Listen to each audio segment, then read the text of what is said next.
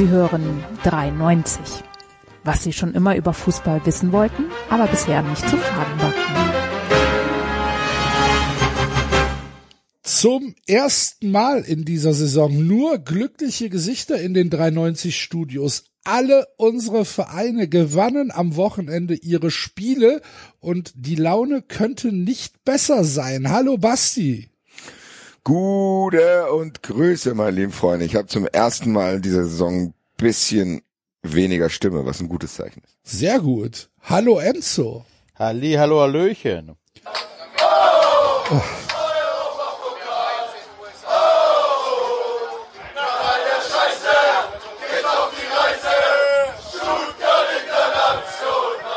So ist meine Stimmung. Stimmung. Stimme und Stimmung. Stimm Stimmung und Stimme, ja. Ja, ich könnte natürlich ähm, jetzt auch eine halbe Stunde rumsingen, werde es aber lassen aus Rücksicht auf äh, eure und auch auf meine Ohren. Äh, aber ihr könnt euch vorstellen, dass ich äh, am Sonntagabend zu äh, wenig in der Lage war. Nachdem der FC Derby-Sieger geworden ist gegen VfL Merda 3 zu 1 gewinnen wir in Müngersdorf und es war wie beschrieben äh, ein ein äh, ein Feuerwerk der Emotionen im äh, bildlichen und auch im metaphorischen Sinne. Es war fantastisch. Und dazu kommt auch noch ein Sieg äh, des SC Freiburg, der äh, heute ohne David auskommen muss. Denn David ist äh, in Frankreich und scoutet für uns Paris, die Ligue 1. Ich weiß nicht, ob er Fußball guckt. Auf jeden Fall beste Grüße an dieser Stelle, lieber David. Ähm, er wird nächste Woche wieder dabei sein. Und wenn wir in die Zukunft blicken, äh, können wir gleich ins Housekeeping gehen und sagen, dass es am Mittwoch eine neue Fun Friends Folge geben wird, die unter dem Motto steht, Neues wagen, offen bleiben und äh, Dinge auch mal äh, versuchen ja, was soll ich sagen? Wir gucken zusammen. Schaut einfach an. Wir, wir, wir, wir, wir gucken zusammen äh, Hallo Spencer. Äh, Folge 70. Wahlkampf. Der Link wird in den Shownotes äh, verlinkt sein und äh, ihr müsst dann ein kurzes technisches Setup machen, dass ihr uns hört und die Folge gleichzeitig hört. Aber das kriegt ihr hin. Da bin ich mir sehr, sehr sicher. Und äh, dann werden wir zusammen bestimmt ganz viel Spaß haben. Das alles gibt's äh, auf Patreon. Werdet Fun Friends und für nur vier Euro im Monat bekommt ihr dann eine Mittwochsfolge, also nicht nur die, sondern ganz viele Mittwochsfolgen. Und ähm, die erste Folge des Monats ist immer exklusiv für unsere Fun Friends, genauso wie die Folgen, die eigentlich gar nicht da wären, weil Länderspielpause ist. Da, wo wir also normalerweise gar nicht aufgenommen hätten, nehmen wir jetzt für Fun Friends exklusiv aus. Es lohnt sich also. Ihr bekommt massiv Zusatzcontent und ähm, ihr tut damit auch Gutes, denn ihr sorgt dafür, dass 390 weiter besteht und äh, wir hier zusammen jede Woche eine Menge Spaß haben können. Also geht auf Patreon und werdet Fun Friends und kommt dann auch zu unseren Shows, Enzo. Ja, kommt zu unseren Shows. Es ist nicht mehr lange hin bis zur ersten Show in Berlin. Es ist tatsächlich nur noch knapp ein Monat. Am 19.11. um 20 Uhr bei den Wühlmäusen. Und wenn ihr es nicht nach Berlin schafft, dann kommt halt nach Frankfurt. So einen Monat später, 10.12. in Frankfurt in der Batsch Cup. Äh, kennt ihr den legendären Veranstaltungsort. Ähm, Achtung nochmal an alle, die Tickets schon haben. Ist vorverlegt worden, ne? Vom 14. auf den 10., weil am 15. oder so spielt, glaube ich, oder am 14. selber spielt Eintracht international. Und äh, genau, also 19.11. in Berlin und 10.12. in Frankfurt. Kommt auf jeden Fall, Leute, es ist eine fantastische Show geplant. Äh, ein neues Programm natürlich. Äh, vielleicht der ein oder andere Gast noch, wir werden sehen. Ähm, genau, und beide Veranstaltungsorte mit fantastischen Aftershow-Partys. So sieht's aus. So ist das. Und da könnt ihr natürlich mit 93 Merch auftauchen. Es wird ja jetzt leider wieder ein bisschen kälter, deswegen rechtzeitig wie als hätten wir es geplant, zusammen mit Tobi Naumann und den elf Freunden, äh, ist der Kein Gott, kein Staat 93 Hoodie wieder verfügbar. Aber auch für Drunner gibt's noch die Hate und Love T-Shirts von 93 und auch alle anderen Produkte, die ihr findet, wenn ihr auf 93.de geht und dann euch durch die Reiter scrollt und sucht und den Shop findet, wo ihr auch Tickets findet und Fun Friends werden könnt. Also das 93 Universum findet ihr auf 93.de, wo ihr all das tun könnt, was wir euch gerade beschrieben haben. Wie gesagt, nochmal speziell der Hinweis für die Leute, die auch immer wieder nachgefragt haben. Der Kein Gott, kein Staat 93 Pulli war die ganze Zeit vorbestellbar, ist jetzt tatsächlich dann auch in der Auslieferung. Freunde der Sonne. Hervorragend. Der warmen Hoodies. Also, wir sehen uns in Berlin und oder in Frankfurt und äh, wir freuen uns tatsächlich auf euch. Das wird schon geil. Also ich bin ich bin ein bisschen spitz auf äh, 93 live, muss ich ehrlich sagen. Ich habe an beiden hab. Montage danach Urlaub. Ja, Alles andere wäre auch ein bisschen fahrlässig, Enzo, oder? Also Ich überlege, ob ich Dienstag auch noch Urlaub nehme. vielleicht besser. Ja. Das wäre ja geil. Ne? Ich muss ja, ich kann heute nicht so lange, ich muss morgen früh wieder arbeiten. Was? Das wäre vielleicht nicht so gut gewesen. Nein, hast du, hast alles richtig gemacht. Und ihr, liebe Hörer, solltet euch am Montag auch Urlaub nehmen. Besser ist Und das. Karten kaufen. Ja. Ja. Macht Berlin mal voll, Jawohl. Freunde. Es wird schon gut. Ich denke auch. So, äh, gut war auch äh, unser Wochenende, was wir äh, tatsächlich leider nicht komplett zusammen verbringen konnten, weil wir äh, getrennte Veranstaltungen hatten. Der Basti in Frankfurt, äh, Enzo und ich in Köln. Aber ich stand am Samstag gegen äh, 16 Uhr, na 15, 15 Uhr 50, 15 Uhr 55, wann waren wir an der Bahn? So in etwa, ne? So einen Dreh, ja. standen wir an der Bahn und auf einmal bekommt Enzo das größte Smugface, was man sich vorstellen kann.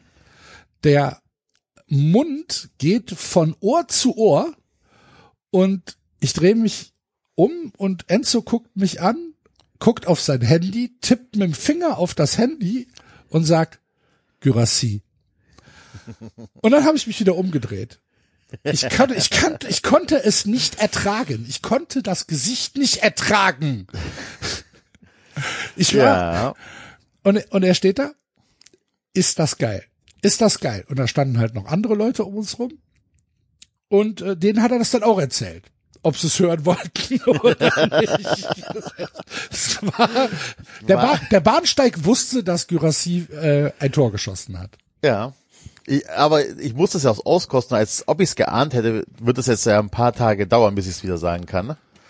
dass Gerasi getroffen hat. Er ist ja leider verletzt. Hat er ähm, Muskelzerrung, Wasserriss, äh, fällt wohl ah, mehrere Wochen aus. Also man spricht von zwei Ligaspielen plus das Pokalspiel.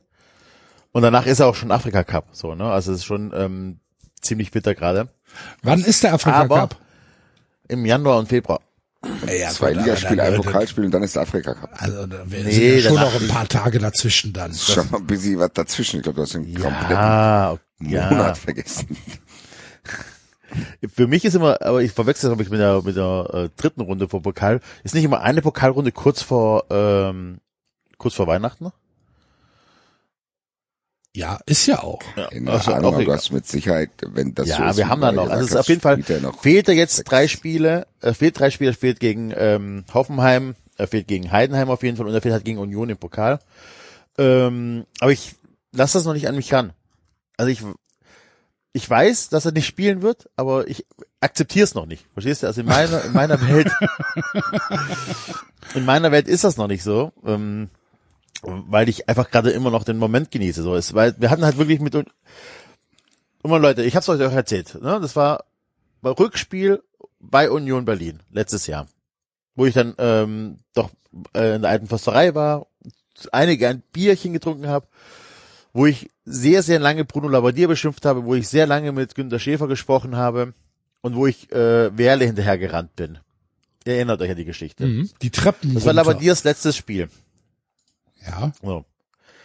Und das war schon ein krasser Tiefpunkt. So, das war wirklich eine absolut schlechte Leistung. Es war wirklich ganz, ganz, ganz schlimm. Und was jetzt in der Zeit, seit dem letzten Spiel bei Union und jetzt passiert ist, so, dass wir gegen diese Union, gegen Union, die ja immer noch einen ekelhaften Fußball spielen, die ja immer noch gerne mal einen Ticken härter rangehen, wo der beste Spieler, den wir haben, verletzt ausgewechselt wird nach keine Ahnung wie vielen Minuten, wo du glücklich mit einer 1-0-Führung in die Halbzeit gehst, wo du dich auch nicht beschweren darfst, wenn es 1-1 steht, und wo du am Schluss trotzdem als klarer Sieger vom Platz gehst und 3-0 gewinnst gegen Champions League Team, was, ja, okay, kann man sagen, nur zufällig in der Champions League, aber ist scheißegal, die spielen Champions League. Die haben sich krass verstärkt, die haben Nationalspieler geholt. So, ne, das ist kein, das ist, Union Berlin ist keine dahergelaufene Mannschaft und die du trotz allem, trotz auch der Länderspielpause, weil du nicht weißt, wie du aus so einer längeren Pause rauskommst, trotzdem klar dominierst, mit ein bisschen Glück hinten drin noch, aber am Schluss doch ganz klar dominierst und 3-0 gewinnst und damit halt noch mal weiterhin Tabellenzeiter bist und so und, und vor Bayern stehst und vor Dortmund stehst und so weiter. Dortmund spielt am Freitag, gewinnt und, und du überholst dir einfach zwei Tage später. So, wie geil ist das denn schon? Wie geil ist das denn bitte schon, dass Silas von der Bank kommt? Und wie geil macht er das Tor bitte schon? Habt ihr das gesehen? Das Ja. 2-0. Wie er Ja, da der, einfach der so, ganz kurze Verzögerer ist schon Ja. klasse. das sieht so billig aus. So, das Dass sieht so mega billig aus. quasi das, das, das lange Eck äh, äh, quasi Ja. nochmal selber öffnet, ist schon brutal gewesen. Ja. das ist so, und das sieht aber wirklich so, denkst du, ja, okay, der hat auch, haut einmal äh, am Ball vorbei und läuft dann weiter, aber dass er nicht in Stolpern kommt, Alter. Und Undaf, der ich ja wirklich gegen Darmstadt verflucht habe, ne, aber der kommt gegen Köln rein, macht die Kisten. Der ist jetzt reingekommen, macht die Kisten. Der wird wahrscheinlich jetzt aller Voraussichtlichkeit, ähm, aller Voraussichtlichkeit äh, links, auch am äh, Wochenende wieder spielen von Anfang an. Und das ist ohne Scheiß, Leute, ich habe kaum Bauchschmerzen deswegen. So, ich meine, das ist total verblendet, keine Frage. Ne, so, wir wechseln hier einen Stürmer aus, der auf auf einem Niveau ist, dass er wahrscheinlich selber nie mehr erreichen wird. Keine Ahnung, wie der aus der Verletzungsphase rauskommt, weiß man ja alles nicht. Ähm, und trotzdem bin ich nicht nervös, so, weil ich einfach, keine Ahnung, so dieses Team hat mich so verzaubert, Aber die Leistung, die wir bringen, so verzaubert, dass ich denke so, pff, scheißegal, soll doch Hoffenheim kommen, soll doch Heidenheim kommen, ficken wir trotzdem beide. Aber ich glaube, dass durch den Rush, in den ihr gekommen seid, genau das jetzt auch trotzdem, wie wir es letztes Mal schon besprochen hatten, für euch leichter zu handeln ist, als wenn das jetzt nach vier Spieltagen und drei Unentschieden passiert wäre. Ja, ja, So, die, die, dieser Rush ist ja da und den, den hat Gerassi euch mitgebracht, dass ihr vielleicht sogar auch ohne den kurz weiterfahren könntet. Weiß man nicht ganz genau, aber ehrlich gesagt, ganz ehrlich, wie brutal ist das, dass Stuttgart von acht Spielen sieben gewonnen hat. Und ich kann euch ganz kurz mit nach Hoffenheim nehmen, weil da ist ja das Ergebnis dann auch durchgesagt worden und wir haben ja dann auch in die Live-Ticker geguckt. Als da stand, dass Gerassi schon wieder getroffen hat, habe ich gedacht, ich glaube bald an gar nichts mehr. Ja. das ist, Das kann ich mir vorstellen. So ein Scherz, Alter. Ich hatte, ich hatte auch kurz dein Gesicht vor Augen, als Enzo, als Enzo dann äh, zu seinem, ja, zu seiner Jubeltirade an, angestimmt Weil hat. am Ende war das eigentlich das Spiel, was Stuttgart verliert. Das sagen wir mal ganz ehrlich. Am Endeffekt hat Stuttgart jetzt hier die Matrix verlassen der Normalität, weil ich Ja. glaube, dass wir das im Wettbrötchen auch schon ausführlich besprochen haben und da waren wir uns ja mit Hardy eigentlich einig zu sagen, okay, Union Berlin hat jetzt lange genug verloren, Stuttgart hat lange genug gewonnen, jetzt ist das wieder so ein Spiel, was so ein bisschen alle wieder so So ein bisschen erdet, ne? So erdet bisschen, und angleicht und alles Mögliche. Und dass die das auch noch auf diese Art und Weise und trotz der Verletzung so gewinnen, zeigt halt, was Momentum mit dir machen kann und wie du auch Momentum verwandeln kannst in was Langfristiges. Dass du jetzt halt weißt, okay, Gerassi ist jetzt verletzt und das ist ja schon ein wahnsinniger Ausfall, weil überleg mal, der, das ist ja völlig wahnsinnig, wie viele Tore der geschossen hat. Das acht Spiele, 14 Tore und auch noch schöne Tore und auch nicht viele Elfmeter, oder? Also das Nö. gefühlt gar gar keinen, ich weiß nicht ganz genau. Der trifft ja auch aus dem Spiel heraus die ganze Zeit. Und du bist quasi, glaube ich, jetzt in der Form, dass du das über ein paar Wochen überbrücken kannst. Natürlich kann es sein, dass du jetzt nicht weiter alle Spiele gewinnst, aber ich glaube, das ist auch nicht der Anspruch vom VfB, aber die sind einfach ein Punkt hinter der absolut dominierenden Mannschaft Leverkusen. Das ist schon ein Schritt weiter als dieses, ach guck mal, die sind aber gut in die Saison gekommen. Ein Punkt und ein Tor, ne? Das müssen wir, also wirklich, ein Punkt und ein Tor schlechter als Leverkusen. Und Leverkusen wird gerade überall auf der Welt gefeiert. Auch, auch zu Recht. Ja, ja, so, ja, aber das ist halt trotzdem geil. So, das ist so, boah, keine Ahnung, ich kann es einfach nicht in Worte fassen, was da wirklich jeder einzelne Spieler nochmal stärker geworden ist. Und du habt, ihr habt ja schon recht. So, ich war ein bisschen, ich war ein bisschen sauer. So, als ich das gehört habe im Wettbrötchen, hier, der VfB wird aber verlieren, bla bla bla. Aber nüchtern betrachtet, so ohne Fanbrille, ist doch genau das. So, Union Berlin hat zwei, oder hatte jetzt, keine Ahnung, wie, doch zwei Wochen Pause oder so. Ähm, klar, die Spieler waren unterwegs, aber du hattest halt diesen Stress mit Champions League nicht und so weiter. Der Verein Und konnte die zur haben auch kommen. eine gute Mannschaft. Die haben eine gute Mannschaft. Der VfB äh, hatte dann halt auch diese Phase, wo du einfach diesen Hype vom letzten Spieltag nicht mitnehmen konntest direkt, weil da jetzt einfach dieses Länderspielpause war, was ja auch Momentum töten kann. Und jeder weiß mittlerweile, dass der VfB nicht allzu schlecht drauf ist. Das kommt ja auch So, noch dazu. genau. Du kannst ja Und du kannst dich ja- Spielen genau. auch Mannschaften überrumpeln, ja. Ja, du, genau, du kannst, du kannst, du, der Gegner hat noch extra Zeit, dich zu entschlüsseln und so weiter und so fort. Und das passiert einfach nicht so. Ich meine, und das ist halt anders als Union letztes Jahr. Union ist ja nicht bekannt für schönen Fußball. Das ist ja tatsächlich auch noch richtig ansehnbar, ansehnlicher Fußball. Schöner Offensivfußball. Das ist schon krass. Das ist einfach so, ja, und wie du ja schon sagst, das ist, wir haben die Matrix verlassen. Union Berlin hättest du nicht gewinnen müssen. So, da hätte kein Mensch gesagt, oh jetzt, aber haben wir gegen Union verloren, stimmen wir aber doof da. So, nee, das ist, äh, hätte nicht unser Anspruch sein müssen, gegen Union zu gewinnen. Und auch nicht so deutlich zu gewinnen. So. Und Ja. Jetzt kommt Hoffenheim, Hoffenheim zu Hause. Bin mal gespannt, ja, was da jetzt passiert. Dieses Be Beruhigungskonto, dass du dem Gegner sagen kannst, ja, zeigt ihr mal, das wird ja immer voller. So, ich gl- glaube 21 Punkte. Du hast jetzt noch, wie viele Spiele sind noch in der äh, Hinrunde jetzt neun? Neun, ja. Neun. So, da wirst du ja jetzt auch nicht nur vier Punkte oder so holen, sondern neun Spiele, keine Ahnung. Selbst wenn es durchschnittlich läuft, holst du ja nochmal neun Punkte. Dann habt ihr 30 Punkte nach der Hinrunde. Und das gibt dir ja auch Selbstvertrauen und Sicherheiten, dass du dann wirklich einfach weiter sammeln kannst. Und es werden natürlich auch Phasen kommen, wo es nicht so läuft, aber du hast diese Punkte schon und bei anderen Vereinen passiert es auch. Das heißt, Ja, Und du hast halt viel weniger Druck auf dem Kessel, ne? Ja. Du kannst, du kannst halt viel entspannter an, an die Sache rangehen, weil es, es wird ja wahrscheinlich am Ende, hoffe ich jedenfalls, in Stuttgart keiner komplett sauer sein, wenn es vielleicht mit der Champions League nicht klappt oder so, sondern wenn es halt, ja, wenn es halt einfach äh, sich ein bisschen ein, einnordet. Ähm, das ist übrigens tatsächlich ein Punkt. äh, Ich habe mir auch Gedanken drüber gemacht. Bin ich enttäuscht, wenn wir am, wenn wir am Ende Zehnter werden oder so, ne? wahrscheinlich ja, weil da muss schon. Weil, ja, aber, aber dadurch, dass wir gerade so krass über den Peak sind, so, weißt du, wir sind Zweiter, ein Punkt hinter dem Ersten. Wir sind ab und zu mal Tabellenführer über Nacht. So, das ist ja so weit over the top. Wenn du dann den krassen Absturz hast auf Platz 10, dann habe ich halt diese schöne Zeit gehabt, wo ich drüber, ne, wo ich geträumt habe. Wenn ich aber so wie ihr das schon auch hattet, so äh, ständig auf Platz 5, also keine Ahnung, 30 Spieltage auf Platz 5 rumhüpfe oder so, dann würde ich, glaube ich, ausrasten, die Champions League nicht zu erreichen. Ne? So. Ja, aber das wird dir, glaube ich, bevorstehen, weil ihr habt schon unglaublich großen Vorsprung auf Platz 10 zum Beispiel. Das muss Ja, das stimmt. Augsburg erstmal Okay, aufholen. Stimmt. Das sehe ich. Das sind da 13 Punkte. Ja. Das, ich, selbst Okay. wenn du, äh, da kannst du vier Spiele hintereinander verlieren. Da bist du immer noch nicht überholt worden. Boah, ich, ich, ich wollte jetzt ansetzen, ja, ja, ja, und spielen wir ja gegen die TSG. TSG ist ja auch ein, ist auch sehr gut in die Runde gekommen in die Saison. Auch viele Spiele gewonnen, haben halt auch schon sechs Punkte Rückstand auf uns. Aber vielleicht kommen die auch genau zum richtigen Zeitpunkt, weil äh, dann, falls du nichts mehr hast, kann ich ja dann direkt überleiten mit dieser Feser-Gürser-Überleitung Hoffenheim.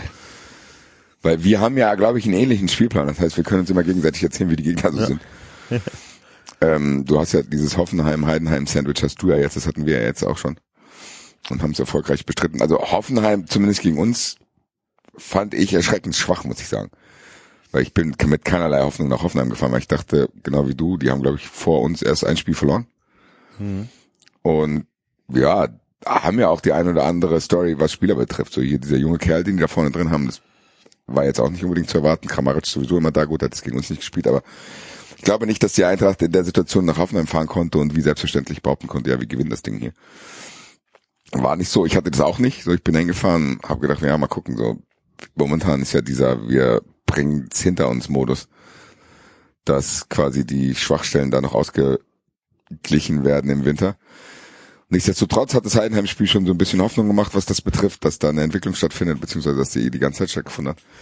Ja, und dann fährt die Eintracht dahin, wieder über 10.000, so, das ist ja mittlerweile für Hoffenheim Heimfans so ein sehr bitterer Running Gag, dass die wissen, wenn die gegen fanintensive Vereine spielen, dann war's das für die.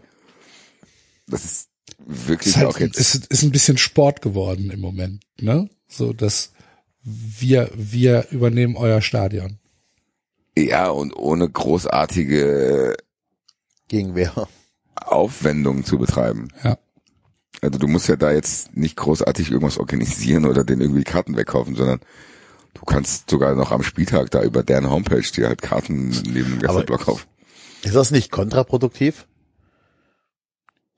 Inwiefern? Was so, jetzt im, also wen? auf das lange Ziel. Ja, ist das denn, ist das denn dann für Hoffenheim dann irgendwann mal nicht egal? So, also jetzt wirklich das Projekt Hoffenheim, um kurz mal abzuschweifen, wenn das Projekt Hoffenheim vermeldet, wir haben keine Ahnung, äh, eine Stadionauslastung von 90 Prozent und anders als Leverkusen oder die anderen verschenken wir keine Tickets, sondern die Idioten kommen einfach freiwillig zu uns. Ja, ist, Hm, weiß ich nicht. Also wenn dein Stadion im Prinzip bei jedem zweiten Spiel von Auswärtsfans übernommen wird, macht es ja auch was mit deinem, mit deinem, in Anführungsstrichen, Stammpublikum. das hast du gesehen, fand ich. Also ich war schon in Hoffenheim, wo die Stimmung von Hoffenheimer Seite besser war, wo die sportlich unerfolgreicher waren. Dafür lief's ja eigentlich bei denen vorher ganz gut bis jetzt und dann hatte man vielleicht erwartet so, ja, vielleicht haben die gerade Bock, die sind da oben auf 5, 6 irgendwie. Aber ich finde, dass man denen auch anmerkt, dass die aufgegeben haben. So dieser Fanblock, der da so in Bewegung ist, sage ich mal, der ist sehr, sehr klein geworden, kleiner als früher. Die anderen neutralen Fans ergeben sich praktisch auch. So, du hörst von denen gar nichts. Die lassen das, mittlerweile lassen die das über sich ergehen. Sie probieren auch nicht mehr Das über hört die sich Stadien. sehr depressiv an. Nee, Nein, aber es ist so, da waren Bilder zu sehen, die, du dachtest, so, ja, so, die, da ist keine Gegenwehr mehr, da kommen nicht mal mehr Schmähgesänge von Frankfurt-Fans, so, Richtung Dietmar Hopp oder so, man nimmt die gar nicht mehr wahr, und dann fährt er hin und sagt, ja gut, das ist jetzt halt unser Stadion. Und das ist schon krass, was Enzo gesagt hat, so, die, den kannst du beim Sterben zugucken. Aber wenn du dann vor Ort bist, siehst du es ja halt auch nochmal live. So, es ist ja was anderes wie öffentliche Wahrnehmung und dann fährst du da hin und guckst, wie die es selber vor Ort wahrnehmen. Das kann ja anders sein. Kann ja trotzdem sein, dass die, die dann im Stadion sind, zumindest für sich selber da eine Party machen und diesen Verein bedingungslos unterstützen. Das ist auch nicht mehr so. Die haben ja dieses Stadion, wo die eine Seite auch komplett nur aus Logen fast besteht. Was halt auch für so eine Atmosphäre nicht zuträglich ist, so ein bisschen Monaco-Vibes. Und wenn du dann, wie gesagt, gegen Vereine wie die Eintracht spielst, dann hast du hinterm Tor Gästeblock, du hast den Gästeblock, Gästeblock und du hast praktisch auch die mindestens die Hälfte der Gegentribüne auch Gästeblock und dann gibt's so ein kleines halbrundes Ding, wo halt deine Fans stehen, von denen sich nur ein minimaler Teil irgendwie bemerkbar macht. Das ist anhand der Tabellensituation, die die haben, schon trotzdem nochmal bemerkenswert. So, da ist nichts mehr. So, das ist vorbei. Und ich glaube auch, das was Ja, Axel war sagt, denn, stimmt. war denn jemals irgendwas? Ich habe ja gesagt, für den Kosmos Hoffenheim war es selbst da schon mal zumindest bemühter, sag ich mal. Ja. Und selbst das scheint nicht mehr so zu sein. Es ist ja trotzdem so, dass du auch mit wenigen Leuten irgendwie zumindest was probieren kannst, aber mittlerweile sieht es so aus, als wär- da, da ist der Ofen aus. Du hast Bock keinen da. Axel, warst du da schon mal? In Hoffenheim. Nee, Okay, ich auch nicht. lass ich mal überlegen. War mal kann es sein, dass wir mal mit denen zweite Liga gespielt haben?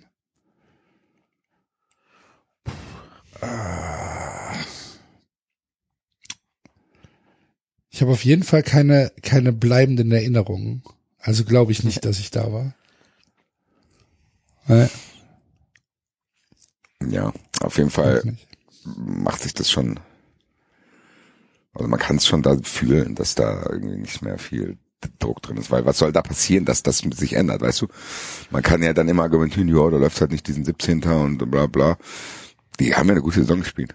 Und es war Samstag 15.30 War gut Jo, Wetter. und die hätten natürlich auch, wenn sie jetzt gegen euch gewinnen, wären die irgendwie in, in Richtung Champions League Plätze gekommen.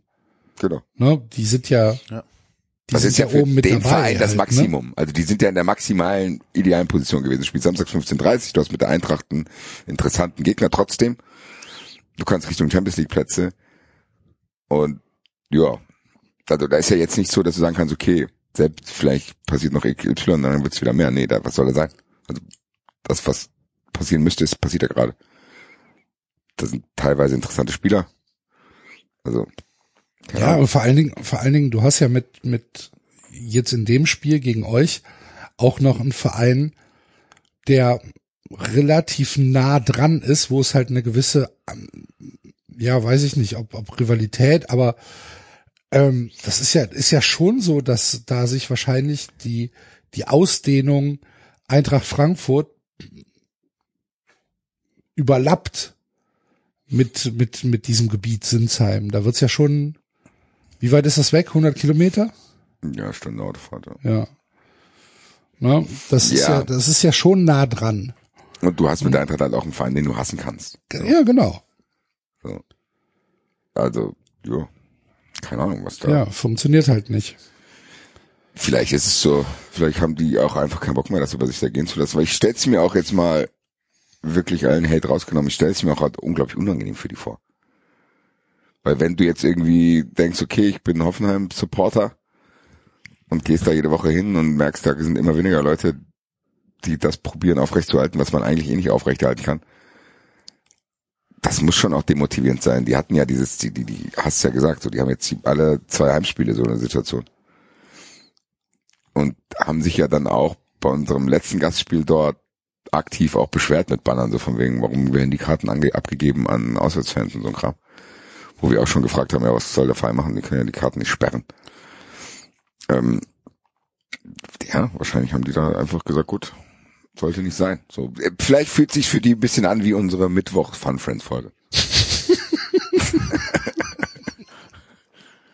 Meinst du, die haben mal was gewagt? Ja, aber wir haben es jetzt mal länger probiert, wir haben lange dran festgehalten, aber vielleicht sollten wir das Ganze hier einstellen. Ja. Ach, Kann sein, ich weiß dagegen nicht, egal, hätte ich nichts. Die Sache ist, es, es hilft halt nix, wenn, wenn da kein, wenn von heute auf morgen niemand mehr ins Stadion gehen würde, gäb's den Scheißdreck halt immer noch. Sie werden halt immer noch in der Liga. Und sie werden wahrscheinlich auch nicht mehr weggehen. Weil da halt einfach zu viel Geldinteressen im Hintergrund Wenn wir, stehen. wenn, wenn in gar keine Stadien mehr Leute kommen, Nein, in Das, äh, Hoffenheim. äh, das, wenn, ich, das hatten wir ganz am Anfang mal, vor ein paar Jahren, als Leipzig kam, haben wir das, glaube ich, mal besprochen, dass eigentlich der Protest sein müsste, nicht die Auswärtsblöcke zu bestrecken, sondern die Heimblöcke. klar. Dass Ja. quasi immer, wenn Hoffenheim, Wolfsburg und äh, Leipzig und Leverkusen irgendwo spielen, dass du einfach, das, aber das kriegst du halt nicht gebacken. Das, Das haben wir ja dann ja. schon gesehen, als Ja. die Montagsspielproteste. Ah, das hast du schon bei Dortmund 12-12 gesehen, waren. Ja. wo Leute nicht mitgemacht haben. Und dass Ja. da 60.000 bei Dortmund gegen Augsburg war es, glaube ich, im, im Stadion waren, wo du dachtest, ja, okay, es ist nicht mehrheitsfähig, dann ist so, muss Ja. man akzeptieren. Aber das wäre eigentlich das Zeichen. Wenn du im Fernsehen nur Geisterspiele hättest, wenn diese Vereine spielen. Oder und wenn es nur für die erste Viertelstunde wäre. Wäre weiß auch mal, wäre Ja, auch mal nicht. cool. das reicht nicht. Nee, ja, aber das das, reicht ist, du hättest da wenigstens mal einen Anfang. Ja, aber da kommen wir wieder zu dem Problem, dass, glaube ich, dann auch nicht alle äh, Szenen miteinander können und vernetzt sind. Manche wollen da nicht mitmachen und haben dann ihre eigenen Ansätze, dies, das, ananas. Und ja, Also wir fahren, wir fahren am, am wir haben ja nächste Woche Leipzig und ähm, wir fahren nicht hin. aber es juckt Ja. keinen, ob ihr hinfahrt oder Genau, nicht, weil das, das hat ist keiner das mitbekommt. Genau, das ist das Problem, wenn wenn jetzt Leipzig bei uns spielen würde und sagen wir mal die Südkurve wäre leer, das wäre halt das bessere Zeichen. Ich sehe Genau, das ein. das wären Bilder. So, das Ja, wären Bilder, die auch Stadien, überall die ganzen rumgehen. Stadien also, müssten da sein. So, das Leipzig-Spiel guckt sich doch außer Kölner eh keiner an. Ähm, da kriegt keiner mit. So, dann, dann sehe ich dann halt nicht, dass der Gästeblock leer ist. So, weil das ja eh dann du siehst ihn ja halt auch in Leipzig Du nicht. im TV Eben, das nicht. wird ja von der Kamera noch so ein bisschen anders. Und dann, dann stehst du da. Aber wenn er tatsächlich, wenn die Südkurve leer wäre, das wäre ein Bild. So.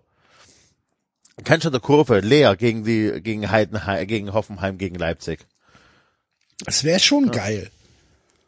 Es wäre schon geil, wenn wenn wenn wir das mal hinkriegen oder wenn die Szenen das hinkriegen würden.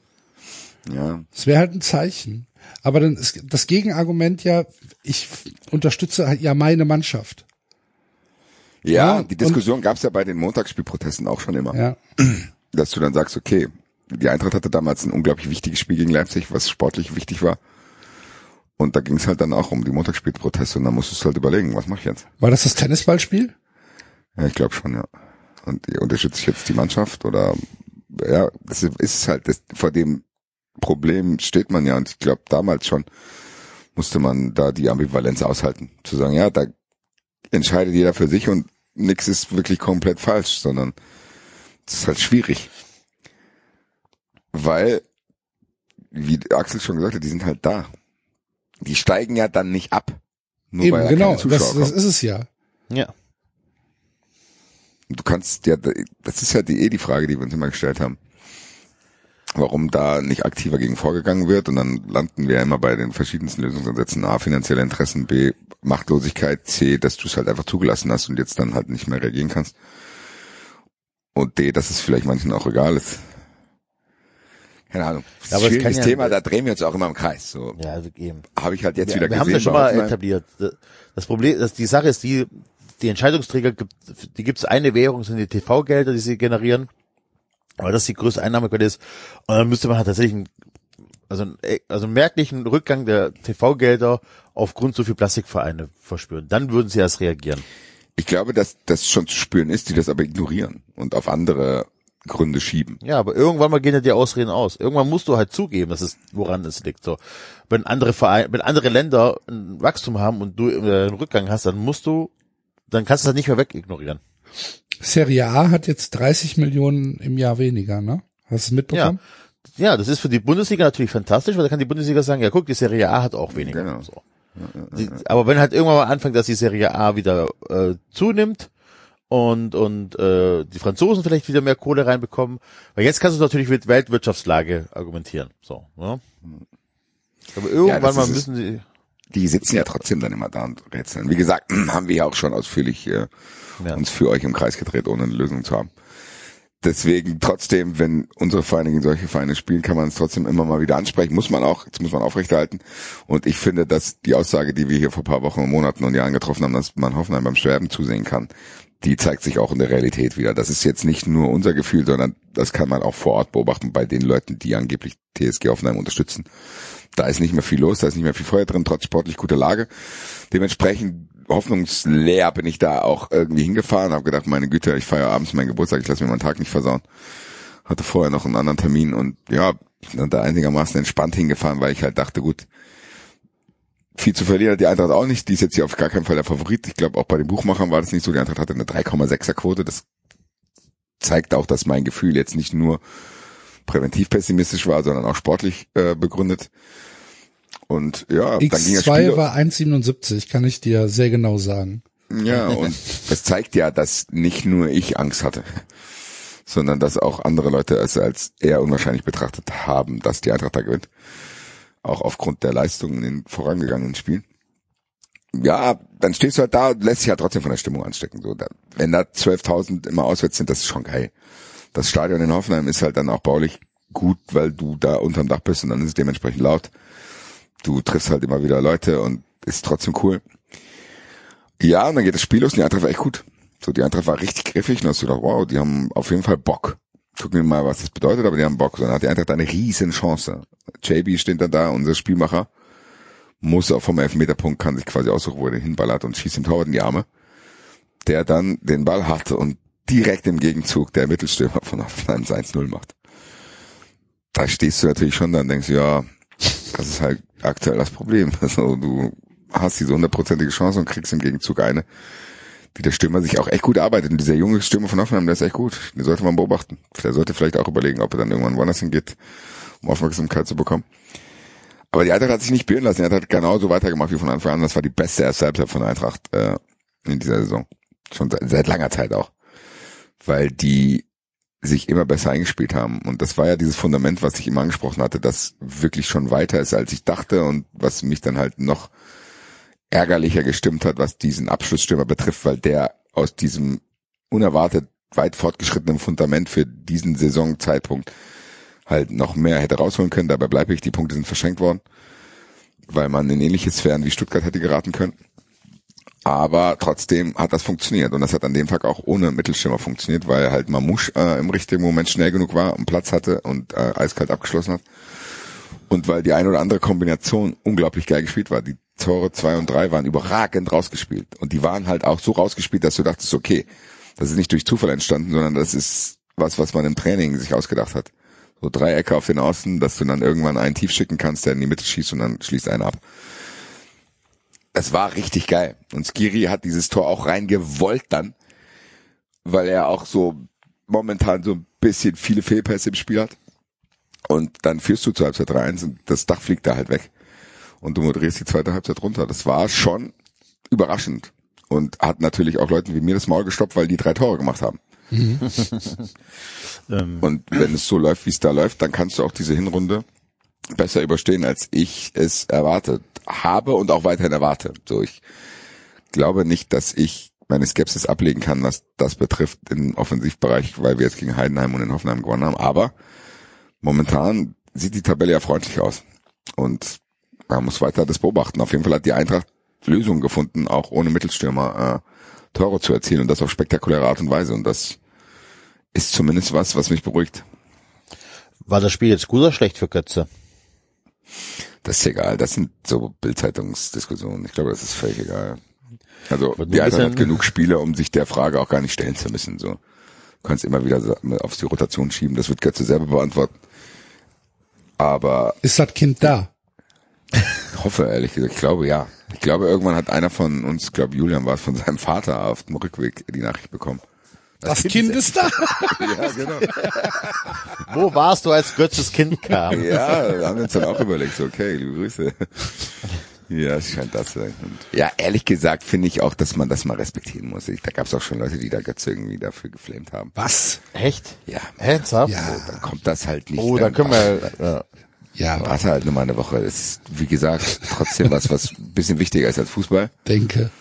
Und äh, ja, komische, merkwürdige Stimme. Ja, Nee, aber, es war jetzt ich- tatsächlich jetzt nur so ein bisschen Getrolle, so eine Halbgetrolle. Ich, du hast ja schon mitbekommen, dass, also ich habe mitbekommen, dass Götze schon von einigen kritisiert worden ist für ständiges Meckern und, und Ja, die Leistung ja war jetzt okay. auch nicht so überragend. Es ist ja auch okay, Ja. Götze hat auch nicht gut gespielt, muss man sagen. So, also der, Und jetzt Götze tatsächlich so ein bisschen ketzerisch, ist so ein 3-1-Sieg gegen ähm, eigentlich starke äh, Hoffenheimer.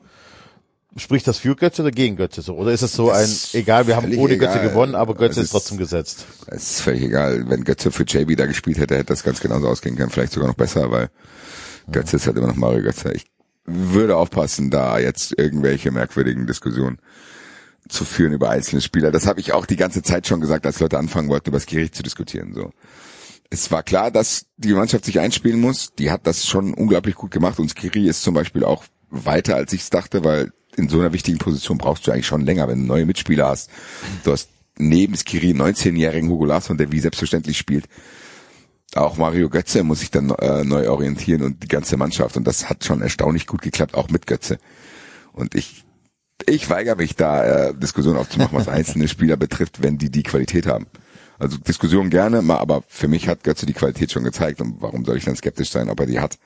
Bei anderen Spielern ist es anders. Da bin ich der Meinung, dass die vielleicht der Position zu fremd sind, als dass ich da große Erwartungen hatte, dass sie die noch ausfüllen. Bei Götze bin ich ganz entspannt. Also Götze wird noch eine Rolle spielen. Und wenn nicht, auch okay. Wenn es so läuft. Weißt du, wenn so, also es ist ja Ja. eine Luxusfrage, ob äh, Götze, wenn, Ja, ja, wenn du die, die. Frage Also stellst, ob Mario Götze Platz in deiner Mannschaft hat, dann kann die Antwort nur positiv ausgehen, weil ich wenn er sagen. spielt, ist Also er da. wenn, wenn du dann nicht spielt, sagst, na, also Es ist ja uns, eher nur bei so uns ein- passt eine dann nicht, Frage, dann um Unruhe andere, reinzubringen. Dann hast du Also andere das ist ja Sachen. nur, um, um von außen Unruhe reinzubringen. Das ist ja das Einzige, was sein, was du machen kannst. So, weil Basti hat auch recht, also ich habe beide recht. So, was kann denn, was passiert denn? Was passiert, dass Götze keinen Platz in der Mannschaft hat, weil ihr, weil ihr ein System habt, wo ihr ohne Götze besser seid. So, das was passieren könnte. Du hast ja. Ja. auch seine Position. Also es gibt ja die zwei Halbpositionen hinter den Spitzen, Ja. hat er schon. Und meiner Meinung nach kann er auch dafür sorgen, dass der 19-jährige Glasner mal entlastet wird. Weil ich sehe Götze trotzdem mehr als zentralen Spieler. Der hat nicht mehr die Schnelligkeit, um ganz vorne rumzuhüpfen. Und äh, Skiri und Götze in der Zentrale zu haben, ist auch nicht so schlecht. Also Nein, deswegen ja. Ja, Aber schön, dass ihr, dass richtig. äh, Hoffenheim schon mal, äh, äh, ja. Ich weiß noch nicht, ob ich es gut finde, dass ihr gegen Hoffenheim gewonnen habt.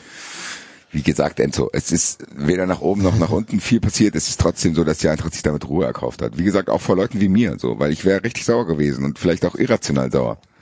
Weil du halt dann aufgezeigt bekommst in so einzelnen Situationen und dann, dass ich dann vielleicht auch viel zu krasse Schlüsse auf diese Stürmerthematik äh, schiebe, weil es mir halt ein Dorn im Auge ist und äh, weil ich halt trotzdem denke, dass du dich mehr belohnen könntest und dir das Leben einfacher machen könntest, wenn du anfangen würdest, per Standard und per Mittelstürmer zu treffen.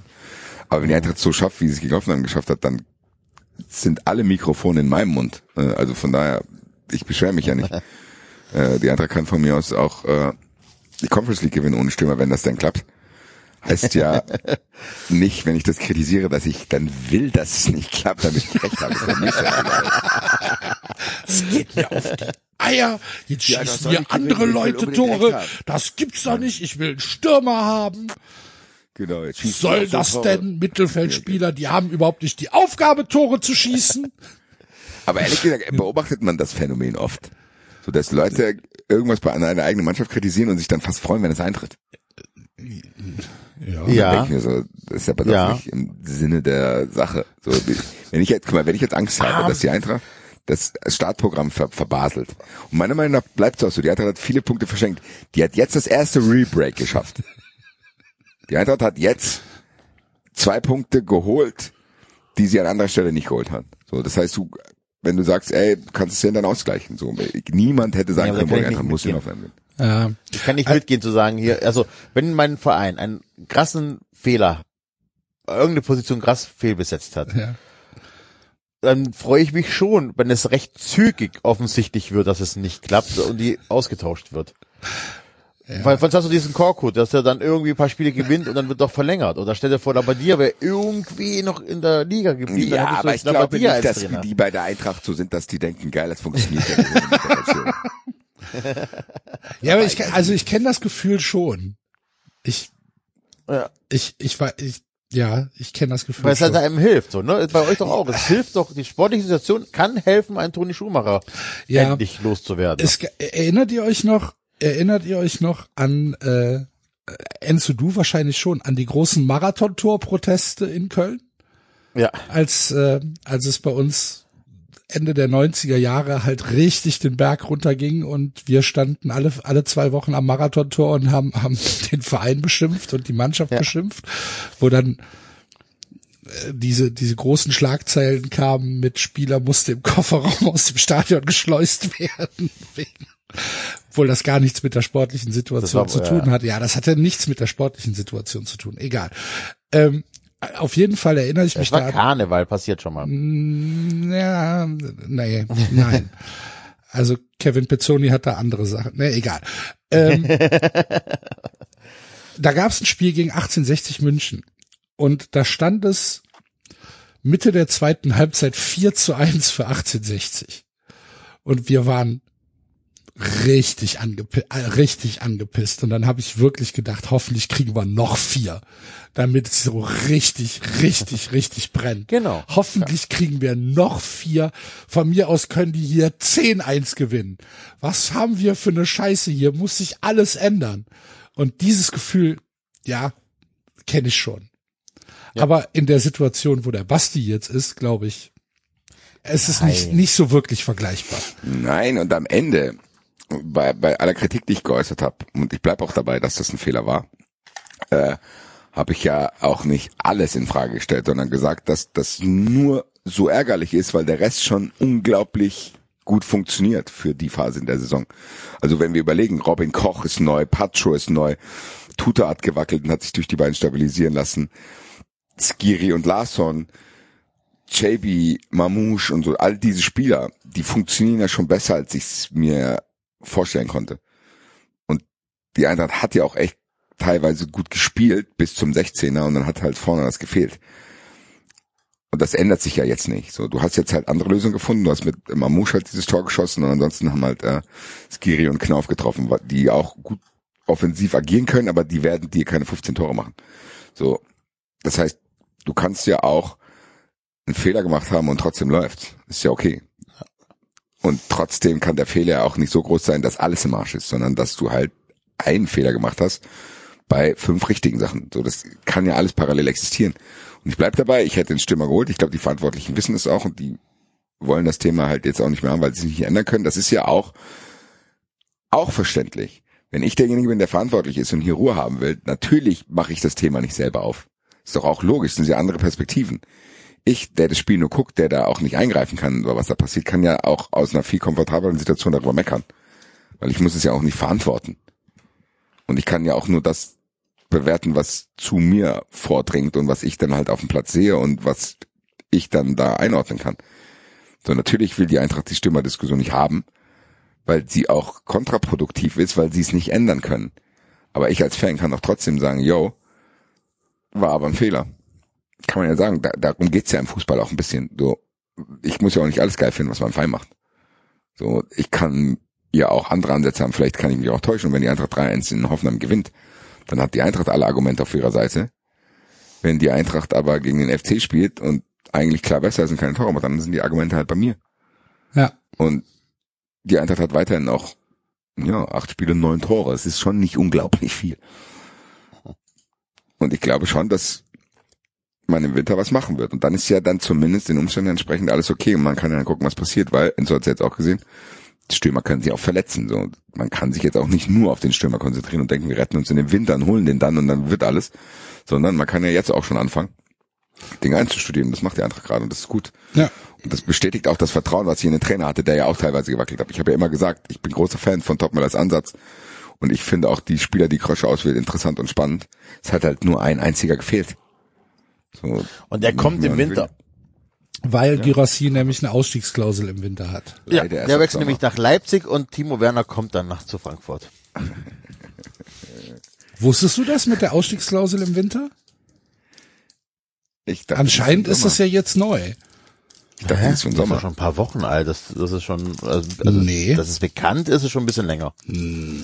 Für Sommer. Bericht Oder für Nein, für den Winter. Für den Winter, dass wir verlängert haben und dann hatten wir eine Ausstiegsklausel ähm, im, im Sommer, aber dass er im Winter auch Warum macht denn Sky denn dann die Gyrassi-Enthüllung, dass die Ausstieg, dass es auch eine Ausstiegsklausel im Winter gibt? Warum ist das denn Wie ganz frisch? Wie hoch ist sie denn? Unter 20 Millionen. unter 20 Millionen. Ja, sorry, also. Da würde ich gerne eingreifen in den Vorgang. Ja gut, aber Gyrassi muss ja auch mitspielen. Ne? Vielleicht will Gyrassi gar nicht. Nee, ja gut, der Gerassi ist, also das ist ja das, was ich auch gesagt habe, als die Leute dann immer gesagt haben, ja, aber Wahi und Etikette und so waren halt nicht bezahlbar. Dazu gehören Boniface und äh, Gerassi jetzt auch. Das ist mir schon bewusst. Ich weiß, dass ein Spieler von der Qualität wie Muani nicht zur Eintracht Frankfurt gehört und ich weiß auch, dass man den, wenn man den für 100 Millionen verkauft, nicht ersetzen kann. Das ist mir schon bewusst. Ich weiß schon, dass wir den nächsten Gamble eingehen müssen mit einem Stürmer, der vielleicht 10 Millionen kostet oder 15. Das ist mir schon klar. Ich weiß auch, dass Girassi jetzt wahrscheinlich zwei Regale über der Eintracht ist. So, das ist ja das Ärgerliche gewesen die ganze Zeit, dass du den und Boniface hättest haben können und jetzt nicht mehr. Ich kann mir nicht vorstellen, dass Girassi zur Eintracht kommt. Warum sollte der? Der hat, wird andere Angebote haben, die sein Gehaltsbuch voller schreiben können. Und Gerassi muss halt auch, ja weiß, also jetzt mal ganz ohne Fanbrille. Gerassi wird im Sommer einen Vertrag unterschreiben können für mit richtig, richtig viel Asche. Muss er auch machen, weil der auch die Schattenseiten kennengelernt hat, dass genau, du lange weil er hat, er kannst, ist kann. verletzungsanfällig. So, Genau, er ist der muss jetzt einen. Fünfjahresvertrag unterschreiben, wo der 10 Millionen Euro im Jahr verdient. Genau. So, das muss er im Millionen. Sommer machen. Ne? Der wird da, wenn er noch ein Jahr beim VfB spielt und dann macht er plötzlich nicht mehr die vielen Kisten, weil er wieder Genau. häufiger verletzt ist, dann ist halt auch Feierabend. Der muss, ich würde es verstehen, wenn er es im Winter macht, so vorm Afrika Cup, würde ich verstehen. Ich hoffe, dass er sagt, komm, scheißegal, der VfB hat mich unterstützt, ich, ich bleibe. Ähm, aber es wäre besser, wenn er, wenn er, ähm, also sagen wir mal so, ich, also im Winter würde ich es verstehen, im Sommer würde es auf jeden Fall tun. Wäre ja doof, wenn er es nicht macht. Das haben wir auch etabliert, als wir hier zusammen über Moani diskutiert haben, dass sowohl der Verein als auch der Spieler immer diese Wechseldinger auf dem Peak machen muss mit dem Cashout. Das ist ja so. Für den Spieler ist es am besten, für den abgebenden Verein ist es ja auch am besten. Der Einzige, der hier verliert, ist der aufnehmende Verein, weil der halt quasi das Momentum mitbezahlt. Weil wer weiß denn, ob Kirassi das weiterliefert? Das weiß er nicht, das weiß niemand. Und am Ende kannst du dir dann quasi die Gegenwart versilbern. Sagen, ey, bin gerade so geil, ich habe 14 Tore in der Bundesliga gemacht, leg mir mal hier einen Vertrag vor und dann wird einer da Beträge reinschreiben, die du vielleicht gar nicht wert bist. Ja. Und, ja, Ja. Wer würde, wer würde das denn nicht machen? Ja. So, weil Gerassi ist 27, wir haben den ja bekommen für wenig Geld, so. Wir, wir haben den für wenig Geld. Das, jeder weiß es, so. Da muss halt nur ein Verrückter dabei sein, der bezahlt. Gut ist. Wird schon passieren. Wenn nicht im Winter, dann äh, im nächsten Sommer. Chelsea oder irgendjemand. Ja, genau. Spielt Genau. Keine, spielt keine Rolle. Gut. Wollen wir mal in den Abstiegskampf gucken? Was musst du jetzt über Schalke sprechen? oh, das oh. hart, oder? Heftig, ey. Hätte ich hätte im Leben nicht mit gerechnet. Gar kein Fall. Im Leben nicht mit gerechnet nach dieser Rückrunde. Und jetzt steht Schalke nach zehn Spielen im Abstiegskampf der zweiten Liga. Und wenn man sich das Spiel, ha- ha- habt ihr vielleicht das Spiel gegen Karlsruhe gesehen? Nein. Was für ein Debakel. Was für ein Debakel. Schalke ist mit dem 3-0 noch bestens bedient. Da passt nichts zusammen. Gar nichts. Wow. Das heißt, nicht nur der Trainer war das Problem, sondern Ich weiß es nicht. Keine Ahnung. Jetzt kannst du dem neuen merkwürdig. Trainer nach dem ersten Spiel wahrscheinlich wenig Vorwürfe machen, ne? Ähm, ja, mal schauen, ob der, ob dieser der das, Effekt eingetreten, nee, dass du das Gefühl hast, überhaupt kein Effekt. Null. Null. Ein absolutes Debakelspiel. Ich find's auch überraschend, muss ich ganz ehrlich sagen. Ich hätte Ja. damit überhaupt nicht gerechnet, weil Für mich waren die Man schon Aufstiegsfavorit Nummer eins. ja, weil die in den Abstieg herein trotzdem so eine Euphorie hatten, Ja. wo du gedacht hast, ey, die werden jetzt mit allem jetzt erst recht Vibes von Fans bis zu Spielern bis zu allen möglichen Verantwortlichen. Terodde da. bleibt. Und dann denkst du dir halt, jo, der schießt wieder, er schießt wieder zwei Tore in jedem Spiel. Aber es funktioniert gar nichts bei Schalke.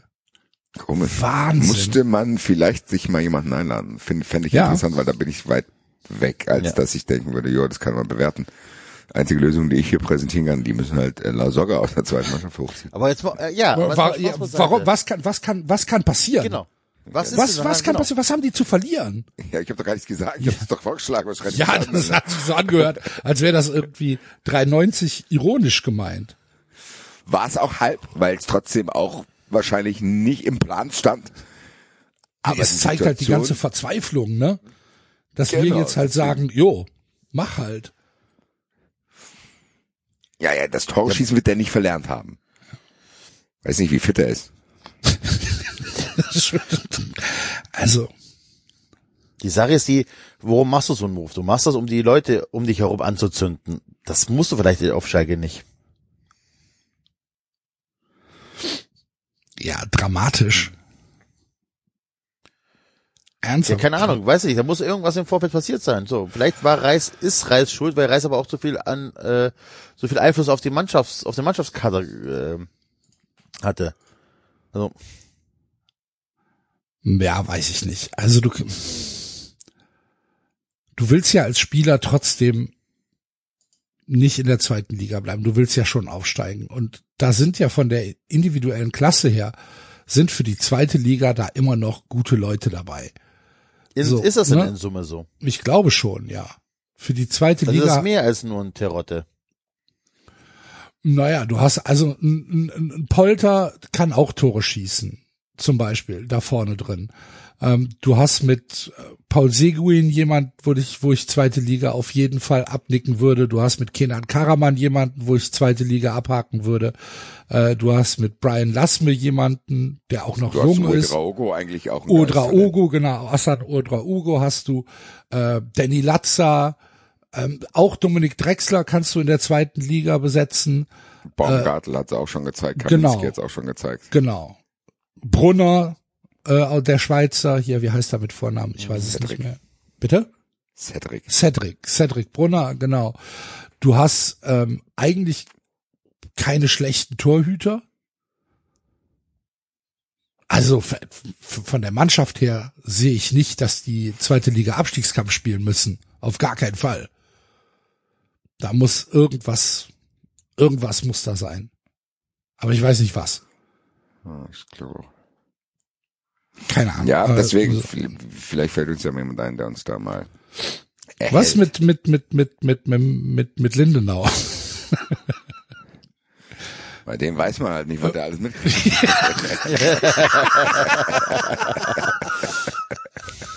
Ob er erzählen darf.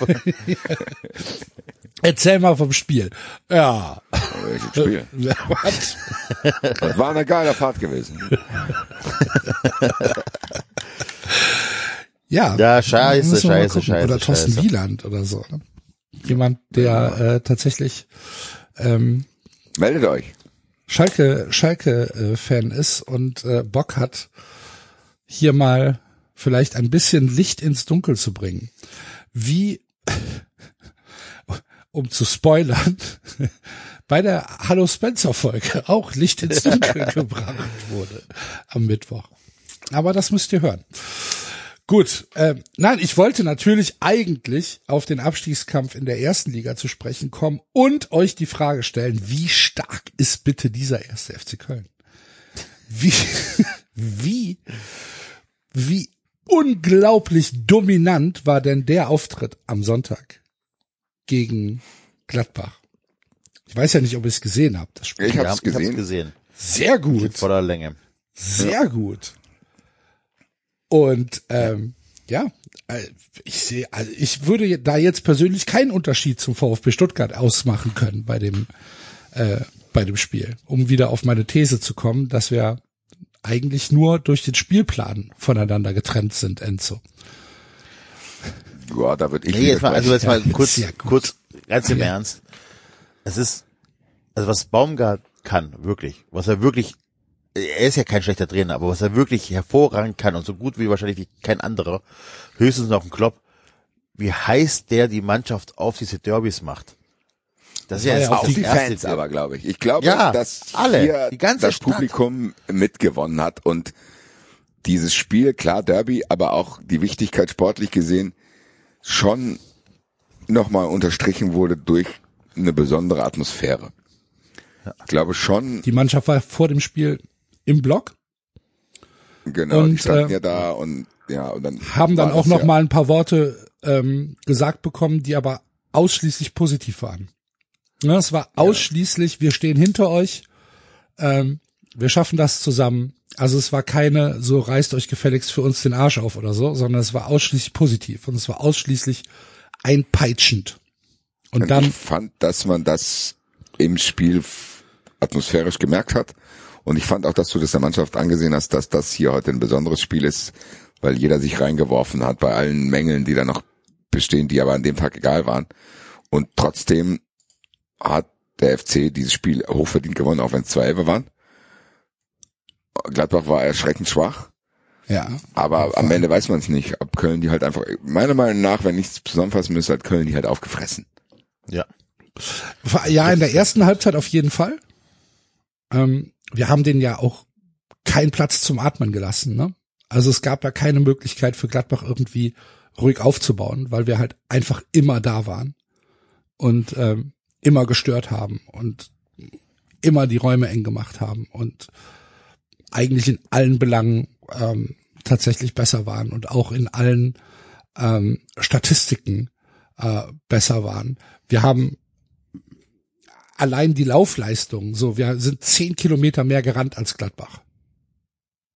So, das meines Erachtens ein Wahnsinnswert.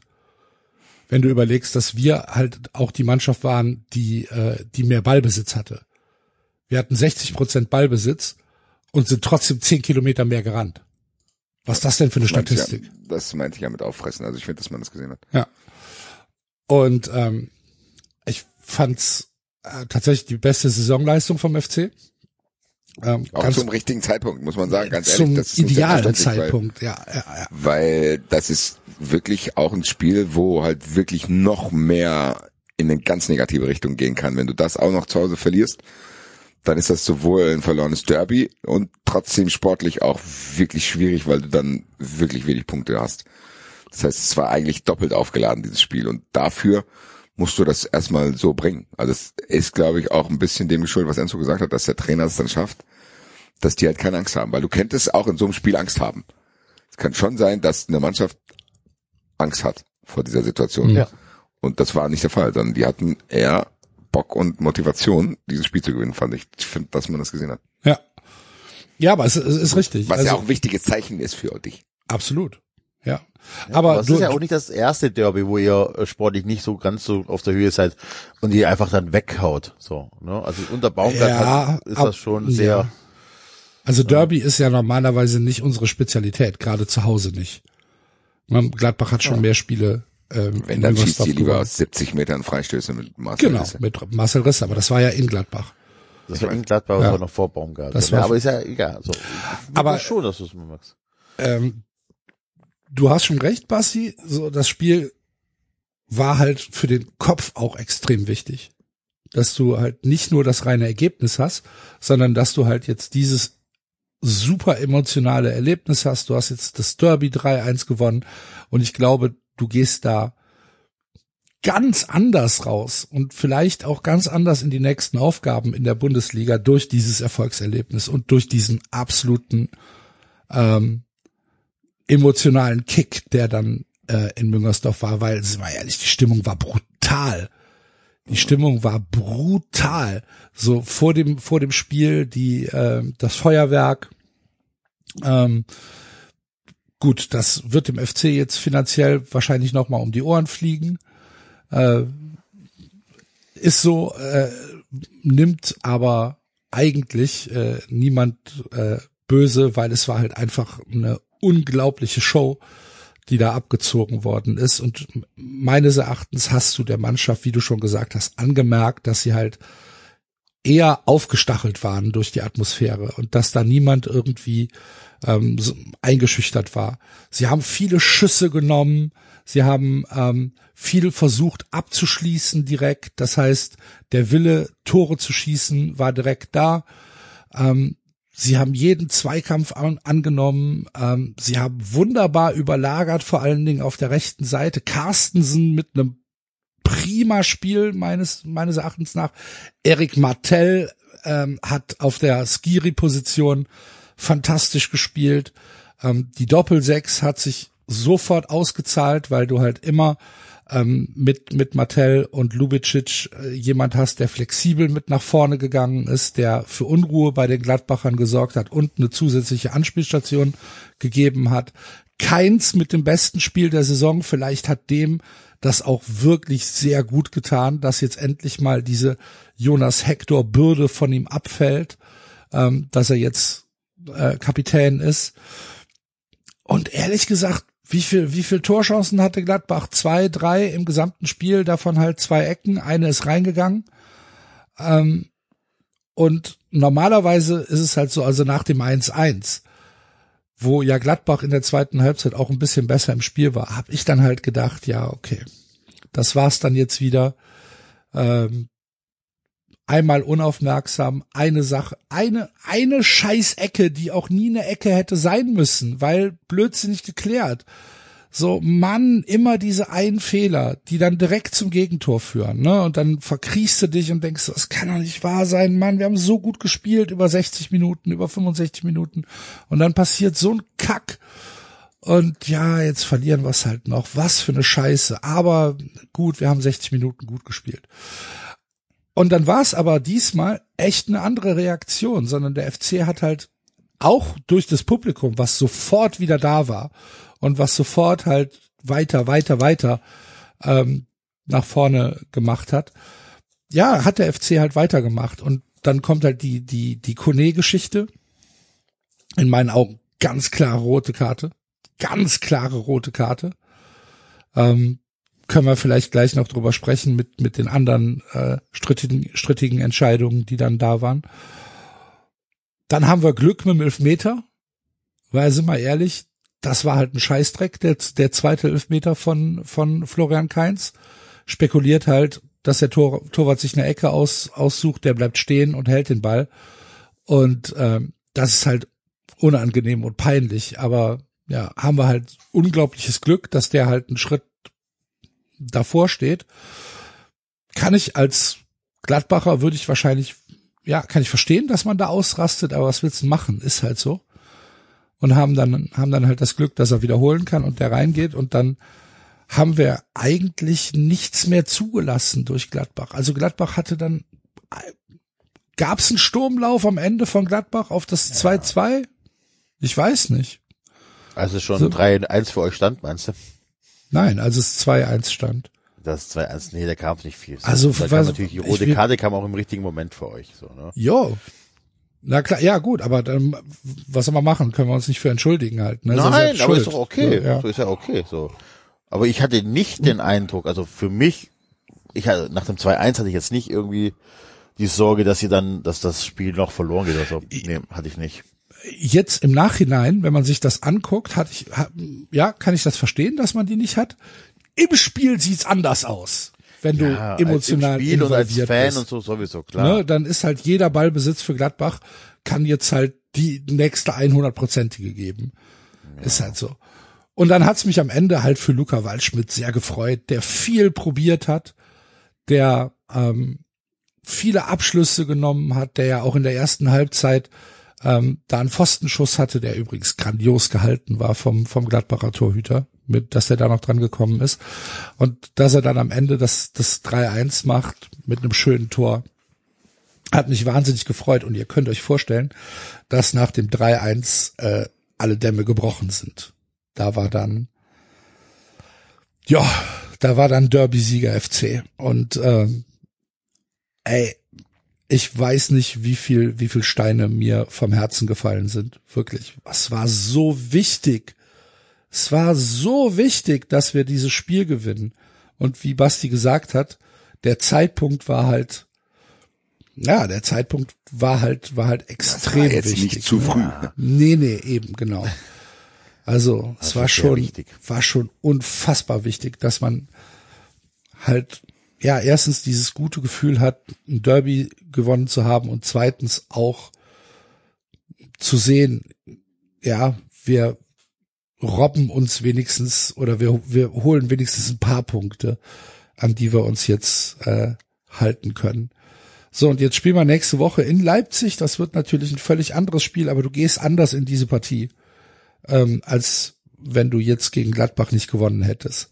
Du gehst Du wärst halt auch letzter geblieben. Genau, Also, du gehst, du gehst völlig anders in die Partie und du gehst, meines Erachtens, kann der FC da komplett selbstbewusst reingehen und sagen, pff, was soll uns passieren?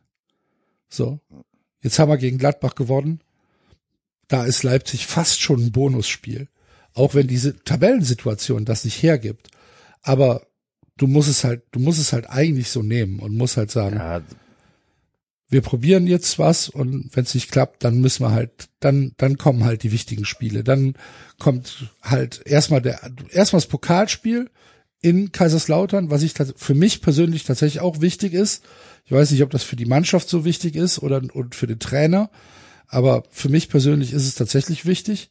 Und dann kommen halt die Spiele, die wichtig sind. Augsburg, Bochum, Darmstadt, Mainz. Da musst du dann halt versuchen, deine Punkte zu holen. Und deswegen sehe ich Leipzig jetzt da, ach, da bin ich komplett entspannt. Leipzig ist egal. Wichtig war wirklich jetzt am, am Sonntag, weil das ist halt wirklich ein Ja. Spiel, ihr habt euch äh, neben den Punkten, neben den Derby-Sieg, ihr habt euch, also der, die Mannschaft hat sich einfach Ruhe und Zeit äh, Ja, vor allem bist du in dieser, in diesem Tabellenkeller halt auch wieder mit einer Punktzahl unterwegs, wo du in der Nähe von den anderen bist. Du bist zwei Punkte in Ja. der Union, zwei Punkte in Bremen, zwei Punkte in Gladbach, drei Punkte in Darmstadt, drei Punkte in der Heidenheim. Ein Punkt gleich mit Bochum. Also das wäre mit einem Punkt ja schon ein bisschen dramatischer gewesen, wenn das dann nach dem Leipzig-Spiel einfach äh, Genau. so geblieben aber wäre. So selbst gesagt, wenn du also verlierst jetzt in Leipzig wahrscheinlich, hast trotzdem immer noch vier Punkte und unten werden halt auch nicht alle gewinnen. So, das heißt, du reißt nicht irgendwie ab, Ja. sondern du kannst da schon noch irgendwie dich so in den Winter retten, dass du sagen kannst, okay, vielleicht holen wir dann parallel zur Eintracht auch noch mal einen Stürmer und gucken, ob das vielleicht weiterhin. Oh, wenn Gyrassi zum FC zurückkäme, das wäre ein Plot-Twist. Komm nach Hause, Junge. Verbundenheit. Na, ist kein junger deutscher Spieler, spricht äh, nur Französisch. Das sehen wir dann.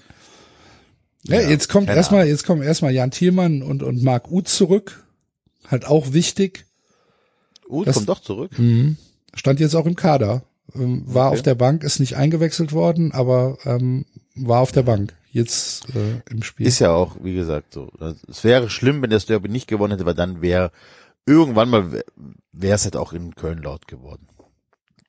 Ja, es nimmt natürlich von, von Baumgart auch einen gewissen Druck, ne? Und, Ja. und von, von, von allem. Aber Also ihr, ihr werdet nicht mit Baumgart absteigen. So, das ist, der, der kann dann noch so toll und glaubst du, glaubst du tatsächlich, dass, dass wir sagen, dass wir, dass, dass nicht, die das Möglichkeit sagt. besteht, dass der FC Baumgart entlässt? ich habe ich gesagt, sehe dass ihr nicht mit gesagt Baumgart nicht. absteigen werdet. Ich habe nicht gesagt, dass FC ihn feuert. Ja. Ich kann mir aber auch vorstellen, dass er sa- sagt, okay, äh, das hat keinen Wert, hier müssen, müssen andere Impulse oder sonst ja irgendwas sein. Okay.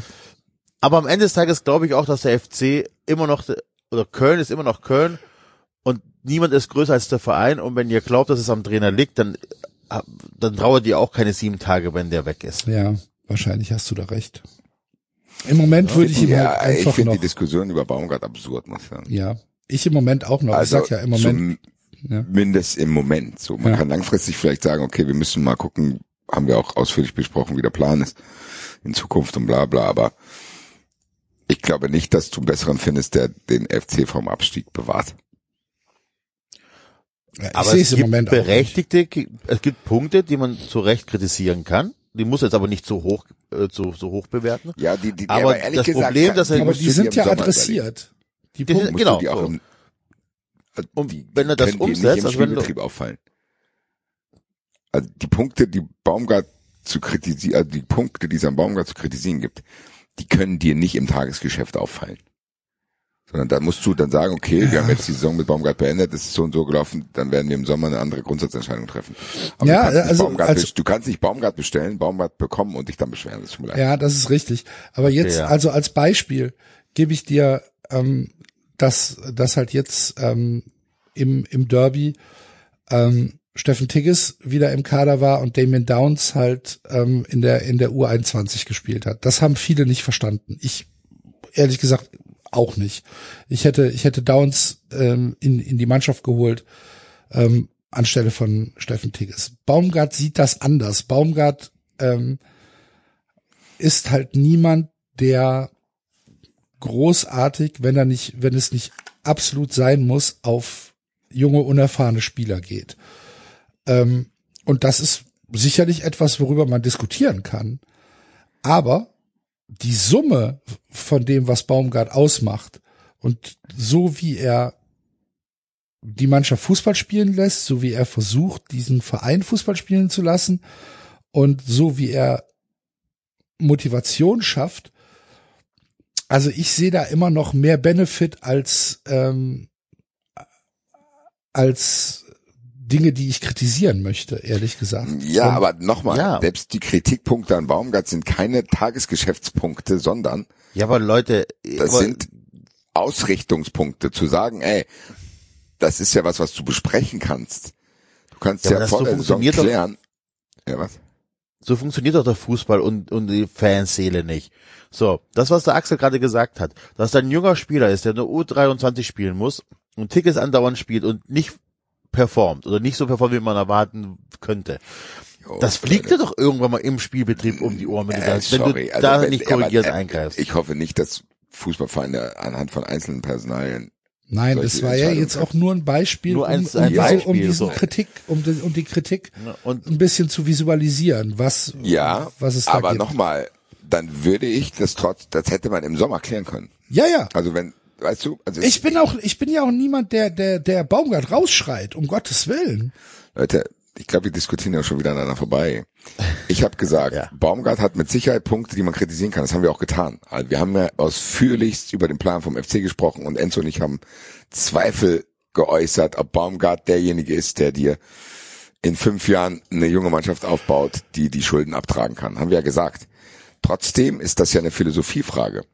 Und das ist trotzdem was, wenn ich denke, der FC ist jetzt in der Situation, der FC hat diesem Trainer einen nicht optimalen Kader dahingestellt, ehrlich gesagt. Und der holt da meiner Meinung nach trotzdem viel raus. Wenn der es schafft, mit dem Kader die Klasse zu halten, dann kannst du dich im Sommer hinsetzen und sagen, hey, wir würden uns wünschen, dass du mehr auf junge Spieler setzt. Wenn der dann sagt, nee, das ist nicht mein Ding, dann kannst du sagen, okay, dann müssen wir uns hier trennen. Du kannst aber doch nicht, weil er in der Saison keinen jungen Spieler einsetzt, ihn in der, in der Saison entlassen. Ja, nee. Gründe ja. für eine Entlassung in der Saison können doch nicht Philosophiefragen sein, weil die musst du doch selber als Verein mit ist deinem richtig. Trainer vorher klären. Ja. Die kann doch nicht in Ja, der Saison auffallen, oh, der Baumgart, der ist ja ein bisschen lange hier, da setzt halt die jungen Spieler gar nicht ein. Wie kann das sein? Wer, hat da einer mal drauf geschaut? Nee, Leute, naja, aber man muss hier die sportliche Führung schon in die Pflicht nehmen und sagen, hallo, ihr könnt nicht den Kader dahin stellen und dann sagen, ja, das reicht aber nicht. Tut mir leid. Ja, gebe ich dir komplett recht. Oder du musst Boah. im Sommer zum Trainer sagen, Nein, gebe ich Basti komplett recht. Da hat er, hat er vollkommen recht. Und wenn du sagst, die Ergebnisse passen nicht, dann ist es, dann ist es trotzdem so, dass man das nicht anhand dieser, ähm,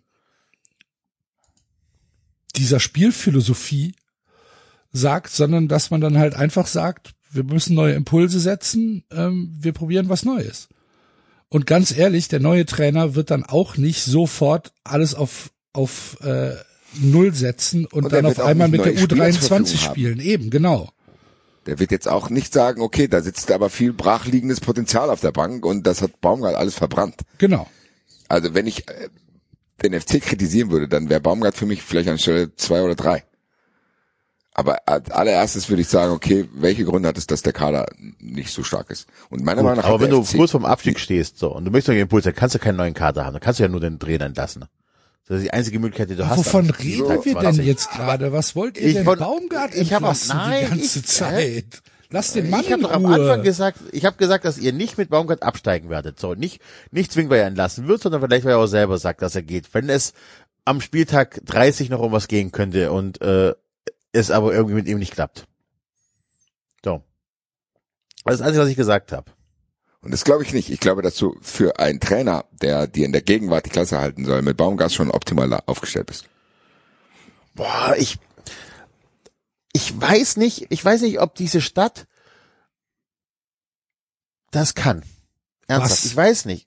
Ich weiß nicht, ob die Stadt sagen kann, ist okay, komm, ähm, Baumgart, du bist ein netter Kerl und wir glauben an dich und äh, für uns äh, zum Zweitligameister. Ich Es weiß nicht, doch ob die nicht- Leute hier Nein, die, die Was Geduld ist haben. denn los mit dir? Aber ich verstehe die Diskussion jetzt, Enzo, dann reden wir auch nochmal auf einer anderen Ebene aneinander vorbei. Was genau willst du denn sagen? Dass der FC am 30. Spieltag Baumgart entlassen muss, wenn es um den Abstieg geht. Was? Dass, dass Baumgart dann vielleicht nicht mehr Trainer sein wird, ja. Okay. Und ich, ich, ich sag, die entlassen den diese Saison nicht, weil, ich, beziehungsweise kann sein, dass sie es machen, aber ich will es nicht machen.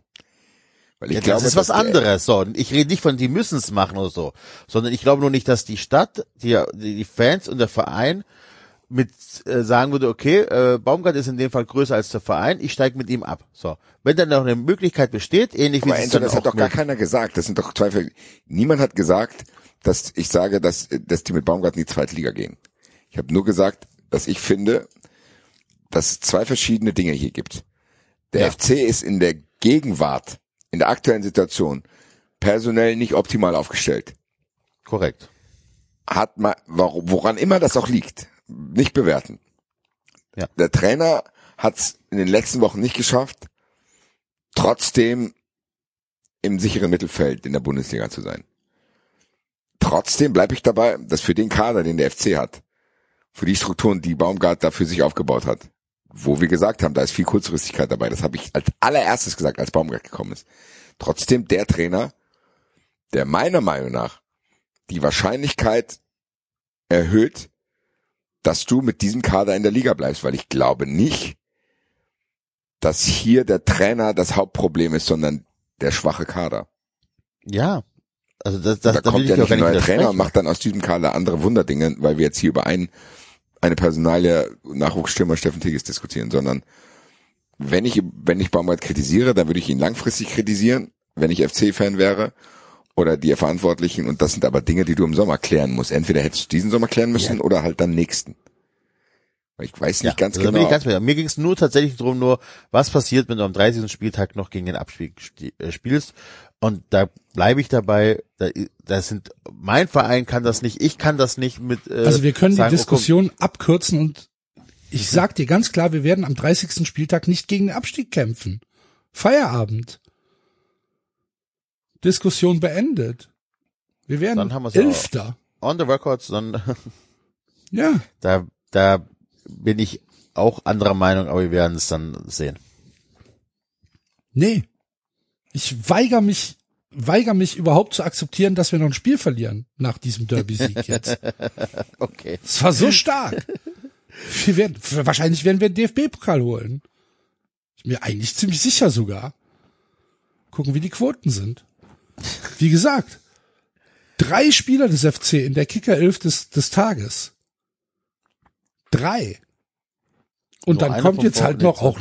Uth und Thielmann zurück. Und wer weiß, vielleicht gibt's ja irgendwelche vertragslosen Spieler, die der FC jetzt noch einsammelt. Es war fantastisch. Derby-Sieger FC. Was für eine Stimmung. Mann. Hat nicht lang genug gefallen. gedauert jetzt. Hat nicht jedem gefallen. Nein? Gute Stimmung. Ah, die gute Stimme. Oh, redest du vom, vom, vom Kölner Stadtanzeiger? Ja. Oh, der Kölner Stadtanzeiger. Hat natürlich ähm, das Haar in der Suppe gesucht, weil der Kölner Stadtanzeiger wäre nicht der Kölner Stadtanzeiger, wenn er den FC-Fans irgendwas gönnen würde und äh, hat sich dann gedacht, also so geht es nicht. Wir werden jetzt hier noch schön Feuer legen und werden auf jeden Fall ein bisschen rumlügen, weil äh, der Stadtanzeiger hat sich zur Aufgabe gemacht, warum auch immer äh, die aktive Fanszene des ersten FC Köln, egal was passiert, ähm, ja, als äh, Arschlöcher dastehen zu lassen. Annika Müller, Oliver Keller und Jan Voss haben lange dran gearbeitet und haben sich dann gedacht, jetzt schreiben wir einen schönen Scheißdrecksartikel, wie äh, katastrophal die FC-Fans sich beim Derby verhalten haben, nämlich, äh, dass während der Schweigeminute, die für die äh, Opfer des äh, Hamas Terrorangriffs auf Israel abgehalten wurde, in äh, Köln äh, hätten die FC-Fans ja dann Bengalos und Feuerwerkskörper gezündet und es hätte auch Pfiffe gegeben. Das war die Überschrift. Tatsächlich Pfiffe, Bengalos und Feuerwerkskörper in der Schweigeminute. So steht das im Kölner Stadtanzeiger. Und als äh, im, im Text wurde dann konkretisiert. Kurz darauf kam es dann allerdings zu unschönen Szenen. Feuerwerkskörper flogen durchs Stadion und das ausgerechnet während einer Schweigeminute für die Opfer des Konflikts im Nahen Osten, die auch einige Fans durch Pfiffe und Rufe störten. Auch Bengalos wurden gezündet. Und das, liebe Freunde da draußen und lieber Kölner Stadtanzeiger, ist keine unglückliche Formulierung. Das ist nicht das äh, Ergebnis, dass man sagt, oh, da haben wir uns vielleicht unklar ausgedrückt. Die Überschrift und der Text sind bewusst so gesetzt, sind bewusst so gewählt, weil es ist halt einfach gelogen. Es stimmt nicht. Das Feuerwerk war nicht in der Schweigeminute. Natürlich war die Schweigeminute eine Schweigeminute, jedenfalls von der Kurve. Es gab aus dem Oberrang gab es einen Zwischenruf, der ähm, antisemitisch war. Dieser Zwischenruf wurde dann mit Hals-Maul beantwortet von anderen Leuten und es gab Pfiffe, die diesem Zwischenruf galten und nicht der Schweigeminute. Und allein die Überschrift ist schon eine Katastrophe. Dann diesen Text zu schreiben. Daraufhin wird man von vielen Seiten kritisiert und ändert dann nicht die Überschrift, aber schreibt im Text, dass es äh, in der vorherigen Version eine missliche Formulierung gab, dass die Bengalos bereits während der Schweigeminute abgebrannt wurden, was jedoch nicht zutrifft. Wir bitten dies zu entschuldigen. Erstens steht da nicht, dass das Feuerwerk nicht da war, dass die Pfiffe nicht da waren, sondern sie korrigieren nur, dass die Bengalos nicht äh, während der Schweigeminute gezündet worden sind. Sie korrigieren die Überschrift nicht und das ist eine keine Ahnung, das ist einfach gelogen. Es stimmt nicht. Und ich raffe nicht, wie man als Kölner Stadtanzeiger mit sowas durchkommt. Ich verstehe es nicht. Das ist eine absolute Diffamierung schon wieder. Und nochmal, das sind Redakteure, die das mit Absicht machen. Annika Müller, Oliver Keller, Jan Voss, so heißen sie.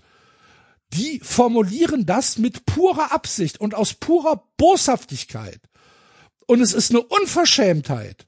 Es ist eine absolute Unverschämtheit, das so zu formulieren, weil das machst du nicht aus Schlampigkeit. Das machst du, um der Kurve zu schaden. Und ich raff es nicht. Und ich weiß nicht, was man dagegen tun kann. Ja, kannst du nicht, weil am Endeffekt ist genau das, das wird überschriftenmäßig hängen bleiben. und Natürlich, ist es die schon. Aufklärung, die Aufklärung landet dann halt auch bei, Bei uns. Bei uns landet die Aufklärung, weil es keiner macht. Ja, ich meine, die haben es ja selber aufgeklärt. Ich meinte die Aufklärung der ihrerseits, so dieses, dieser. Ja, aber die ist ja im Text. Aber die ist ja auch, die ist ja auch nur, nur halbgar. Und keiner liest den Text zweimal. So, ich habe das, also guck mal, du, du liest den Text als als Manfred 33 liest du den Text und denkst, oh, guck mal hier die FC. Die, was für Assis während der Schweigeminute haben So, diese dann nicht wird mehr das- alle. Dann wird das korrigiert, aber ich lese den Text ja nicht nochmal, deswegen. Ja. Also ich lese die korrigierte Fassung nicht. Das meinte ich. So, das So. selbst die korrigierte Fassung, das erreicht dann eh keinen mehr, sondern es ist draußen. Ja, ist allgemein ja öfter zu beobachten, dass äh, aktive Fans ja, da auch nicht viel machen können. Das ist unsere Zeitung. Der Kölner Stadtanzeiger. Das ist nicht der Gladbacher Stadtanzeiger, das ist der Kölner Stadtanzeiger. Das Ja, gibt's doch nicht. Die, die werden Leser haben, die genau das auch so sehen. Ja, ja.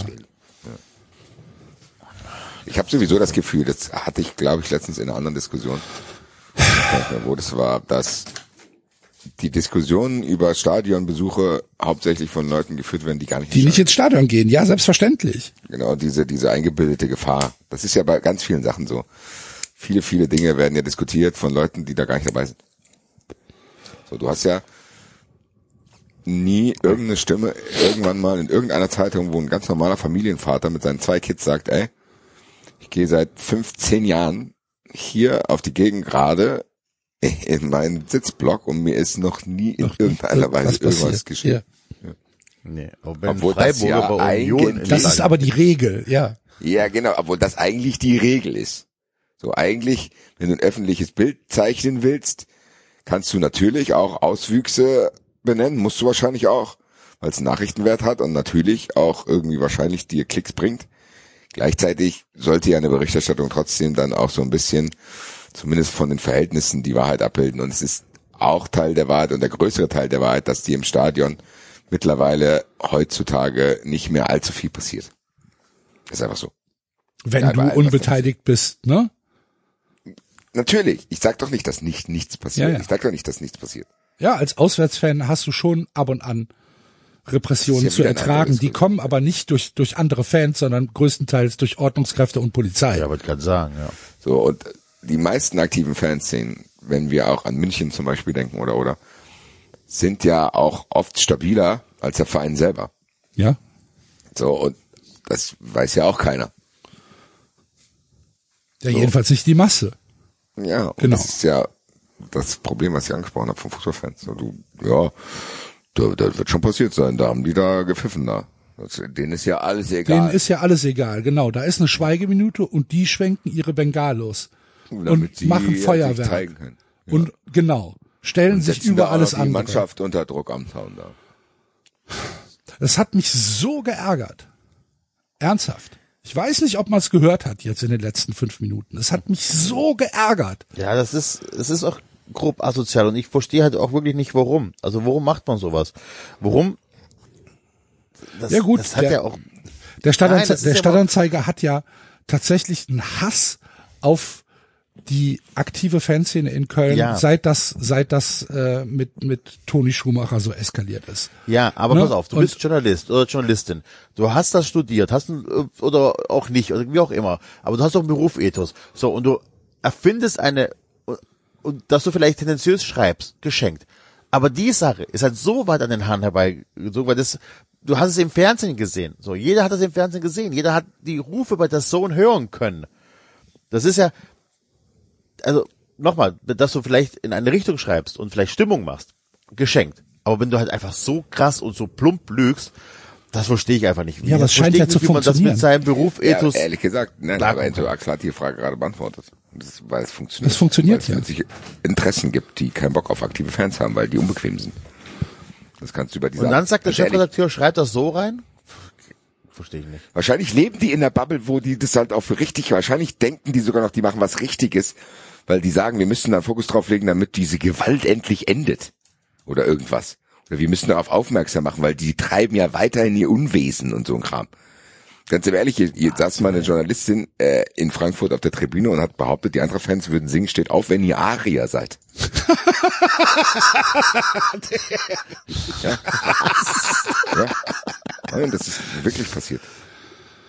Na dann. Die sagt, die war hier bei einem Spiel und dann hätte es gehießen, steht auf, wenn ihr Aria seid. Hat die behauptet einfach. Das ist halt auch fahrlässig, ehrlich gesagt. Selbst Ich wenn du das aus vielleicht dir selber guten Absichten machst. Ich verstehe es halt. Ich habe ich, ich, ich hab jetzt hier gerade tatsächlich mir den Artikel nochmal aufgerufen. Was haben wir denn heute?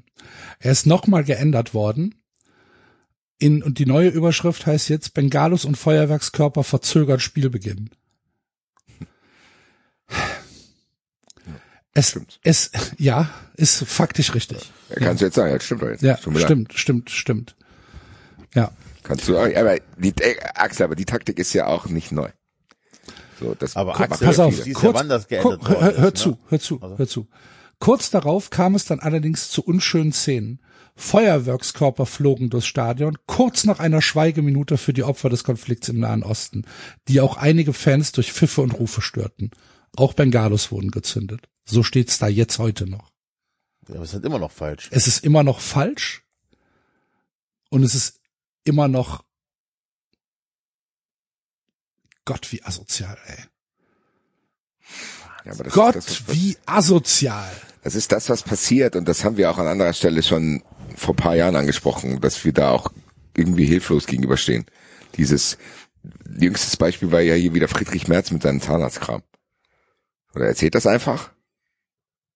Ja, und dann relativiert er das irgendwie noch ein bisschen leise, so. Und dann steht es halt draußen, so. Ja, Ja, und dann wird das halt übernommen als. Narrativ. Wir kriegen einen Zahnarzt bezahlt. Ja. Fertig. Das Problem ist, dass es funktioniert.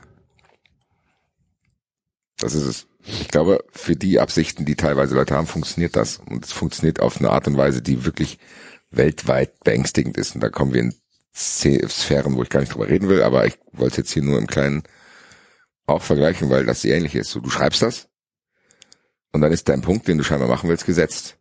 Und dann kannst du natürlich das korrigieren, weil du es auch korrigieren musst, weil, wie du es schon gesagt hast, offensichtlich das gelogen war.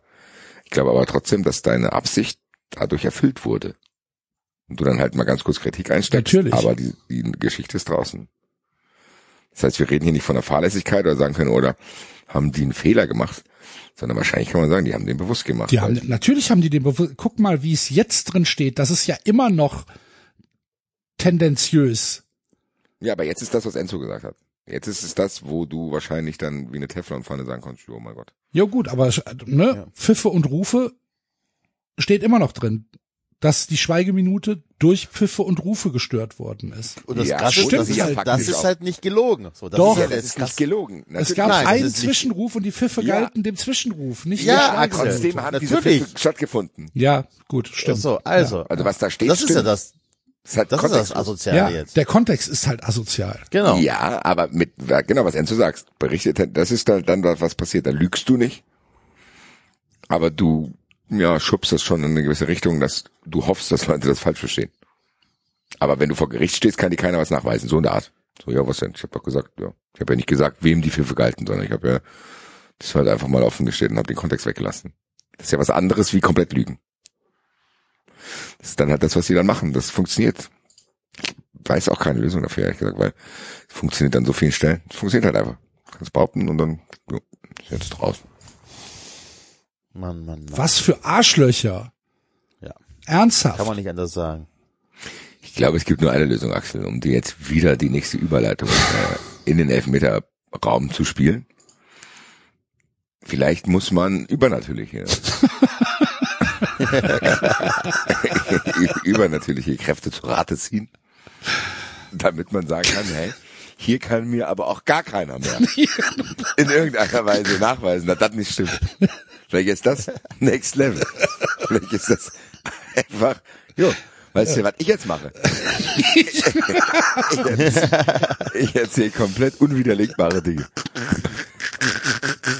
Vielleicht können wir uns von dem folgenden Part 93 für die Zukunft auch ein bisschen was abschauen. Ja, tatsächlich. Ähm, ja, der eine oder andere aus dem, aus dem FC-Umfeld wird's mitbekommen haben. Äh, Hen Hennes Weißweiler, der Hat sich zu Wort gemeldet. der leider Gottes verstorbene Meistertrainer hat sich bei einer Geistheilerin gemeldet. Hallo, Hallo, hören Sie mal. Sie, wundern Sie sich nicht, dass ich jetzt auf Sie zukomme. Auf diese Art und Weise. Aber ich habe ich hab gelesen, Ich- dass sie einer der wenigen sind, die mich empfangen können. die mich empfangen können. Kann nicht jeder. Ich würde gern was sagen. Ja, würden sie dann weiterleiten für mich. Und zwar, ganz kurz, Axel, ganz kurz, Ja, bevor du ja. Wir müssen uns hier kurz klar machen, was da passiert ist. ja, Da sitzt irgendjemand daheim und sagt, hm, was schreibe ich jetzt? Ja, ich werde, ja, ein Toter hat sich bei mir gemeldet und ganz ehrlich, wenn, wenn ich mich ja, schon die drauf Geistheilerin hat den Artikel ja gar nicht geschrieben. Das ist ja das Schlimme daran. Ja, egal, auf jeden Fall gibt's Leute, die denken, gut, ich probiere mal zu behaupten, dass ich mit Toten reden kann. Ja, Selbst wenn ich, ich gehe mal die Treppe mit, dann lasse ich mich drauf ein. Sage, okay, wer weiß, vielleicht gibt's Dinge, die man sich nicht vorstellen kann. Keine Ahnung. Du hast vielleicht Glück, dass du mehr Fähigkeiten hast als ich und du kannst das hören. Ich nicht. Ich glaub's nicht, aber meine Güte, ich lasse mich mal drauf ein.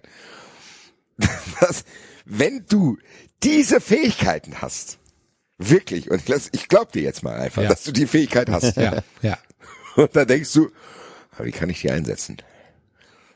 Wie kann ich die einsetzen? Ja, ich mache das auf folgende Art und Weise, wie es jetzt passiert. Für dieses wichtige Thema benutze ich diese übernatürliche Fähigkeit, um das auszuräumen. Ja.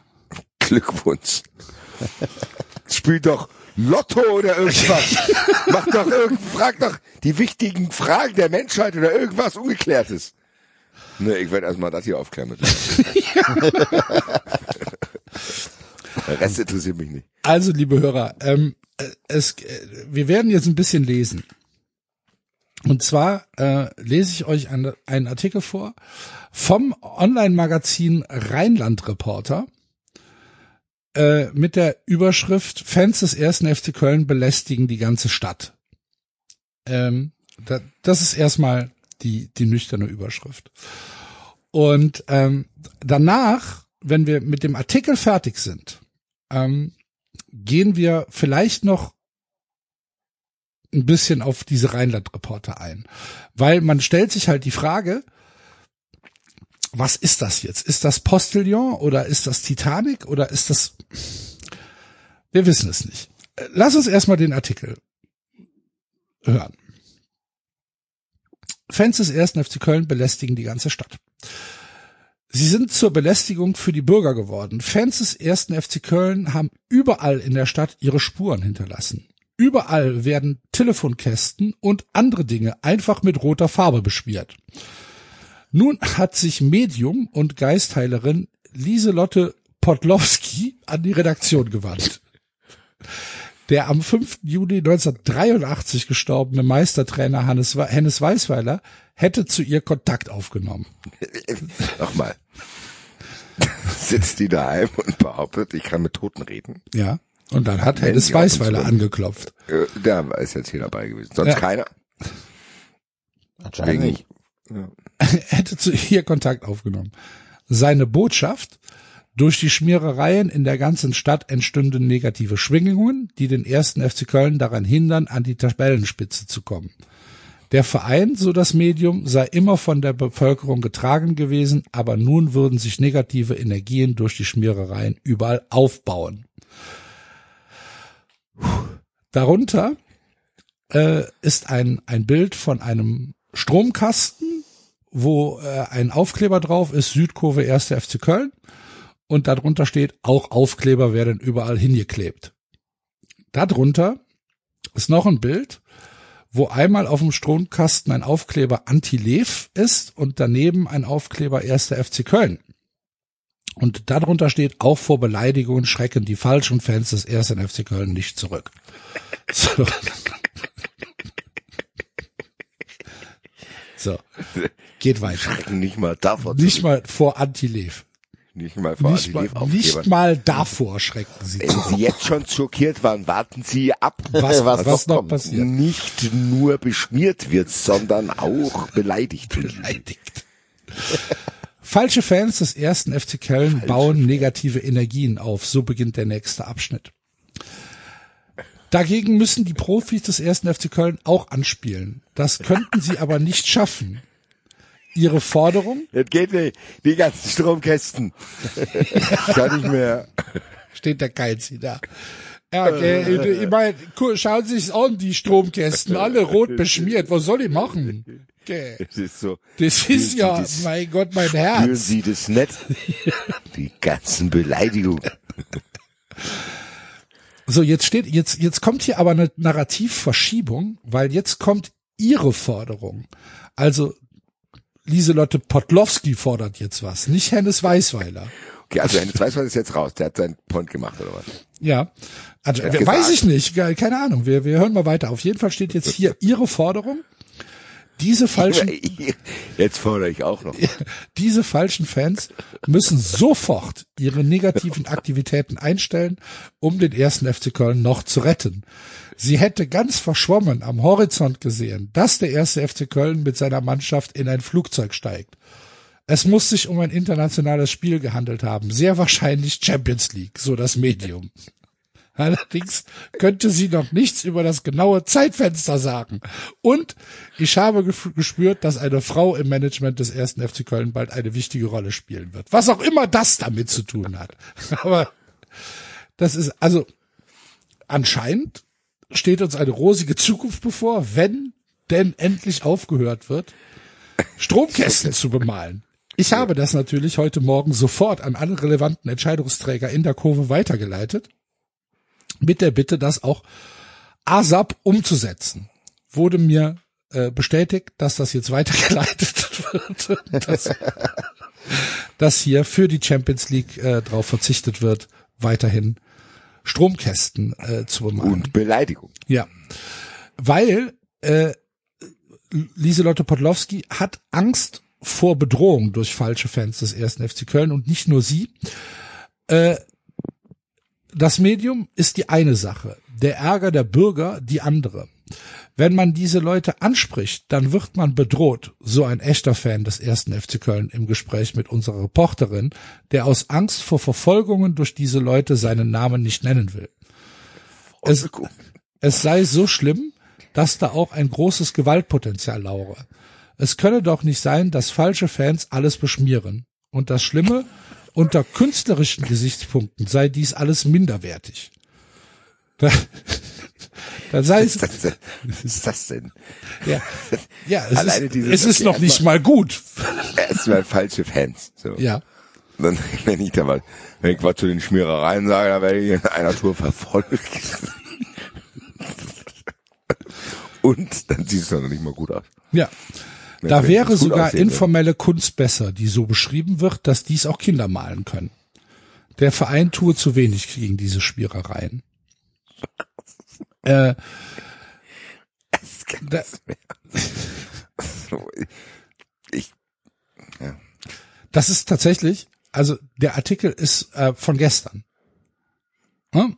Ähm, der ist jetzt nicht irgendwie alt oder so. Der Hennes Weißweiler hat sich pünktlich zum Derby gemeldet, weil der war ja auch Trainer in Gladbach und ähm, hat sich dann wahrscheinlich gedacht, jetzt muss ich was sagen. Irgendwann verschwimmt das so ein bisschen. Ne? Was fordert Lieselotte Podlowski? Was, Ja. for- was fordert Hennes Weißweiler? Äh, was, was äh, interpretieren die Rheinland-Reporter da rein? Äh, Irgendwann verschwimmt, ver, verschwimmt das. Und dann lese ich das und denke, okay, das kann ja nicht ernst, das ist, ist ja Bullshit. Kann ja nicht ernst gemeint sein. So naiv gehe ich daran. Und dann gucke ich mir diese ganze Scheiße da an und klicke natürlich, blöd wie ich bin, auf über Rheinland-Reporter. Was ist das? Und dann lese ich, dass das halt anscheinend komplett ernst gemeint ist. Ne, es gibt Ausflugs- und Wandertipps, Rezepte, aktuelle Ereignisse, äh, wir erzählen spannende Geschichten und wir reden mit Menschen aus der Region und wir haben ein erfahrenes Reporterteam aus dem Rheinland, das sein Handwerk versteht. Die Rheinland-Reporter sind als Journalisten für verschiedene Medien tätig, immer am Puls der Zeit, bla bla bla bla bla. Hier sind Leute, die Bücher geschrieben haben. Das ist komplett ernst gemeint. Das ist keine Satire oder das ist keine Glosse oder irgendwie sowas. Der Mensch, der das geschrieben hat, hat das als, ja, hat das seriös geschrieben und denkt, das ist jetzt, also Lieselotte Podlowski hat sich mit Hennes Weißweiler unterhalten und jetzt fordern wir da auf, dass, dass die falschen Fans aufhören, Stromkästen zu bemalen. Da hab ich mir gedacht, wer steckt denn da dahinter? Da habe ich natürlich aufs Impressum geklickt. Habt ihr noch drei Minuten? Wir Ja, haben noch so viel du 20 magst. Minuten. Ich, ich liebe solche Universen, Axel. Wo Leute sitzen, die denken, ja, das schreibe ich. Oder Inga wo Lieselotte. Podlowski anruft, ganz Ja. kurz, Lieselotte Podlowski ruft an und dann legen die auf und sagen, oh, ich bin in einer ganz großen Sache auf der Spur. Ja. Der Hennes Weißweiler hat die angerufen. Ähm, verantwortlich für Rheinland Reporter ist äh, Frau Sprünken. Inga Sprünken heißt die Frau. Und Inga Sprünken hat einen Wikipedia-Eintrag. Dieser Wikipedia-Eintrag ergibt sich aus ähm, tatsächlich veröffentlichen, also aus Büchern. Ne? Sie hat Bücher geschrieben und äh, hat damit einen, ja, einen, einen Wikipedia-Eintrag. Und jetzt erzählt mir mal, ob dieser Wikipedia-Eintrag von jemand anderem geschrieben wurde als von Inga Sprünken selbst. Denn wir lesen den jetzt auch zusammen. Der, der gehört der Laden. Ja. Okay. Also sie ist auf jeden Fall laut Impressum verantwortlich. So. Inga Sprünken, geboren am 5. Juli 1962 in Düsseldorf, ist eine deutsche freie Journalistin, Lokalreporterin und Buchautorin. Bis dahin ist in Ordnung. Sprünken betreibt seit 2000 das Redaktionsbüro äh, Büro Istext sowie seit 2020 das Online-Magazin Rheinland Reporter in Zusammenarbeit mit Kollegen. Die Journalistin ist Mitglied im Deutschen Journalistenverband. So. Das ist die Einleitung. Leben.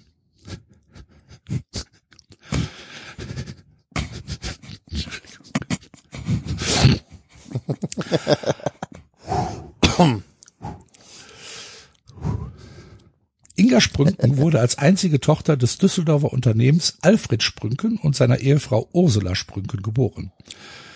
Die Familie zog 1968 in die Gemeinde Much, Rhein-Sieg-Kreis. Von 83 bis 2009 war Sprünken verheiratet und hatte den Namen Schulz ihres Ehemanns angenommen. Ihre ersten Buchbeiträge erschienen noch unter dem Namen Inga Schulz. 2009 nahm sie ihren Mädchennamen wieder an. Nach dem Fachabitur im Berufskolleg in Siegburg absolvierte Sprünken mehrere Berufsausbildungen als Rechtsanwaltsgehilfin, Baufinanzierungsfachfrau und Versicherungsfachfrau sowie diverse Weiterbildungen. Sie arbeitet von 93 bis 91 während der Regierungszeit von Bundeskanzler Helmut Kohl im Bundeskanzleramt in Bonn, unter anderem im Referat für Redenschreiben. Nach dem Berlin-Beschluss wechselte sie 1991 zur Bonner Filiale der Hypobank und 1993 zur Raiffeisenbank in Neunkirchen-Seelscheid. Wicht, wichtige Informationen im Wikipedia-Eintrag. 1998 ließ sie sich bei der Zentralkrankenversicherung, in Klammern heute Generali, zur Versicherungsfachfrau weiterbilden und arbeitet zwei Jahre für die Zentral als freie Handelsvertreterin. Während dieser Zeit begann Sprünken als freie Mitarbeiterin für die Siegburger Lokalredaktion des Bonner Generalanzeigers zu schreiben und absolvierte diverse Weiterbildungen im Bereich Journalismus. Später folgten Aufträge, Aufträge des Extrablatts in Siegburg, heute VWP Verlag. Im Jahr 2000 gründete sie ihr Redaktionsbüro und übernahm allein verantwortlich die Redaktion des Stadtmagazins Rhein-Sieg, das nach Übernahme durch die Rheinische Redaktionsgemeinschaft in die Lokalausgaben Siegburg, Troisdorf, St. Augustin, Lohmar, Hennef und Eitorf aufgesplittet wurde. Bis zum Jahr 2005 war Sprünken als Redakteurin für die Stadtmagazine Siegburg, St. Augustin, Troisdorf und Lohmar zuständig.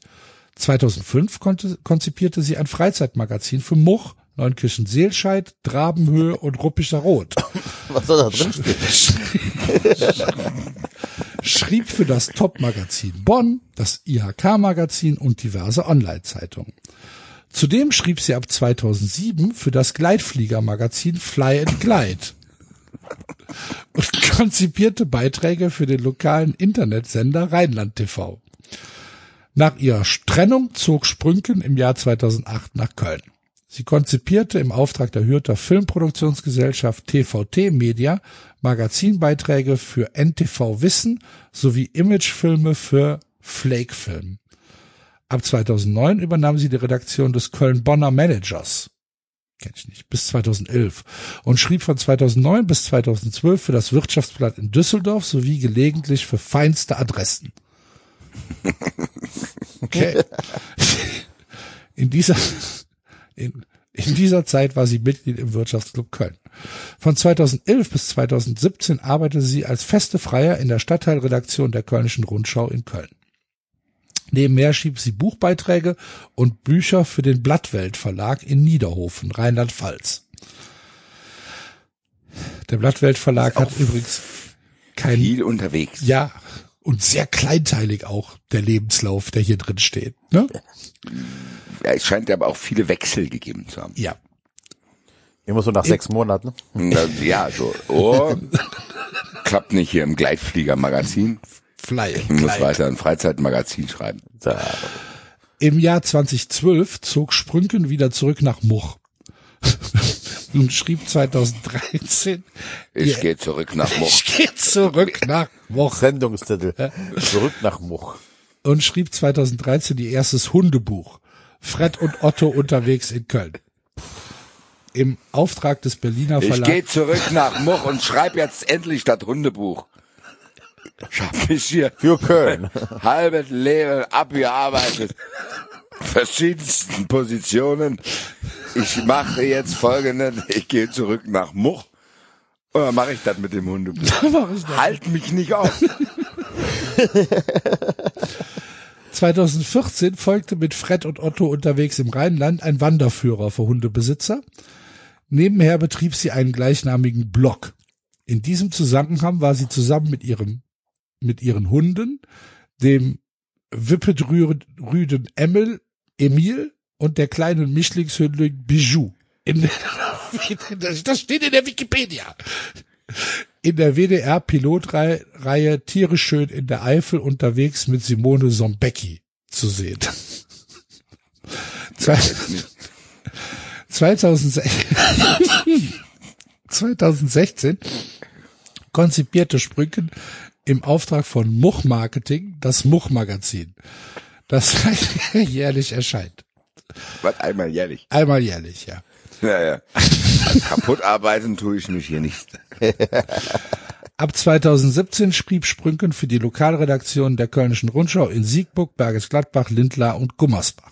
Seit 2018 arbeitet sie als freie Journalistin für die Siegburger Lokalredaktion des Bonner Generalanzeigers und konzipierte 2020 zusammen mit Kollegen das Online-Magazin Rheinland Reporter.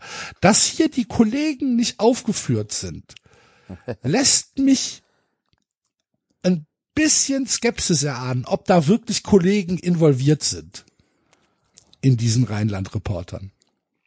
Ja, aber Ich mein weiß es nicht. Axel, so ein Wikipedia-Eintrag, da ist man ja auch mal nicht ganz so genau. Ja, ja, natürlich nicht. Weil jetzt ist nicht so genau unterwegs. Also, Eben, ne? Also mein, sie lässt ja auch Sachen aus, bestimmt. Ja. Ihr 2022 erschienenes Buch Geschichten aus dem Rheinland ist eine Sammlung von Geschichten aus dem Rheinland-Report. okay, danke. Gott sei Dank wurde das noch aufgeklärt. Aber wie die Kollegen heißen, äh, Ja, ne. vielleicht, vielleicht wollen die Kollegen auch nicht, dass ihre Namen auftauchen. Vielleicht. Vielleicht. Nach dem Tod ihrer Mischlingshündin Bijou, die eine große Rolle. Axel, ganz kurz, ganz kurz, Axel. Da muss doch irgendwo auch eine Quelle hin, oder nicht? Das sind ein paar Quellen Ja, da, ey, aber ganz die, ehrlich, überleg mal, was uns alles rausgestrichen wurde. Ja. Und die, Nein, jetzt aber mal Spaß der. Tod der Mischlingshündin wird ja einfach Ja, Da muss es doch, geglaubt. das ja, muss doch die, die, irgendwo belegt werden. ne? ja, die Veröffentlichungen sind alle verlinkt. Auch Aber über den toten Hund. Über den toten Hund. Nein, über den toten Hund steht nichts drin. Nein, da ist keine Ey, Quelle drin. kann einer mal einen Case aufmachen und dass wir den Tod des Hundes anzweifeln? Nach dem, Tod, Woher erst mal wissen wir beweisen.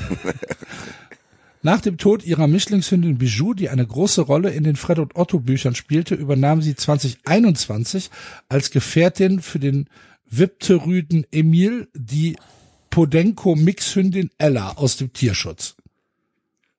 Damit endet Auch keine Artikel. Quelle. Nein, nein. Ah, das ist das Ende vom Artikel. Das ist das Ende des Artikels. Falls ja. ihr euch gefragt habt, was nach dem Tod passiert, da, äh, ja, Hat aus dem Tierschutz die Ella geholt. Ella, Ella, Ella. ich bin sehr gespannt. Sollte das gerade auf Ella Teil Ella sein? Fred Nein. und Otto. Umbrella.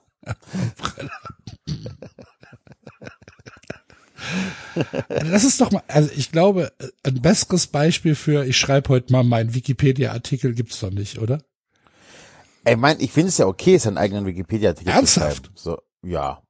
Also wenn man, finde ich jetzt nicht dramatisch. So, es gibt Positionen, es gibt Jobs, als gerade als Journalisten, dann macht das ja, ist es ja okay. So, ne? Mach das, ist doch in Ordnung, habe ich kein Problem mit. Wenn du, wenn du die Relevanz dafür hast. Aber du musst halt Gespür dafür haben, wo es halt einfach dann ins Lächerliche geht, wo es dann einfach keinen Mehrwert gibt, sondern dir eher schadet. Und wenn du eine Journalistin bist und das auch hauptberuflich oder auch marketingmäßig irgendwie unterwegs bist, dann musst du auch feststellen, dass dieser Wikipedia-Artikel mit, wenn ein Hund ist gestorben, dann habe ich den Hund gekauft und ihn ist, ah, vielleicht, vielleicht an der Sache vorbeigegangen ist. Wollen wir mal gucken, was der Hundeverlag Fred und Otto ist? Ja, bitte. Ich warte auf Teil 2 mit der neuen und da müssen jetzt neue Stories aufmachen. Oh, Fred und Otto, der Hundeverlag, hat eine Google-Rezession und es ist ein Stern.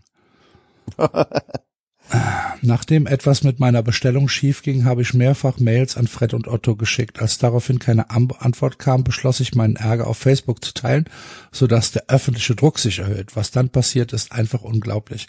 Ein Mitarbeiter des Verlegers rief an und drohte mir am Telefon, dass ich diese öffentliche Diffamierung zu sein, zu sein lasse, weil sonst etwas passiert. Daraufhin legte ich auf. So etwas Übergriffiges und Ekelhaftes ist mir noch nie passiert. Oha. Hey. Fred und Otto. abgebogen. Ja, das ist, äh, ist, ein, ist ein Verlag, der nur Hundebücher schreibt. Inga Sprünken. Oh, hier ist ein. Foto von Inga Sprünken. Worte sind meine Obsession.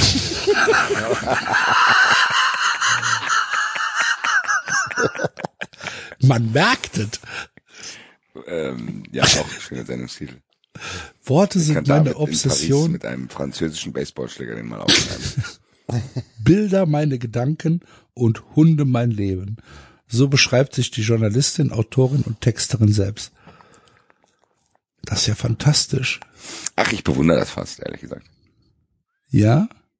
Die scheint, die scheint sehr bei sich zu sein. Ja, das ist richtig. Na Gott. Ja. Who am I to judge? Inga. Keep going. Ich warte auf Teil 2 von Fred und Otto. Den, den gab's ja schon. Teil 2 gibt's.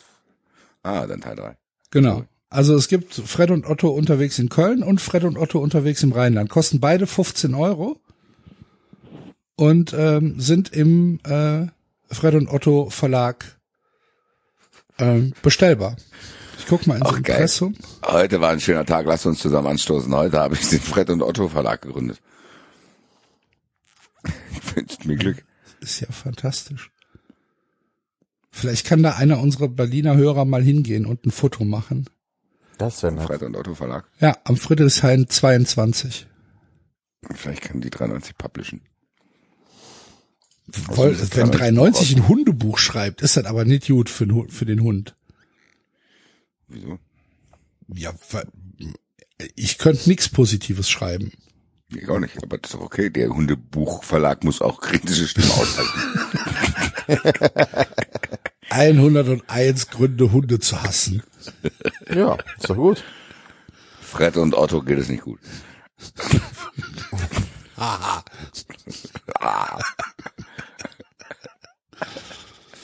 Oh, Ja, ist eine Wiener, eine, eine Umfrage unter Wiener Tierärztinnen hat ergeben, dass Hunde äh, zu fett sind in Wien. Adipositas weit verbreitet in Wien. Okay. Ja, das ist doch, ja, ja, es schmeckt halt so gut, Ja, gell? ne, Das ist jeden so- Abend der Eitrige. Willst du, Wollt ihr mir den Zucker im Hundefutter verbieten? Na. Ja, aber das ist doch Kommissar Rex schuld, oder? Dass der immer eine Wurstsemmel gegessen hat. Oh, das weiß ich nicht. Kommissar Rex äh, nie gesehen. Nie geguckt, Kommissar Nein. Rex? Nein. Das ist in Italien lief das immer. Das ist eine das von diesen. Kommissario Rexo. Kommissario. Kommissar- Das gibt ja wirklich ohne Scheiß. Also Kommissar Rex, ähm, dann noch irgendwelche amerikanischen Soap op, op Dings da, und Derek. Derek lief wirklich und meine Oma hat das immer geguckt. Nonstop. Ja, warum auch nicht? Derrick ist ja super. Ja. ja. Ja, auf jeden Fall. Also, Learning, ähm, die, ähm, der Hennes Weißweiler sagt, wenn du Fan des ersten FC Köln bist, bitte sei ein richtiger Fan des ersten FC Köln und kein falscher Fan.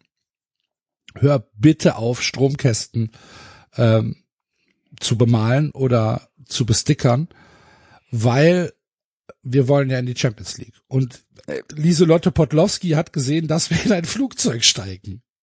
Es Können wir nicht Lieselotte Podlowski vielleicht auch mal hier einladen für andere Fragen? Vielleicht kann man das mal machen. Ich guck mal, ob Lieselotte Podlowski vielleicht eine Homepage hat. Wir können ja mal, vielleicht laden wir die auch mal ins Wettbrötchen einfach ein. Nein, Machen wir ein paar der Scheine. einzige Straßenschein, Google, Straßenschein von Lieselotte Podlowski. So, wenn das nicht klappt, weiß ich aber auch nicht. der einzige Google-Eintrag von Lieselotte Podlowski ist tatsächlich dieser Artikel des Rheinland-Reporters. Okay. Also wir wissen nicht, wie wir sie erreichen können. Nee. Vielleicht gibt's sie gar nicht. Oder wir müssten irgendwie, ja, Also Inga hat ja nicht übernatürlich gesagt, ob- mit ihr Kontakt aufnehmen. äh, Inga hat ja nicht gesagt, dass wahre Worte ihre Obsession sind. ja, das stimmt. Warte, ich schreibe jetzt erstmal zurück nach Much. Schreibe ich jetzt erstmal auf, bevor wir was vergessen. Zurück nach Bevor wir jetzt vergessen, äh, während du das tust, werde ich euch weiter mit meinem roten Faden hier durch die Sendung stricken und dich trotzdem nochmal als Nachdreher von diesem Spiel fragen, lieber Axel. Warum kriegt der Gladbacher Rot und der Freiburger nicht?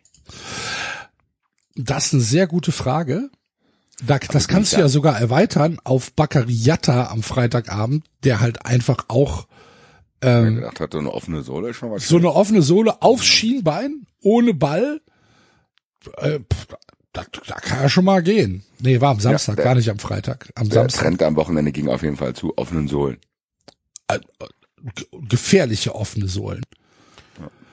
Ähm, ich habe keine ihr Ahnung. euch- ich habe Könnt ich, ihr euch irgendwann mal erinnern, dass offene Sohle nur gelb war? nee. Und vor allen Dingen, Also? das waren alles meines Erachtens waren das drei sehr vergleichbare Szenen. Da war Jatta vielleicht sogar noch der harmloseste, weil der einfach nur draufgetreten hat, weil der weil der Führter stand. Ähm, die anderen waren ja in Bewegung.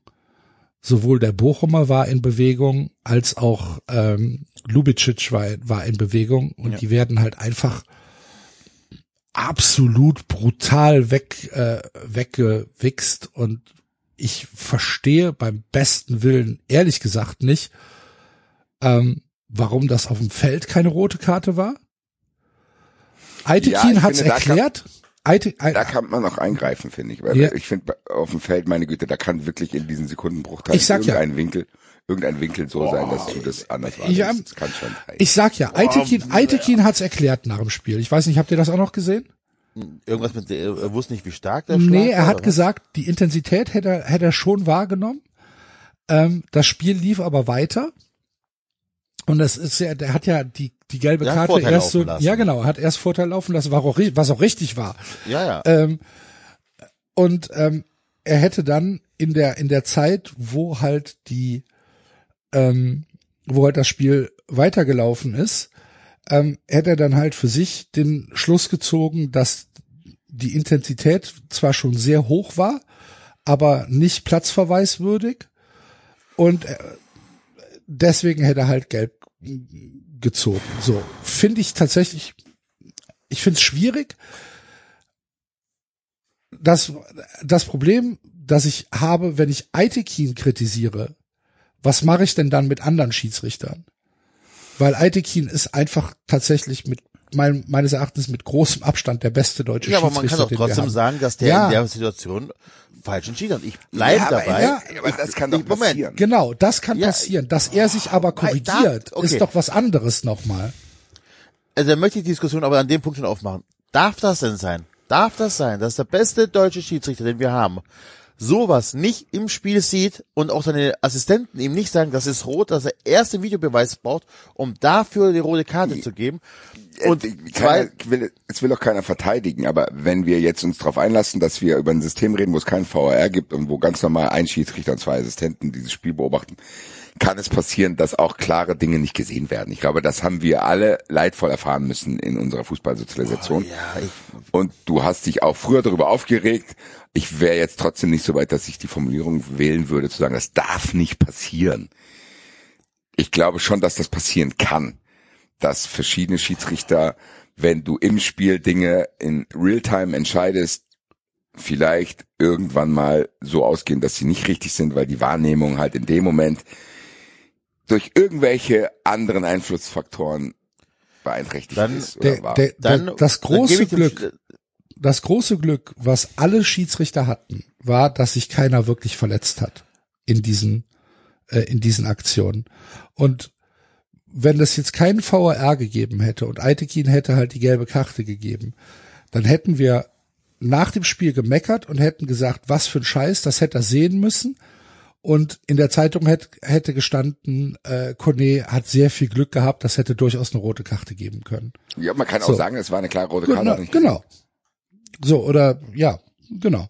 Ja, ich, ich So. bleib dabei, sorry, aber so wie der von der Seite reingrätscht, Ich das nicht so wahrzunehmen, das ist so wahrzunehmen, dass es keine rote Karte ist, ist für mich tatsächlich einer von den Fehlern, wo ich sagen muss, das verstehe ich nicht und, und da bleibe ich dabei und das kann, ja, ist egal. Also dann gibt's auch vielleicht auch, vielleicht war die Vorgabe vom DFB auch fehlerhaft, weil das ist ja dann die, die nächste Ebene. So, warum gibt's einmal gelb und einmal rot? Also ich dachte immer, so von der Seite reinzugrätschen ist automatisch rot. Entschuldigung, das weiß ich nicht. Das war, so hatte ich es irgendwie in Erinnerung gehabt, dass du das so von der Seite reingrätscht und den Ball nicht triffst und es ist dreimal passiert, dass der Ball nicht getroffen wurde, ist, dass das automatisch rot ist. Ja, der Ball war ja auch nirgendwo wirklich im Spiel, in keiner der Situationen. Ja, Leute, nochmal, aber das kann doch trotzdem, selbst wenn es diese Regel ganz klar gibt, kann das ja passieren, dass bei drei Schiedsrichtern einer da nicht rot geht, weil er das halt in dem Moment anders sieht. Das kann ja tatsächlich einfach mit dem Setting, was du hast, wenn du nur ein Schiri auf dem Platz bist, passieren, oder nicht? Was ist Okay. ja erst dreimal passiert. Nee, Nein. er redet ich mein, doch von ohne VAR, Enzo. Ja. So. Ohne VR wäre es in dem, wäre es dieses Wochenende dreimal passiert, dass es nur gelb gibt. Ja, ist richtig. Und trotzdem kann das als Einzelereignis existieren, dass es eine Regel gibt, die ziemlich klar ist, die dann aber, wenn nur ein Schiri auf dem Platz ist, von zwei gepfiffen wird und von zwei nicht. Das war nur ein theoretisches Beispiel. Ja, okay. Nichts mit der Realität. So, nur einfach, was wir jetzt hier besprechen, zu sagen, okay. Aber wir müssen uns Das doch einig sein, dass es mit VAR nicht passieren darf, oder? so, und das ist aber doch dann die nächste Diskussion. Ja. Das ist die nächste das ist das, Diskussion. was man nicht akzeptieren kann, ist, dass drei identische Szenen, und ich sage jetzt, klar, es ist vereinfacht, wenn man jetzt identisch sagt, aber ich sage jetzt einfach mal, unterschiedlich bewertet werden. Das geht nicht.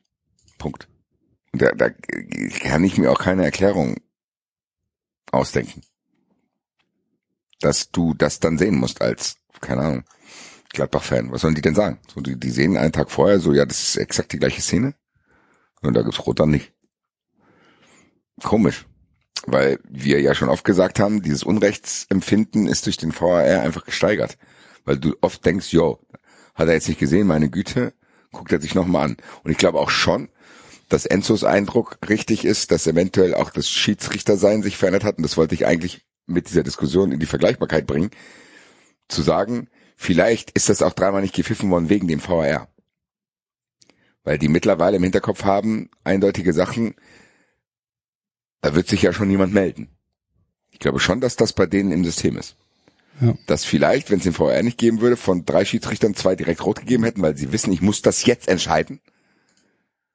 Und durch den VR es halt dazu gekommen ist, dass von drei keiner das direkt pfeift, weil die halt denken, mich wird schon jemand anrufen, wenn das jetzt doch eine klare rote Karte war. Das kann ich mir schon vorstellen. Und bei, bei ähm, Bochum gegen Freiburg äh, oder Freiburg gegen Bochum äh, hat der VAR tatsächlich nicht eingegriffen. Weil angeblich keine krasse Fehlentscheidung. Und dann äh, ist das ja wohl so, tatsächlich, Fröhlich hat am Sonntag dann dem Kicker gesagt, dass dafür ist eine rote Karte vorgesehen. Und zack, gibt's dann halt auch die rote Karte für das Foul vom VAR. Und anscheinend gibt's, gab's zwar wo vor, am Samstag noch eine Regelung, dass es nicht zwingend eine rote Karte sein muss. Da kann man über die Erklärung von Alex Feuerherd äh, schmunzeln oder auch nicht, wie auch immer. Aber anscheinend gab's das die Vorgabe, dass es bei bestimmten, bei Eintreten bestimmter Situationen nicht rot sein muss. Also gab's dann auch vom DFB eine falsche Vorgabe. Oder eine Vorgabe, die nicht nichts mit der Spielrealität zu tun hatte. Ja, also sagen wir mal so, Aitekin hat Glück gehabt, dass sein VAR sich eingeschaltet hat und hat meines Erachtens dann durch den VAR die richtige Entscheidung getroffen. Der Schiedsrichter in Freiburg ist vom VAR ähm, ja im Stich gelassen worden. Daniel Schlager saß da, hat gesagt, nee, nee, das ist schon in Ordnung, gelb. Und beim HSV war Robert Schröder der Schiedsrichter.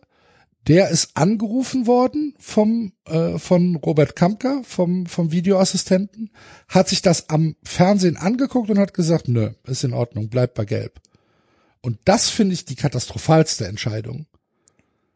Das finde ich tatsächlich die katastrophalste Entscheidung, dass der sich das anguckt nochmal im Stadion und dann sagt, für mich ist das gelb. Weil wenn das eine gelbe Karte ist, Jatta tritt halt einfach völlig ohne Ball dem das Schienbein durch und hat halt einfach Glück, dass der, dass der Fürther kein, kein, kein Knochenbruch davon ge, getragen hat.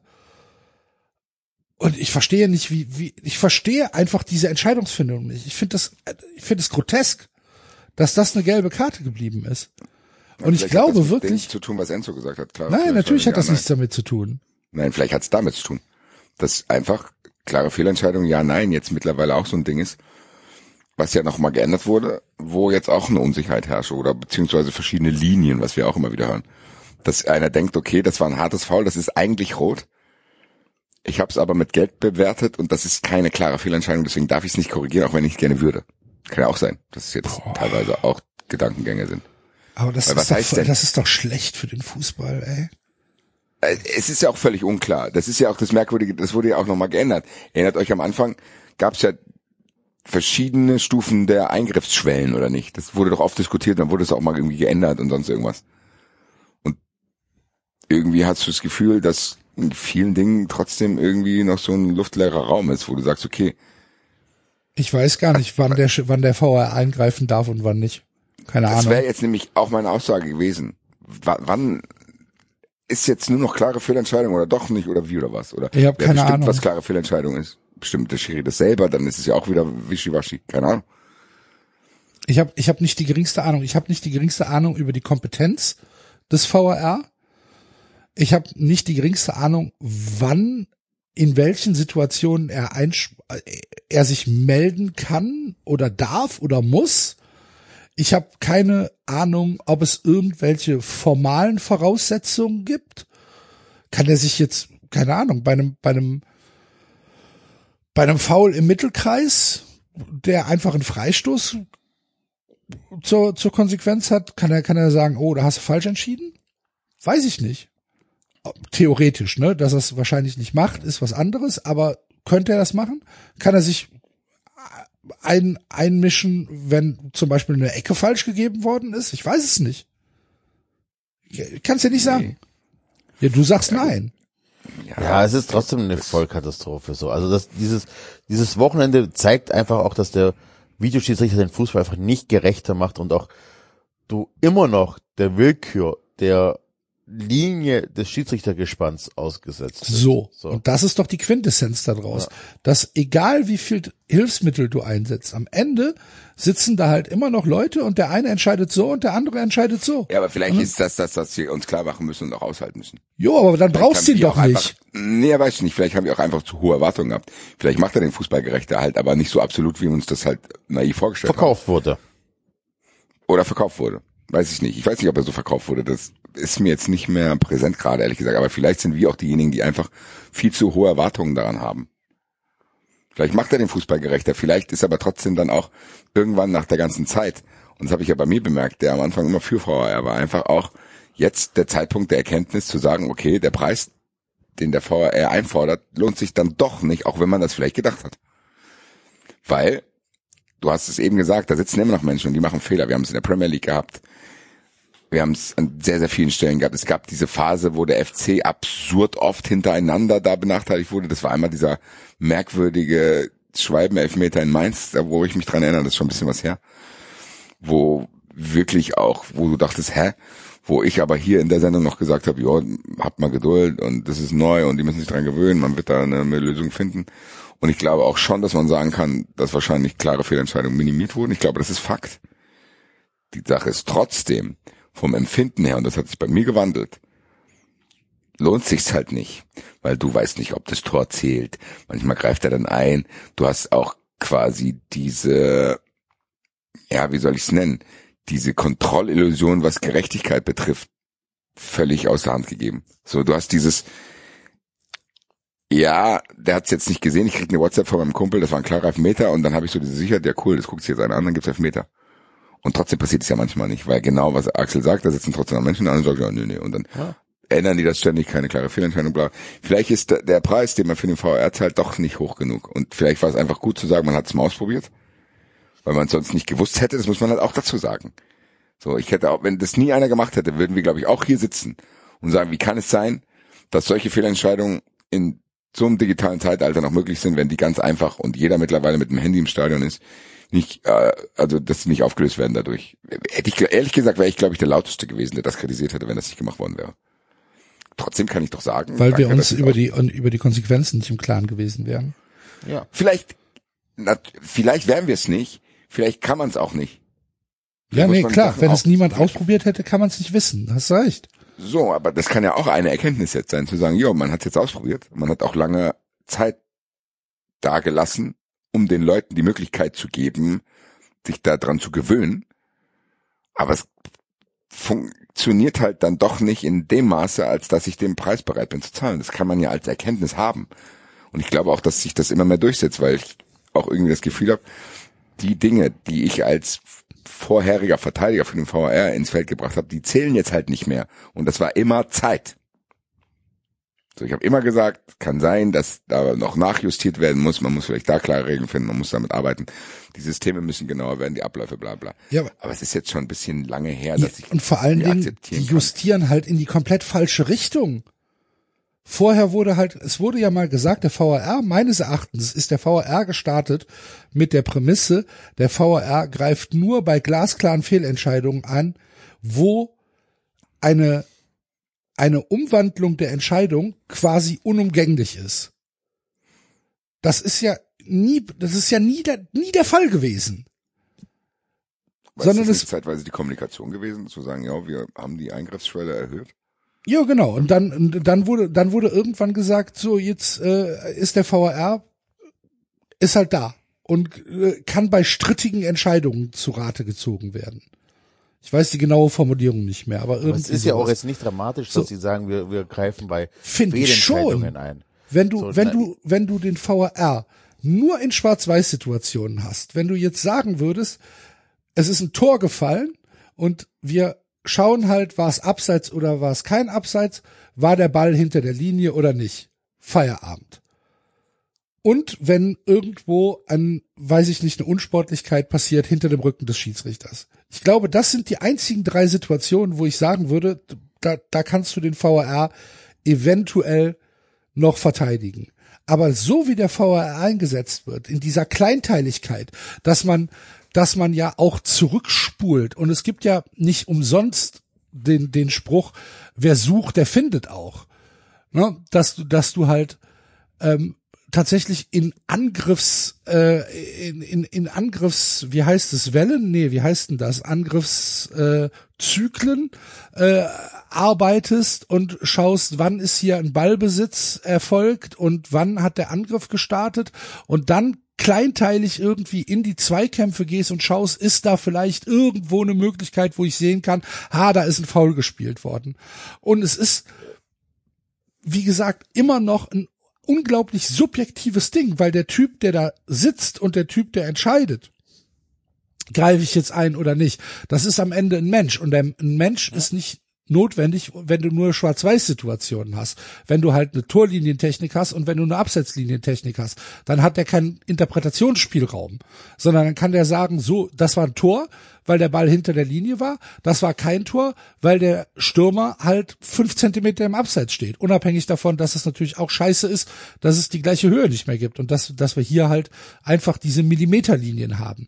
Muss mir nicht gefallen, kann ich aber als Schwarz-Weiß-Entscheidung dann am Ende noch akzeptieren. Aber so wie der VAR jetzt eingesetzt wird, dass er praktisch als Oberschiedsrichter nochmal auf den Schiedsrichter auf, im Feld dargestellt wird und dass er seine eigene Interpretation nochmal in die Bilder reinsetzen kann und sagen kann, oh, das hat mir aber nicht gefallen, das hat er nicht gepfiffen, da gebe ich mal, gebe ich mal laut und dann nimmt er ja Einfluss auf den Schiedsrichter, weil wenn der Schiedsrichter angefunkt wird, dann weiß er ja, hm, die Fernsehbilder sagen vielleicht ein bisschen was anderes. Da gucke ich doch mal mit einem anderen Auge drauf.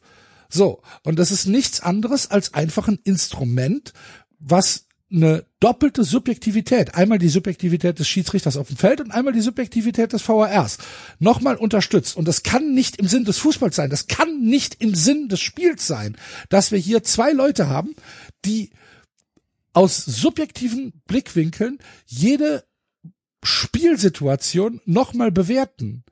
Es kann nicht sein. Dafür gibt es halt in, ich kenne tatsächlich keinen anderen Sport, wo ein Videoassistent so eingesetzt wird. Guck dir mal Amer American Football an, wie da, wie da äh, ein, ein, äh, eine Entscheidung getroffen wird. Da, da gibt's halt klare Vorgaben, was ist challengebar, was kann man sich angucken, was ist nicht anguckbar. Da wird niemals ein Touchdown zurückgenommen, weil auf dem Feld vielleicht ein Holding übersehen worden ist. Niemals. Die würden dir die Eier abreißen. So, nur der Fußball geht diese, geht diesen kleinteiligen Weg. Und ich hasse es, ich hasse es so sehr. Ich verstehe es nicht, wie man dieses Spiel so kastrieren kann. Beantwortet es mir. Das gibt's doch Das nicht. Können, wir haben das hier schon so oft diskutiert, Jo. du kannst es dir nicht beantworten. Es gibt Gründe, Ich weiß, dass wir das schon so oft diskutiert haben. warum Ich will dir, ich habe mit, mit beantwortet es mir auch nicht dich Ja. und Basti gemeint. Ah, schon klar. Ich habe mal Ja, ich hab's ja zugegeben, mir gehen die Argumente Ja. Woche für Woche aus, weil Aber es wird ja immer schlimmer. Das ist es ja. Es wird ja nicht besser. das es wird ja nicht, schlimmer. Ja, ich weiß nicht, ob das nicht auch ein bisschen Bias ist. Ich weiß nicht, ob es immer schlimmer wird. Ich weiß auch nicht, ob es, wenn wir den VR abschaffen würden, besser wird. Wahrscheinlich nicht. Wahrscheinlich wird es da wieder klare Fehlentscheidungen geben. Aber nochmal, es wird halt auch geile Dinge geben, wie du musst maximal nur mit einem halben Auge auf den Linienrichter gucken, ob der Abseits gewunken hat und dann kannst du halt einfach jubeln. Und hast nicht so Szenen wie, keine Ahnung, ich, als die Eintracht in West Ham war und Kamala da das 2-1 macht, der ganze Block nicht jubelt, weil jeder dachte, das war abseits. Und du halt wusstest, okay, der Schiedsrichter hat zwar nicht gepfiffen, aber es wird, kann dann noch kassiert werden. So, das hat sich ja schon auch in einen reingearbeitet. Dass du mittlerweile weißt, okay, es kann sein, dass es wieder zurückgenommen wird und diese Szenen, wo du dann nochmal wartest, ob die überhaupt anstoßen und so. Das ist ja kein schönes Gefühl. Als wenn deine Mannschaft ein Tor schießt, du ausgelassen gejubelt hast, aber dann eigentlich erst erleichtert bist, wenn es angepfiffen wird wieder. Oder wenn dann, keine Ahnung, das Spiel nicht unterbrochen. Also es gibt ja jetzt schon merkwürdige Sachen, wo du denkst, okay, das ist jetzt nichts, was ich als Fan haben will. Oder diese Phase, wo es im Stadion völlig unklar war, was da überhaupt passiert ist und sonst irgendwas. Das Ja, möchten sie ja jetzt mit einer App lösen. Es gibt, es soll ja jetzt eine VAR-App geben, die dann im aber erst Stadion, weil wir hier in Deutschland ja absolut die besten infrastrukturellen Voraussetzungen für sowas haben, wenn 50.000 Leute gleichzeitig im Stadion äh, eine ne App öffnen wollen, dann klappt das hundertprozentig. Äh, da soll, da soll ja jetzt äh, sollen die Stadionzuschauer ja genauso mitgenommen werden wie die Fernsehzuschauer, wo ich mir überlege, selbst der Fernsehzuschauer kriegt's ja nicht mit. Selbst wir wissen ja manchmal nicht, was wird denn da jetzt überprüft? Wo, warum läuft denn der da jetzt? Ach so, es war Hand? Nee, war keine Hand. Was abseits? Nee, war kein Abseits. Ach, 30 Sekunden vorher könnte ein Foul im Mittelfeld passiert sein. Ah, darum geht's. Da gucken wir uns doch jetzt mal zweieinhalb Minuten die Szene an, wo der Schiedsrichter vorm, vorm Monitor steht. Es werden ja noch nicht mal die Bilder gezeigt. Manchmal. Wird da der Schiedsrichter gefilmt und denkst dir, was soll das? Geht mir das auf die Eier, ey. Ich habe mal eine Frage an euch. Ich will also ans Thema anschließend, aber äh, vielleicht ein bisschen weg von dem Thema. Ich habe jetzt bei Instagram ist mir ein Videoschnipsel gezeigt worden, ne, wo Arndt Zeigler auch Podcast-Kollege, ähm, Wer, wer ihn nicht kennt. ja, wer sich, der sich die Frage gestellt hat. Und zwar irgendwie hat er mit seinem Sohn Fußball geguckt und, und ich würde die Frage dann an euch gleich weitergeben wollen. Er hat sich die Frage gestellt, würde er oder wäre er, wenn er heute acht Jahre, sechs Jahre alt wäre, nochmal Fußballfan geworden? Er hat sich für sich mit eher Nein beantwortet. Ja, also der Fußball so wie er heute ist, mit Dauermeister Bayern, mit Videoschiedsrichter, mit äh, Leipzig, mit Hoffenheim und so weiter und so fort. Glaubt ihr, dass ihr trotzdem Fußballfans geworden wärt? Kann ich nicht beantworten. Ich glaube ja. Ich glaube, dass, dass du als Kind noch gar nicht das Mindset hast, was du jetzt hast. Das kannst du doch, wie so- äh, ah, ah, klar. Wie willst du es beantworten? Und ich glaube, dass wir auch am Mittwoch merken werden, dass Dinge, die du als Kind irgendwie gefeiert hast, dann halt doch nicht so geil sind, wie sie sind und du bist dann halt jetzt drin. So. Also diese Frage kann man halt gar nicht beantworten. Ich finde, die ist auch, eigentlich ist es eine populistische Frage von alten Männern, die sagen, früher war alles besser, zu denen wir ja zum großen Teil auch gehören. Aber ich glaube schon, dass es sehr möglich ist, diesen Fußball weiterhin zu lieben und gerade als Kind mit dieser Verklärung, die du als Kind hast, dass das genau so wieder passiert. Und ich sehe das hier in Frankfurt ja, bei ganz, ganz vielen Kindern. Und dass quasi dann dieses Ablehnende auch mit dem Alter entsteht. Aber das passiert ja auch nicht nur beim Fußball, sondern passiert Also mein erster Impuls, mein erster Impuls war auch, nee, äh, ich glaube nicht, dass ich Fußballfan geworden wäre, so wie der Fußball jetzt ist. Und dann habe ich mir überlegt, aber das stimmt gar nicht so. Mein, mein Sohn liebt Fußball, er guckt mit mir den VfB, ähm, seine Freunde spielen Fußball, hier laufen anderen Kids mit Fußballtrikots rum, es wird gebolzt auf den Bolzplätzen hier und so weiter. Also die, die Kinder lieben den Fußball ja weiterhin. So, weil genau das, was du halt, äh, wahrscheinlich haben unsere Eltern auch gesagt, so, boah, so wie der Fußball jetzt ist, in den Ende der 80er Jahre, ist doch scheiße, so, äh, ne? Da ist nicht mehr so wie früher. Und ähm, ich glaube auch trotzdem, dass ich, wenn ich jetzt sechs Jahre alt wäre, ähm, würde ich mich jetzt wahrscheinlich eher in den FC verlieben, weil einfach hier lokal. Ähm, aber ja, ich würde mich trotzdem in den Fußball verlieben. Ich hätte mich genauso in den Fußball verliebt, wie ich mich damals in den Fußball verliebt habe. Ja, das darf man nicht vergessen. Ich glaube tatsächlich auch, dass das Spiel ja immer noch, also wenn, wenn du das aus Kinderaugen siehst, wo du halt vielleicht ja auch nicht die, diese ablehnende Erfahrung gemacht hast, die wir halt durchlaufen sind. Ne? Für dich, für dich ist ja Leverkusen, Wolfsburg, Hoffenheim, selbst Leipzig ist ja, ist ja fast schon normal. Du kriegst ja nur mit, dass es nicht normal ist, durch halt Ältere, die dir erzählen, das ist scheiße. Zu denen darfst du nicht halten. So, und dann trotzdem, trotzdem äh, bist du ja, wächst du ja in dieser Welt auf, wo halt der Fußball so ist, wie er ist. Und ich meine, der Fußball an sich ist halt immer noch ein hochattraktives Spiel, weil die Zugänglichkeit halt da ist, weil es so einfach ist, weil du es überall spielen kannst. Du brauchst kein wirkliches Equipment dafür. Du kannst auf dem Schulhof spielen. Du kannst, ähm, du kannst mit einer Cola-Dose spielen. Du kannst sofort alles umsetzen, was du siehst. Und das ist ja bei ganz wenigen Sportarten so, dass du halt sofort, ähm, sofort halt alles nachspielen kannst und dich sofort reinversetzen kannst. Und ganz ehrlich, wenn du dir dann, weiß ich nicht, gerade von mir aus, äh, keine Ahnung, Bayer Leverkusen äh, anguckst, das ist hochromantischer Fußball, den die spielen. Natürlich kann man sich, kann man Fußball immer noch geil finden. Und ich glaube, diese, diese Frage, ähm, würde ich mich heute als Achtjähriger in den Fußball verlieben? Ja, ich kann sie nicht beantworten, aber ich tendiere eher dazu, dass ich sage, ja, warum denn nicht? Der Fußball ist immer noch für, jedenfalls in meinen Augen, auch für Kinder das attraktivste Spiel, was es gibt, weil halt die Ich Zugänglichkeit glaube, da ist. Dass das der wichtigste Antwortteil dieser Frage ist. Dieses selber spielen, nicht nur die Bundesliga, Genau. wie du die wahrnimmst, sondern dieses Gefühl, was du hast, wenn du als Kind einfach einen Ball hast. Genau, du kannst halt Wenn alles sofort machen, egal wo du bist. Und du gehst raus und du vergisst die Zeit Genau. und das macht Bock. Du hast eine Besonderheit, wenn ein Tor fällt, du kannst Dinge ausprobieren, du spielst mit deinen Kumpels, alle spielen das, viele machen das, also es ist ja kein Special Interest dann, sondern es ist halt einfach auch präsent und es macht auch Spaß. Und ich glaube, Fußball gibt dir als Mensch so viel, dass du dann halt immer sagen wirst, die positiven Dinge überwiegen, selbst bei einem Scheiß, der passiert. Und ich glaube, was Enzo sagt, ist auch entscheidend dass wahrscheinlich früher unsere Eltern das dann auch anders wahrgenommen haben. Oh Gott, da kommt ran, guck dir mal der, der Reinhold Beckmann an mit seinem äh, roten Jeanshemd oder sonst irgendwelche Sachen, dass da auch das kritisch gesehen wurde. Das wird ja Waren eure Eltern auch- Fußballfans? Ja, also Ja. mein Vater. ja. Mein Vater ist immer noch krass. Ah, bei Der, mir halt, bei mir halt nicht. Also ich bin, ich bin tatsächlich relativ selbstständig zum Fußball gekommen. So, meine Mutter hat mit Fußball gar nichts zu tun gehabt. Und mein Vater war ja erstens nicht, nicht wirklich oft da. Und wenn er da war, dann ähm, hatte der Fußball, spielte keine große Rolle. Und wenn, war es halt Fortuna, wenn wir da mal hingegangen sind. Aber der FC hat eigentlich gar keine Rolle gespielt.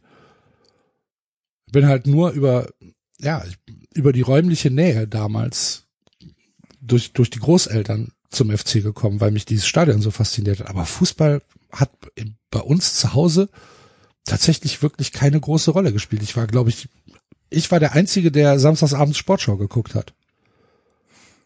So die Eltern gar nicht. Da, also ich kann mich gar nicht erinnern an eine Zeit, wo ich nicht selber irgendwie Fußball gespielt Nee, ich auch nicht.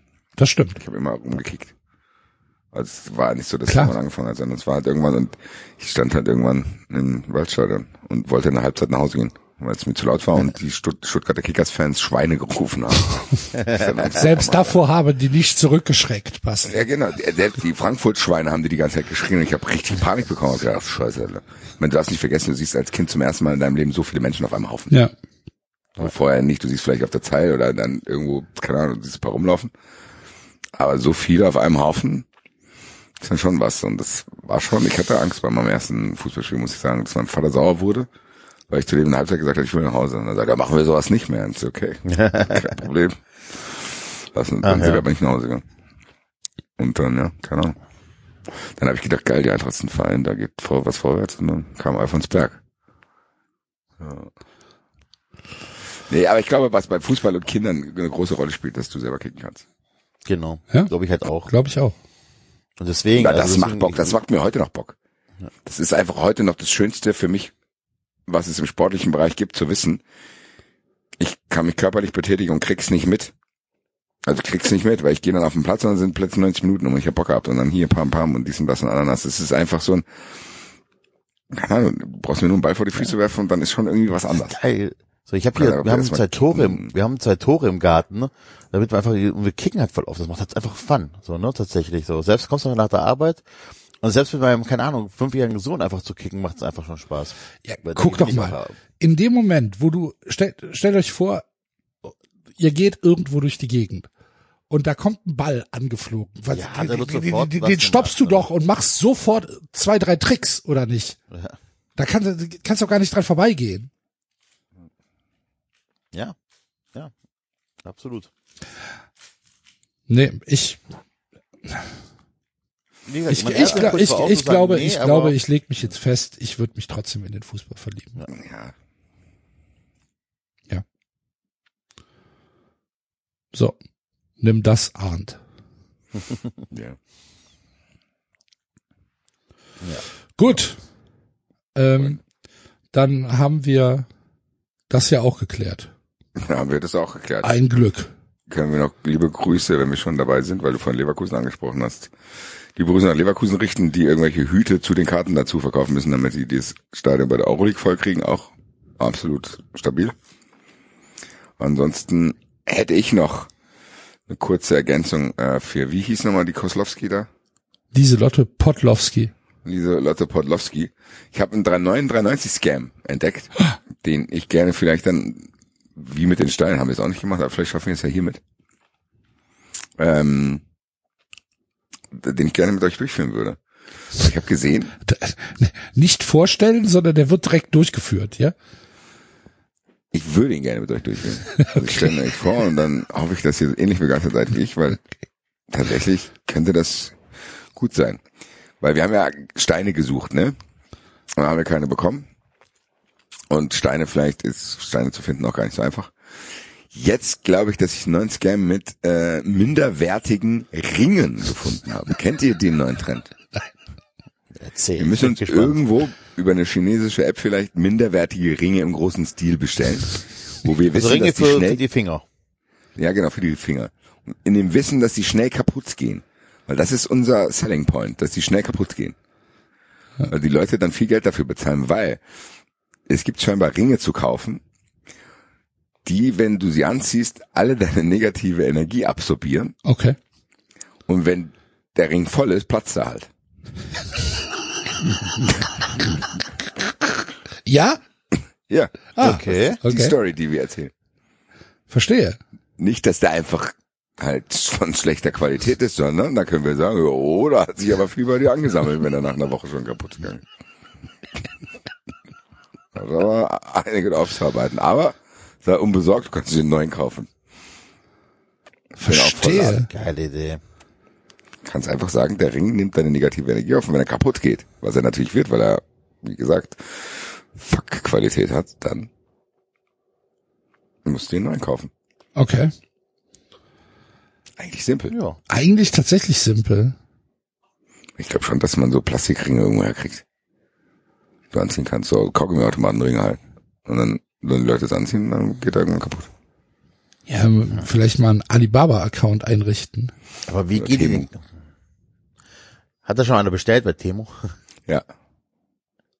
Bei was? Aber ich habe noch nichts bekommen, es ist unterwegs. Ich habe jetzt angefangen, ich bin süchtig. Was ist denn das? Das ist auch so eine App. Ja, was, was, was, was gibt's da? Alles. Super günstig. Keiner weiß woher. Ich will's auch gar nicht wissen, ich habe es nicht hinterfragt. Da steht, das dauert nur eine Woche, bis es da ist. Und Hermes bringt's mir. Sonnenbrille 1,80 Euro.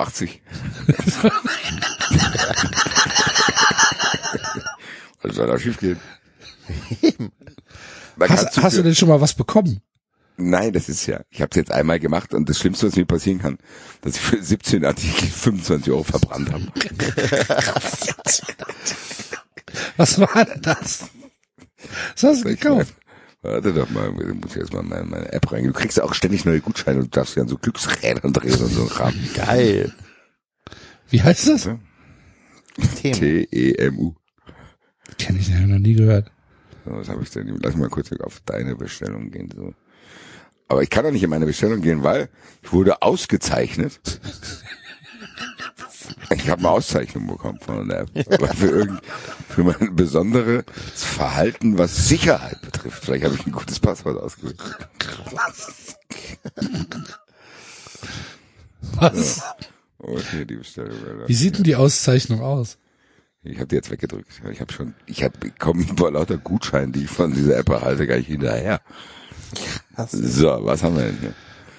Äh, Bestellung aufgeteilt. in Zwei Pakete mussten die das aber aufteilen. Wir haben hier einmal eine Pistole. Was? Wir haben hier eine Pistole, wo ich so Katzenbälle reinmachen kann und dann von der Couch aus diesen Ball durch den Raum schießen kann, damit die Katzen hinterher Sag das doch vorher. Hätte ich gesagt, ich habe eine Pistole bestellt. Ich wollte, dass der Rheinland, der Rheinlandbote das, äh, nee, der Kölner Stadtanzeiger das falsch darstellen kann. Ja, wird passieren. Dann ein Tamagotchi. Warum? Basti. Das hat nur 20 Cent Das gekostet. ist doch Meine Freundin egal. wollte das haben. Der hat gesagt, die will sich darum ey. kümmern, mein Gott. Wenn wir hier stundenlang Podcast machen, muss meine Freundin auch irgendwas machen. Das kann ich mir super gut vorstellen. Tamagotchi ist tot. Wie ist denn das jetzt passiert? Wie ist denn das passiert? Dann äh, für 1,28 Euro sechs Haustier-Haarentferner für die Waschmaschine. Tennisbälle. Dann für 4,28 Euro. Oh, Premium Ja, ja. Sechs LED-drahtlose Bewegungsmelder. Für die neue Wohnung. Für das neue Bett kann man, wenn du aufstehst, geht es direkt automatisch an. Ja, und so Und was macht halt das da. dann? Dann geht's Licht an.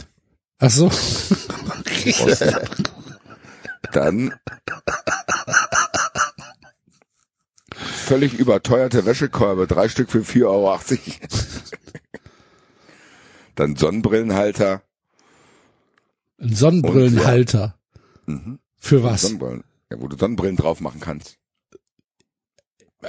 Einfach, das steht am Tisch oder was? Steht auf der Kommode, wo du deine Klamotten halt aufbewahrst. Ah, okay, Sonnenbrille okay. hast, Axel. Ja, ja, nee, nee. Ich, es hätte ja sein können, dass es irgendwie fürs Auto ist oder so. Nee, nee, das ist Ja, das nimmt der Basti immer mit zu jedem Carsharing, den er, das er hat. Genau. ähm, dann ein, ein Basketballtrikot von äh, Space Jam Bugs Bunny. Für? 12 Euro. Alter. Da kann ja nichts gegen sagen. Das, das, muss, das, das muss ja von New Era sein. Und dann 20 Füßlinge. 20 Also- Füßlinge? Socken. Socken. Ja. 20 Paar. Und so ein Spender für Q-Tips. Für 1,79 Euro. Was kosten die Socken? Die bestelle ich, glaube ich, dann auch. Äh, 20 Paar Socken kosten 3 Euro. Jetzt zieh die nicht an, Basti. Das bestelle ich Du, auch. du kennt, kennt, ihr habt, ihr kennt doch die Geschichte damals mit den Kicksocken, wo sich die, ähm, die, die, die Nähte in die Haut geätzt haben, weil da so viel, ähm, so viel Chemikalien drin waren. Ist das eine echte Geschichte? Das ja, ist eine, ja. Nein, nein, nein, nein, nein. Das ist eine echte Geschichte. Zieh die nicht an, ernsthaft nicht. 20 das- Sockenpaare für drei Euro irgendwas.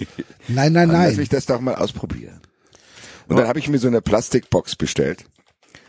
Um den ganzen Scheiß zu verstauen. Ja, hier, ne, 13,19 Euro, das ist schon, schon ein bisschen teurer, wo du halt Sneaker reinstellen kannst. Aber eine Plastikbox kostet doch auch bei Ikea nicht viel mehr. Nicht so eine schöne. Ja, gut. Ich brauche mal eure, ich brauche mal euer Fachwissen. Ich Ich hab habe ja jetzt gerade an meinen Ausführungen gesehen, dass ich sehr viel Fachwissen nehme. Ja, jetzt pass auf. Ich, ich bin jetzt, ich bin jetzt, ich habe versucht, mein Leben zu optimieren. Und habe eine größere Bestellung Das geht immer schief. Mach das Pass nicht, auf. Enzo.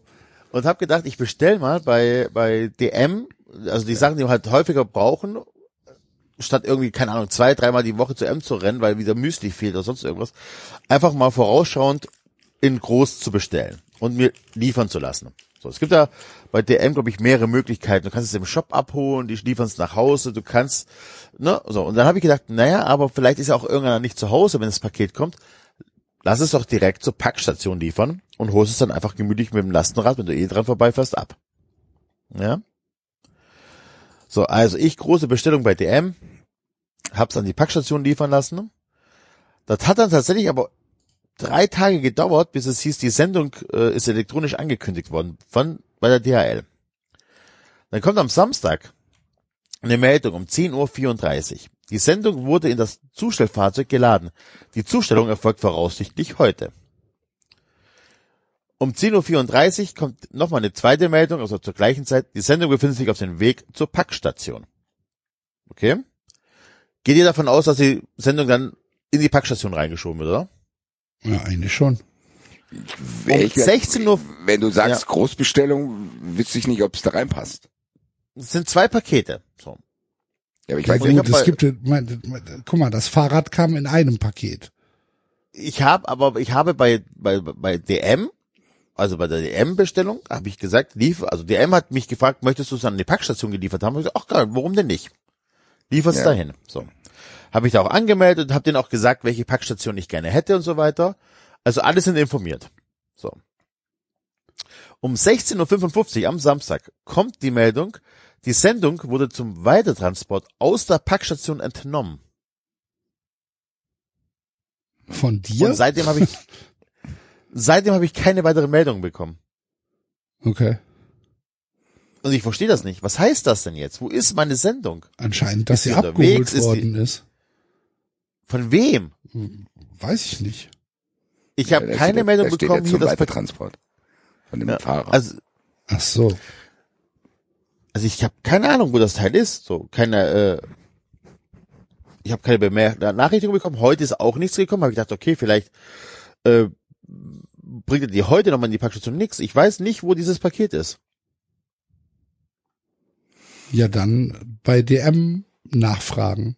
Oder Bei DM oder bei DHL? Ja, bei DM werden die dir sagen, dass du dich äh, an DHL melden sollst. Also das ist Ja. die Erfahrung, die ich bei meist solchen Dingen immer mache. Also das war auf jeden Fall eine äh, schlechte Optimierung. Das nächste Mal lasse ich es, glaube ich, in den Laden liefern und hole es da ab. Oder halt direkt vor die Haustür, keine Ahnung. Ich glaube, es, es hat gekostet irgendwie zu nach Hause, deswegen habe ich es nicht gemacht, also ich weiß es nicht mehr. Ich Sehr hab mit, nervig ich auf jeden habe ich hab mit Packstationen keinerlei Erfahrung, weil ich immer denke, zumindest die Packstationen, die ich sehe, die sehen immer so klein aus, dann denke ich, da passt dann eh nicht alles rein. Ja, aber da gibt's ja auch unten noch die großen Fächer und so weiter. Und DM hat es ja vor, hat es ja, ähm, hat es ja auch echt in zwei Pakete gepackt. Also wir müssen ja gewusst haben, dass es Begrenzungen gibt. Deswegen, also ich bin sehr irritiert. Sowas hatte ich noch nie und ich bin ja, was Service-Abfucks angeht, tatsächlich verglichen zu euch echt verschont geblieben. Aber das war tatsächlich so eine Sache, wo ich, das könnte sich noch zu einem großen Service-Abfuck entwickeln. Klingt auf jeden Fall mysteriös, weil wenn wir dem Ablauf glauben, der da geschildert wird, dann hat der das Paket ja erstmal nach, wie viel, nach drei Tagen erst losgeschickt, der dem. Genau, das war, haben die aber auch angekündigt gehabt, das fand ich ein bisschen, also ne, das heißt vom Service her nicht so gut, aber okay. So, ne? Gut, wenn man das weiß, okay, alles gut. Haben wir auch immer gesagt, es geht ja dann auch nicht immer nur um die Schnelligkeit, sondern eher um die Transparenz. Wenn man es weiß, ist alles gut. Ja. Dann schickt er das an die Packstation. Also der sagt morgens hier, ich hab's im Auto, ich schick's an die Packstation. Dann gehst du wieder davon aus, geil, Genau. kann ich heute Abend abholen. Ja. Was, äh, äh, da hast du das dann abends probiert schon abzuholen? Nein, weil ich ja keine Benachrichtigung habe, dass es da ist. Ah, okay. Ich habe ja, du musst ja irgendwie irgendwas einscannen können und so weiter. Habe ich ja nicht. Ah, okay, okay, okay. Dann heißt es halt, das ist da abgelegt. Und am nächsten Tag gedacht, na komm. Nee, am ich gleichen Tag. Ich, am gleichen, ich nehme das wieder mit ins Auto. Also am Donnerstag hat Donnerstag hat DM gesagt, das Paket ist fertig, zum kann abgeholt werden. Freitag hat äh, DHL das die Sendung bearbeitet. So, in feucht lag das. Samstag um drei Uhr nachts muss es wohl in Köln angekommen sein. Und dann ins äh, um halb elf ins Auto geladen worden.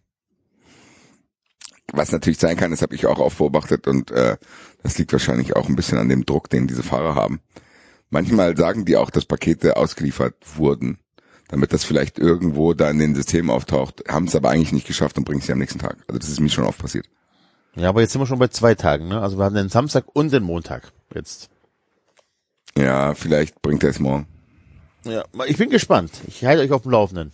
Also ich hatte es auf jeden Fall schon oft, dass so die eigentliche Zustellung zwei Tage bevor die eigentlich ausgeliefert wurde, schon gemeldet wurde. Okay. Und dann habe ich halt immer vermutet, dass sie das halt einfach machen. Dann, ja, um irgendwo, keine Ahnung, ich weiß nicht, wie die, nicht wie die Systematiken da sind, aber um denen zu sagen, hier, ich habe es ausgeliefert, damit quasi in den Systemen, die die da haben, ausgebucht, okay, der Fahrer erfüllt sein Pensum mäßig. Weißt du, was ich meine? Ja, ja, ich, schon klar. Ich, also ich verstehe es nicht und ähm, keine Ahnung. Also ich, es ist nicht kein K.O.-Kriterium, das nochmal zu machen, aber ich glaube, ich werde ein paar Sachen anders machen. So. Packstation ist irgendwie seltsam. Tue ich es im Laden ab. Naja. Hm. Ich habe mit auch- Packstationen auch tatsächlich überhaupt keine Erfahrung. Ja, also ich habe halt ab und zu Packstationen, dass halt Sachen, die, weil du nicht zu Hause bist, dann dahin geliefert wer- werden. Was mir immer noch lieber ist als äh, an die Poststation. So, weil Packstationen kannst du ja hingehen, bist zeitlich autark, äh, kannst du zu jeder Tag- und Nachtzeit hingehen, perfekt. So, ne, muss ich mit keinem reden, muss mich in keine Schlange stellen. Ich sag, liebe wie es ist, ich habe bei Packstationen einfach Angst. dass geklaut wird. Nee, dass da noch mehr Dinge schiefgehen können, als eh schon schiefgehen. Das klingt für mich wie ein weiteres Level einzubauen, wo dann Sachen passieren können. Und ehrlich gesagt fühle ich mich durch deine Geschichte jetzt sogar bestätigt. Ich hatte immer das Gefühl, wenn ich da anfange mit, dann mache ich da eine neue Tür auf, die ich nicht aufmachen Durch die du nicht gehen möchtest. Genau. Ja. So, ich habe mich mit den Problemen, die ich aktuell habe, beschäftigt und bin da auch vorbereitet und kenne die meisten und probiere mich halt auch mit den Fahrern, die ich so hab, anzufreunden, was halt viel erleichtert. Hab ja auch bei DHL zumindest alle meine Rechte abgegeben, weil ich gesagt habe, stell's vor der Tür ab, wo ich dann einfach in Kauf nehme, dass manche Pakete dann halt einfach weg sind, wo ich dann den Preis zahle für den Stress, der mir da entgeht. Aber Packstation habe ich mir gedacht, ich sag's wie es, ich bin noch nicht bereit. Ja, ja. Ja gut. Was ich auch nicht empfehlen kann, ist Reisen mit der Deutschen Bahn. Hätte ich jetzt als nächstes Endlich. angeregt. Also das stand hier auch noch ich- auf der Liste. ich glaube tatsächlich, dass ich sehr naiv bin und meine Zugreisen äh, zu romantisch rückblickend sehe, weil ich einfach mit Verspätung und so weiter, das stört mich alles so nicht. Und wenn ich dann irgendwie von Leipzig nach Köln zurückfahren muss und ich stehe die ganze Zeit, dann finde ich es auch so, dann finde ich es in dem Moment nervig, aber sobald ich ausge, äh, ausgestiegen bin aus dem Zug, ist es mir dann auch egal. So, ne? Dann habe ich es vergessen. Da bin ich ein bisschen nachsichtig. Es war aber so, dass meine Familie, also meine Frau und meine Kinder, sind nach Stuttgart gefahren, beziehungsweise nach Schorndorf zu meinen Eltern. So. Und wir hatten halt einfach, also meine Frau hat eine Bahncard 25 und die Tickets sind, glaube ich, vor zwei oder drei Wochen gebucht worden. Und ich sag's wie es ist, die schnelle, direkte Verbindung ohne Umsteigen wäre deutlich teurer gewesen, als mit dem Auto zu fahren. So, sondern mit Umsteigen in Mannheim war es dann, und dann halt zu suboptimalen Zeiten war es dann gleich teuer wie das Auto. Trotz Bahncard. So, einmal um den finanziellen Aspekt dahinzustellen, ne? Und dann fährt meine Frau los hier in Köln, alles gut. Und äh, kommt aber mit natürlich ein bisschen Verspätung an, aber ist alles aufgegangen. Passte soweit erstmal. So, ne? Und ähm, aber halt, du hast ganz schon mal eine, schon eine halbe Stunde Verspätung oder so, aber die nimmst du ja erstmal in Kauf, so, weil ist halt die Deutsche Bahn, äh, alles mit einkalkuliert. Steigt dann in Stuttgart in den Zug nach Schorndorf, der nicht von der Deutschen Bahn geführt wird übrigens, das muss ich noch dazu sagen. Ähm, da gehen aber die Toiletten nicht. So, bisschen suboptimal. Ne? Das Weil, war dann, war dann ein- Regionalzug oder was? Regionalzug, genau. Ich weiß Ja. nicht, wie, von, von wem der jetzt da ist, muss ich nochmal nachgucken. Ähm, jedenfalls ging da die, Der Schwäbische Eisebahn. genau, ging die Toiletten nicht, ist kein Problem. Sind dann in äh, Zug fährt in Schorndorf ein und meine Frau steht da mit, drei, mit Drucksäcken und drei Kindern und möchte aussteigen und im Wagen, also ne, geht, geht die Tür nicht auf. Türen gehen einfach nicht auf. So weder vorne noch hinten im Waggon gehen die Türen auf und der Zug fährt einfach weiter. Das ist schlecht. Das ist halt schlecht, weil der nächste Halt mit der Regionalexpress ist halt nicht irgendwie das Nachbardorf Urbach, sondern einfach Schwäbisch Gmünd. So. Wie weit ist das weg? Ähm, keine Ahnung, mit dem Auto, 20 Minuten, 30 Minuten, also glaube ich schon, 20 Kilometer ist es glaube ich schon entfernt. davon oder so. Scheiße. Okay. so. Alles klar, meine Frau ist aber stressresistent, steigt da aus, hat kein Problem. Ich habe schon geguckt, in einer halben Stunde kommt der nächste Zug, den nehmen wir dann einfach auf dem Weg zurück. Ist sie dann in einen anderen Wa- Waggon gegangen oder gingen da die Türen auf? Nee, nee, die sind alle weitergegangen, anderen Waggon. Okay. So, ähm, dann ähm, steigt den Schwäbisch Gmünd aus. Wie gesagt, Toiletten im Zug funktionieren nicht. Der mittlere Sohn muss aufs Klo. Frau geht dann zum Bäcker und da werde ich tatsächlich auch nochmal schöne Grüße an Bäckerei Bärrot. Ihr Fotzen sollt verrecken.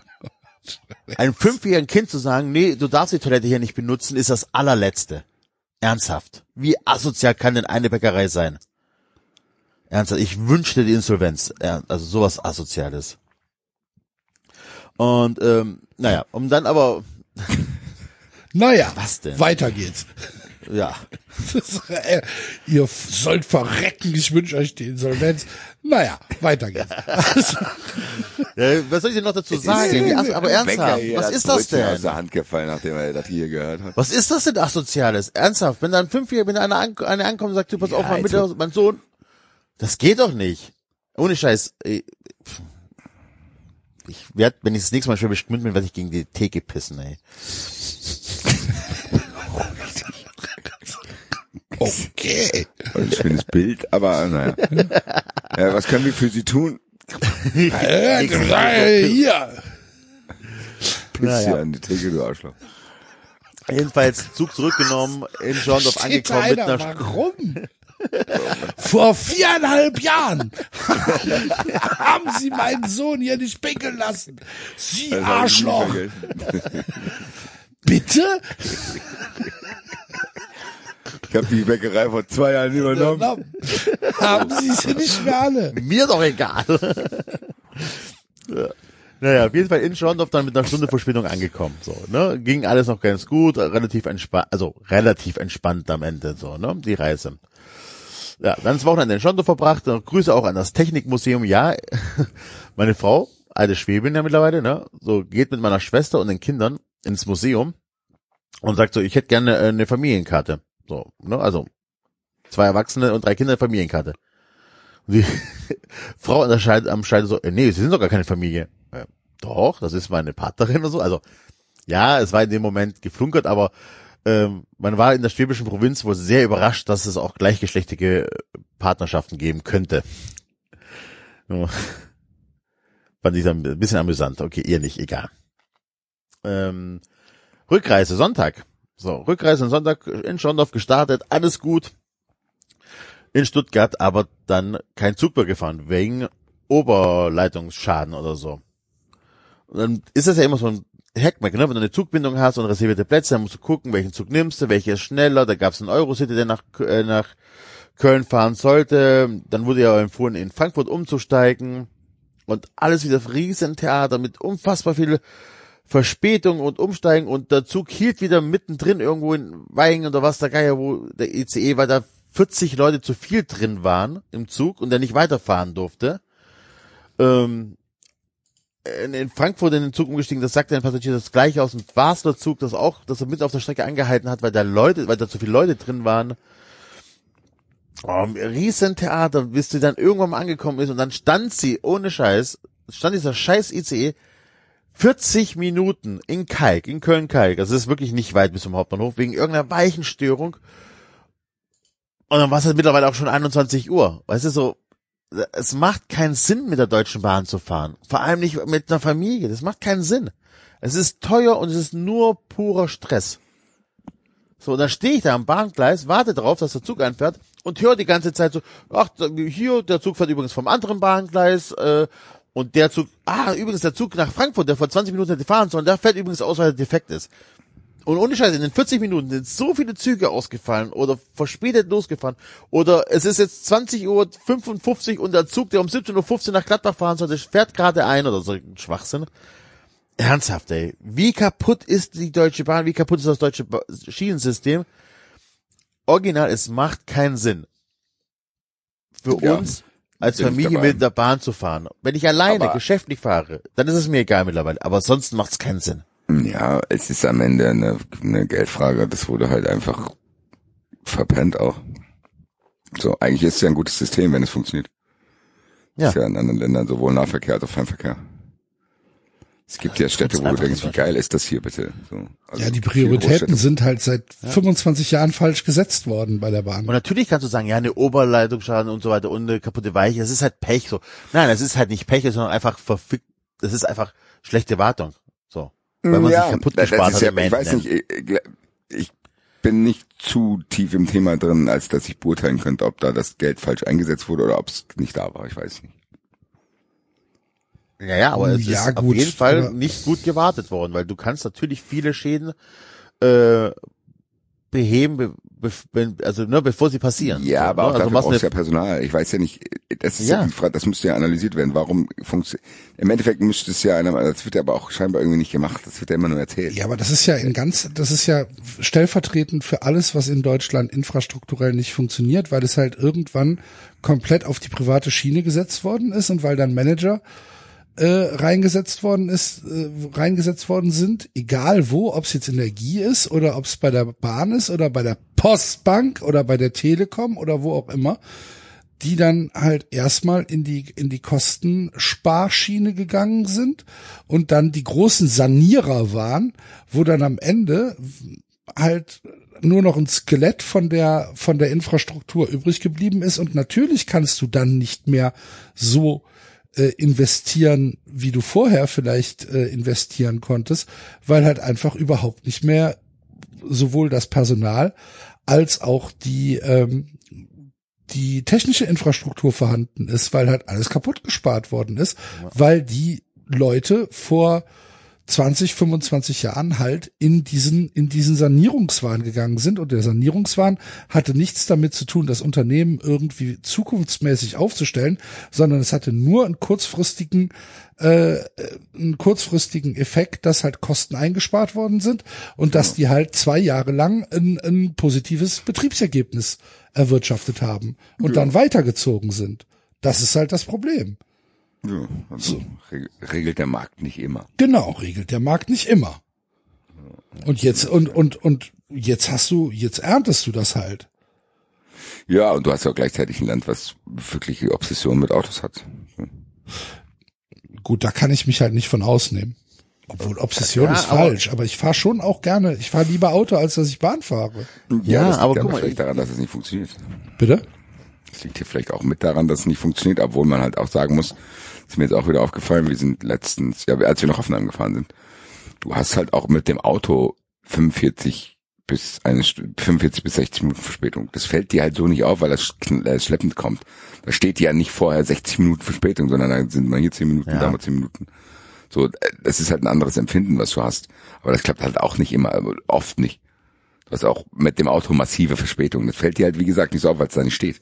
Und weil du diese Kontrollillusion hast, dass du es halt alles noch selber regelst und weil du halt deine Sachen bei dir hast. Das kann ich auch verstehen. Ich fahre auch wahrscheinlich lieber mit dem Auto. Also dann als Beifahrer, weil ich selber nicht so viel fahre, aber es funktioniert halt auch vieles irgendwie nicht und ich verstehe das auch nicht, weil du bei manchen Dingen das Gefühl hast, das hat halt einer mal so akzeptiert und ja, lassen wir das so. Kein Problem. Weil teilweise auch auf Autobahnen Dinge irgendwie mal irgendwie geregelt wurden, die halt einfach keinen Sinn machen, wo dann einfach zwei Autobahnen sich treffen und dann, ja, dann wird da eine Show entstehen, ist ja kein Problem. Und denkst dir so, wie kann das sein? Wie kann da einer nicht mal gedacht haben, jo, das ändern wir vielleicht? Aber du hast, glaube ich, ja gut beschrieben, das ist ja eigentlich symptomatisch für viele, viele Dinge. Und ich finde es schade, weil eigentlich Bahnfahren ja theoretisch geil wäre, wenn es klappen würde. Wenn ich wüsste, Ja, jede Stunde fährt so. ein Zug nach Köln, gehe ich zum Bahnhof, zack, eine Stunde bin ich da, kann dann da auch sitzen, weil es hat ja auch Vorteile. Du kannst ja auch da sitzen, andere Sachen machen, du kannst was gucken. Ja, also das ist auch nochmal, die Idee, mit den Kindern mit der Bahn zu fahren, war ja einfach so, die können dann irgendwie da noch notfalls noch rumlaufen, es gibt ja diese Kinderabteile, was der Geier, du kannst selber noch was lesen, alles in Theorie ist sehr entspannt. So, natürlich ist eine, finde ich, bist du als Elternteil nochmal angespannter, wenn du mit den drei Kindern alleine unterwegs bist, ne, sind, sitzen an dem Zug und so weiter und so fort, ist immer eine andere Anspannung. Aber es ist einfach, so ist einfach eine Katastrophe. So, wir waren gestern, keine Ahnung, um, um Viertel vor zehn oder so, waren wir zu Hause. Eine geplante Ankunftszeit war 19 Uhr. So, was ist das denn? Nee, gut. Ja. Merkwürdig, dass äh, als ich das letzte Mal Bahn gefahren bin, hier nach, nach, nach Frankfurt, Grüße an Hadi Bogart und, und, und Bosca und alle, die dabei waren, da hat alles funktioniert. Ja, muss man auch mal sagen. Muss man auch mal sagen. Ja, das ist Bis auf die besoffenen Australier. Aber auf der Das ist, glaube ich, ein Rückfahrt. Problem. Das Problem von der Bahn ist, dass es sehr oft gut funktioniert, sehr oft auch in einem, in einem tolerierbaren Rahmen vielleicht nicht funktioniert, aber halt auch leider noch, wenn es halt nicht funktioniert, dann so richtig, weißt du, so, also dann ist nicht nur so, du kommst 20 Minuten zu spät, sondern dann hast du halt alles irgendwie.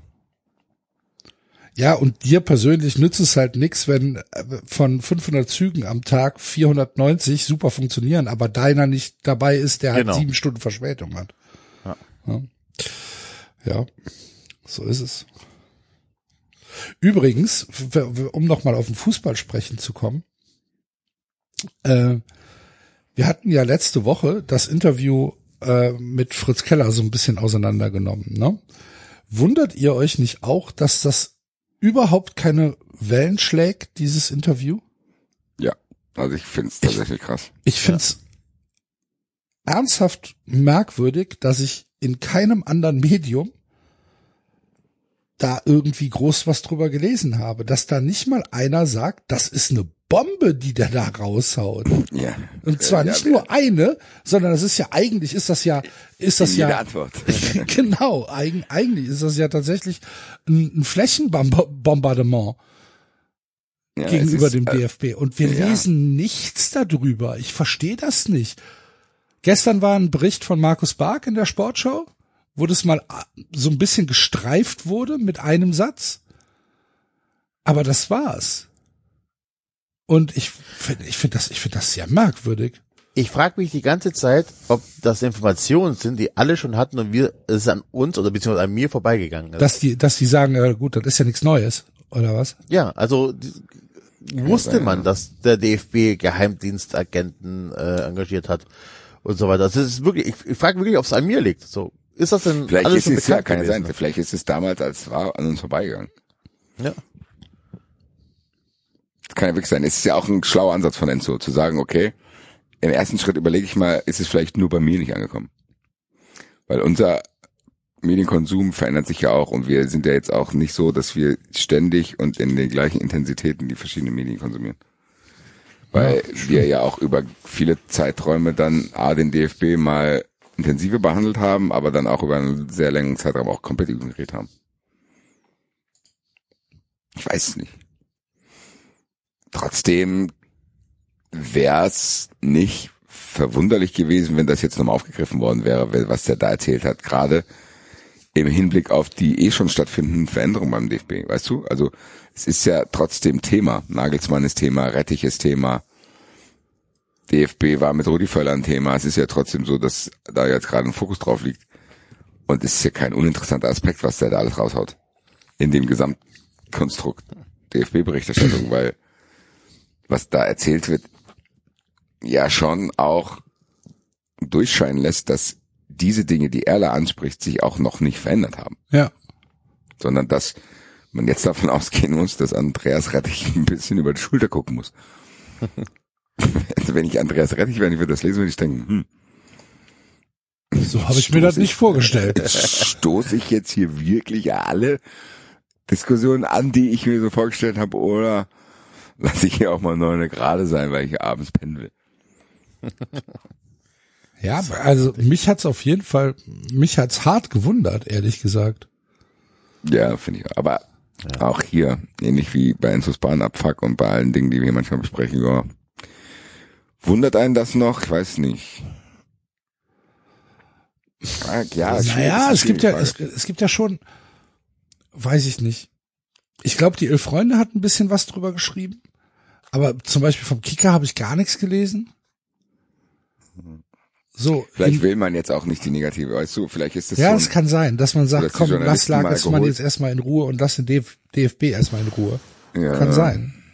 So. Das ist ja auch mal. Vielleicht sind da schon ein paar von Watzke angerufen worden. Hier, freut euch jetzt. Freut euch.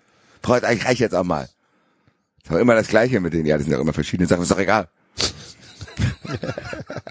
Habt ihr alles schon geschrieben, die negativen Sachen? Muss ja mal gut sein. Ja, genau. Irgendwann muss auch mal gut sein. Ich war auch äh, eingeladen vom von der DFB Kulturstiftung auf der Buchmesse an einem Talk teilzunehmen am Samstagmorgen. Da ging es um die Euro und äh, was das so alles bedeutet, war eigentlich ganz interessant. Äh, Wer war dabei? So, äh, derjenige, der die Euro organisiert, Stenger heißt der. Der war eigentlich ganz nett. Halt Helmut Stenger, oder wie heißt der? Hartmut nee, nicht der, nicht der Stenger. Ich dachte auch, also, dass der andere Stenger aus, da kam Harald, Stenger. Harald, Harald. Genau. Nicht Harald Stenger, ein anderer. Ich glaube Markus. Äh, das ist vielleicht der Sohn. Nee. Ja, ich ah, hab da was für dich, mein Junge. Also die waren echt nett. So, also okay. Also die waren nett, da ging es halt darum, okay, die haben auch kritische Stimmen zugelassen. Ich habe denen halt erklärt, wie man so das wahrnimmt und die Nationalmannschaft wahrnimmt und wie man als Frankfurter wahrnimmt, dass die UEFA hier einen Euro veranstaltet und auch ein bisschen über die FIFA gesprochen und so weiter. Und ja, eigentlich nichts Neues erzählt, aber in dem Kosmos ist das, glaube ich, dann auch schon was Neues für die. Äh, so ein bisschen zu sagen, dass nicht jeder mehr Bock auf die Nationalmannschaft hat, aber dass man sich trotzdem aufs Turnier freuen kann, weil dann halt verschiedene Leute nach Frankfurt kommen, so was wir hier halt besprechen, deswegen keine News da, aber auf jeden Fall ein 93 Fact, den ich hier nicht vorenthalten will, war, äh, da wurde quasi darüber gesprochen, dass jede Stadt ja Botschafter hat. Frankfurt hat Alex Meyer zum Beispiel als EM-Botschafter, der hier an verschiedenen Veranstaltungen, die im Rahmen der EM stattfinden, teilnimmt. Weißt du, wer das in Leipzig ist? Äh, äh, Perry Bräutigam. Wäre jetzt auch meine erste Antwort da gewesen, hatte ich auch gedacht.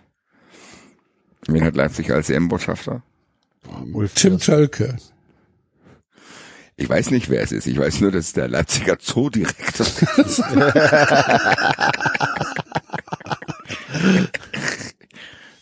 Wen nehmen wir da? Kein, mir fällt keiner ein. Na komm, nimm Zoodirektor.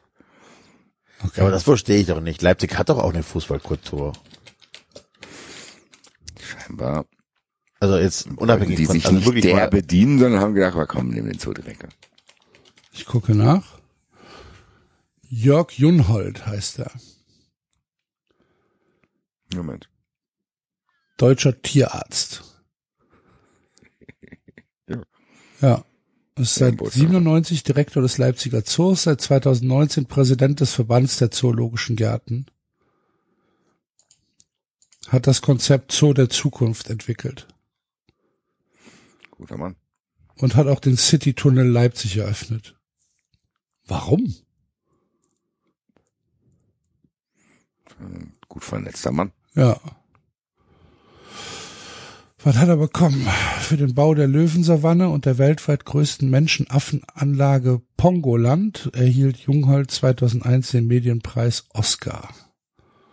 Johann Gerhard Palitsch Medaille, Heini Hediger Award. Na gut. Guck mal, hier, Olaf Marschall kam, hat bei Lok Leipzig gespielt. Keine Ahnung. Wer ist das denn in Köln? Ich weiß es gar nicht. Oh, Enzo.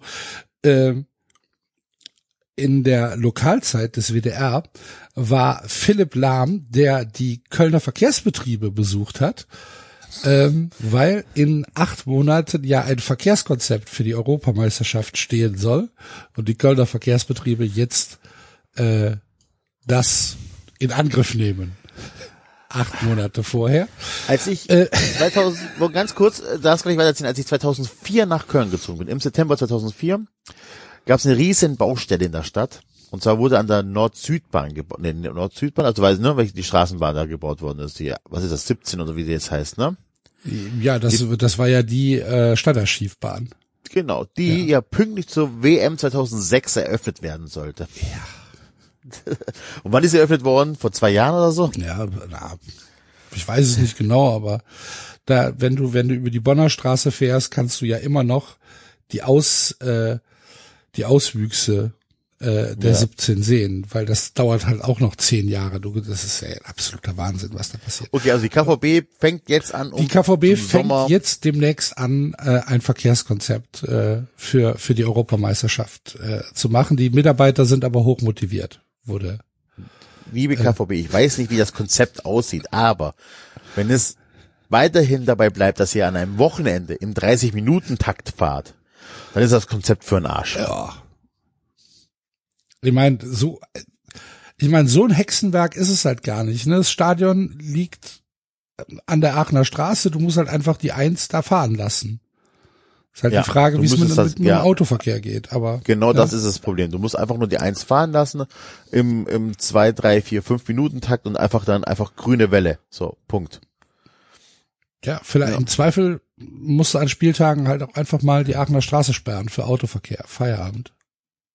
So ist Europameisterschaft. Kommt halt nicht mit dem Auto. Ja. Das, nee, da muss ja nicht die Aachener Straße sperren. Doch. Das ist ja das Problem ist ja, Ja, das nein, Pro- das Problem ist, die, die ja links und rechts abbiegen. Ja, möchten. genau. Also, da geht halt nur rechts abbiegen. Ja, okay. Aber das geht in Köln ja eh nur. Ja, Eigentlich. eben, nur rechts größtenteils. abbiegen. Aber wir vielleicht halt über die- die Beckham-Doku sprechen.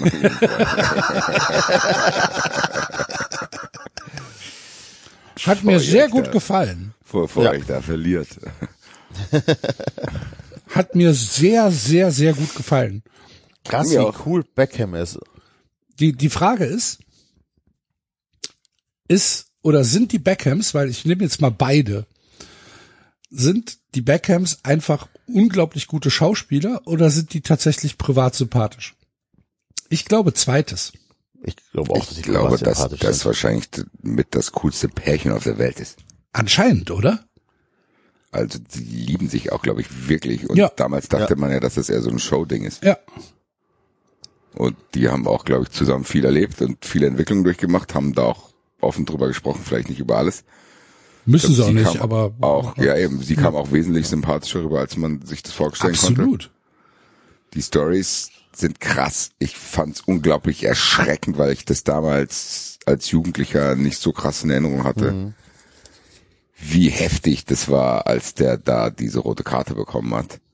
Die, der Hass gegen Beckham in, ähm, als er ähm, in der Gegen bei der Weltmeisterschaft ja, äh, Simeone, die rote ja. Karte bekommen hat. Ja.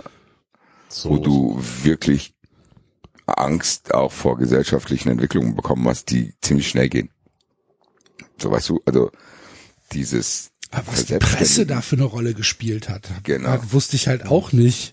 dass das Ne? so krass war, das Ja. hat, ich meine, man hat das schon mitgekriegt damals, so, das war ja, also man hat schon mitgekriegt, äh, dass das Riesenthema ist und das so schwappt ja dann auch so ein bisschen hier rüber und man weiß es schon und ich wusste das auch und ich wusste auch die meisten Stationen, die passieren und ich wusste, was passiert in Folge drei und dann macht er das und dann macht er das. Aber was mich unglaublich überrascht hat, war die Intensität. Dass der ein Jahr lang überall ausgebuht worden ist, dass der wirklich richtig am Arsch war. Deswegen Also es war schon wirklich erschreckend zu sehen. Da musst Hab du halt auch, ich meine, das ist ja auch gefährlich, ne? Da kann ja, wenn du, wenn du vielleicht ein anderes Umfeld hast und wenn du vielleicht ein bisschen weniger mental gefestigt bist, kann das ja auch an, in die andere Richtung gehen, ne? Das war ja, Ja, schon, natürlich. das war ja schon richtig hardcore. Und ich finde, wie du sagst, in England ist es auch, klar gibt's hier auch, aber das ist, hat da nochmal eine krasse Intensität, so dieses, ja, dass die dann einfach auch krass einfach dreist lügen und Leute aufhetzen und dass da der Straße angespuckt wird und dass du dann quasi freiwillig bist. Das war schon irgendwie, also es Ja. war, du hast halt auch gemerkt, was es mit ihm gemacht hat, dass er heute noch irgendwie Schuldgefühl hat. Wo du denkst, ey Gott, Digga, du hast einmal in deinem Leben deinen linken Unterschenkel hochgezogen. Ist ja auch Was ja noch so, nicht von hätte eine rote Karte sein müssen. äh, genau. Der hätte dem ja, der hat ihm ja nicht ins Gesicht getreten, sondern der hat sich ein- eine Millisekunde dazu hoch äh, äh, hinreißen lassen, sein Bein anzuheben. So. Und der hat die Elfmeter auch nicht verschossen. So, die kamen ja ins Elfmeterschießen.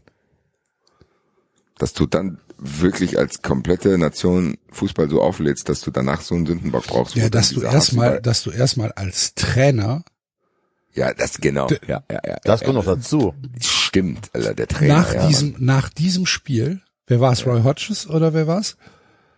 Nee, ich weiß- willst, oder? Nee. Wer? Nee. Ich weiß, gar- ich weiß gar nicht mehr. Dass erstmal der, der Trainer einfach Beckham als Schuldigen ausmacht, nachdem du im Elfmeterschießen gegen Argentinien verloren Dass hast. er überhaupt einen Ne? Schuldigen sucht. Das, dass er, der, der, der weiß ja auch, was das für Auswirkungen Genau. hat. Also der, das hat er sehenden Auges gemacht. Der hat den ja zum Fraß vorgeworfen. Genau. Und dass das dann, also ich finde, dass das schon ein großer Auslöser dieser Dynamik ist halt, ne? Ähm, und das ist halt eine absolute Unverschämtheit. Ich, ich hätte mit dem Typen nie wieder geredet. Ja. Nie wieder. Und ich weiß auch nicht, ob, äh, ob ich als Beckham irgendwie, ja, keine Ahnung, du musst da schon mental echt gut drauf sein, um das zu verkraften. Und dann auch irgendwann wieder das Trikot anziehen zu können, ne? Also. Ja. Fand das schon- ich, ich fand, ich hat bei mir unglaublich äh, viel Respekt dazu gewonnen. Beide übrigens. Also sie auch. Was sie, was Mhm. sie erzählt hat, wie, wie ihr Leben dann ähm, teilweise abgelaufen ist. Hier diese Spanien-Geschichte. Ähm, Dings hat- Glenn Hoddle war der Trainer. Glenn Hoddle. Ja, Ja. ja und in Spanien, genau, wo sie gesagt hat, die Spanier stinken nach Knoblauch, also wo ihr unterstellt worden ist, dass, sie gesagt hat, die Spanier würden nach Knoblauch stinken und so weiter, ne? So, einfach so krasse Lügen, das so mega Einfluss auf sein Leben hat. In dem Zusammenhang sind mir aber zwei Sachen krass aufgefallen. A, wie die, wie, äh, die Spieler von Manchester dann drüber gesprochen haben, wie sie den aufgefangen haben, so nach dem Motto, wir sind ein Team und wenn du, wenn du ihr Beckham anfasst, dann, dann, ähm, sind wir da und beschützen dich, so, ne?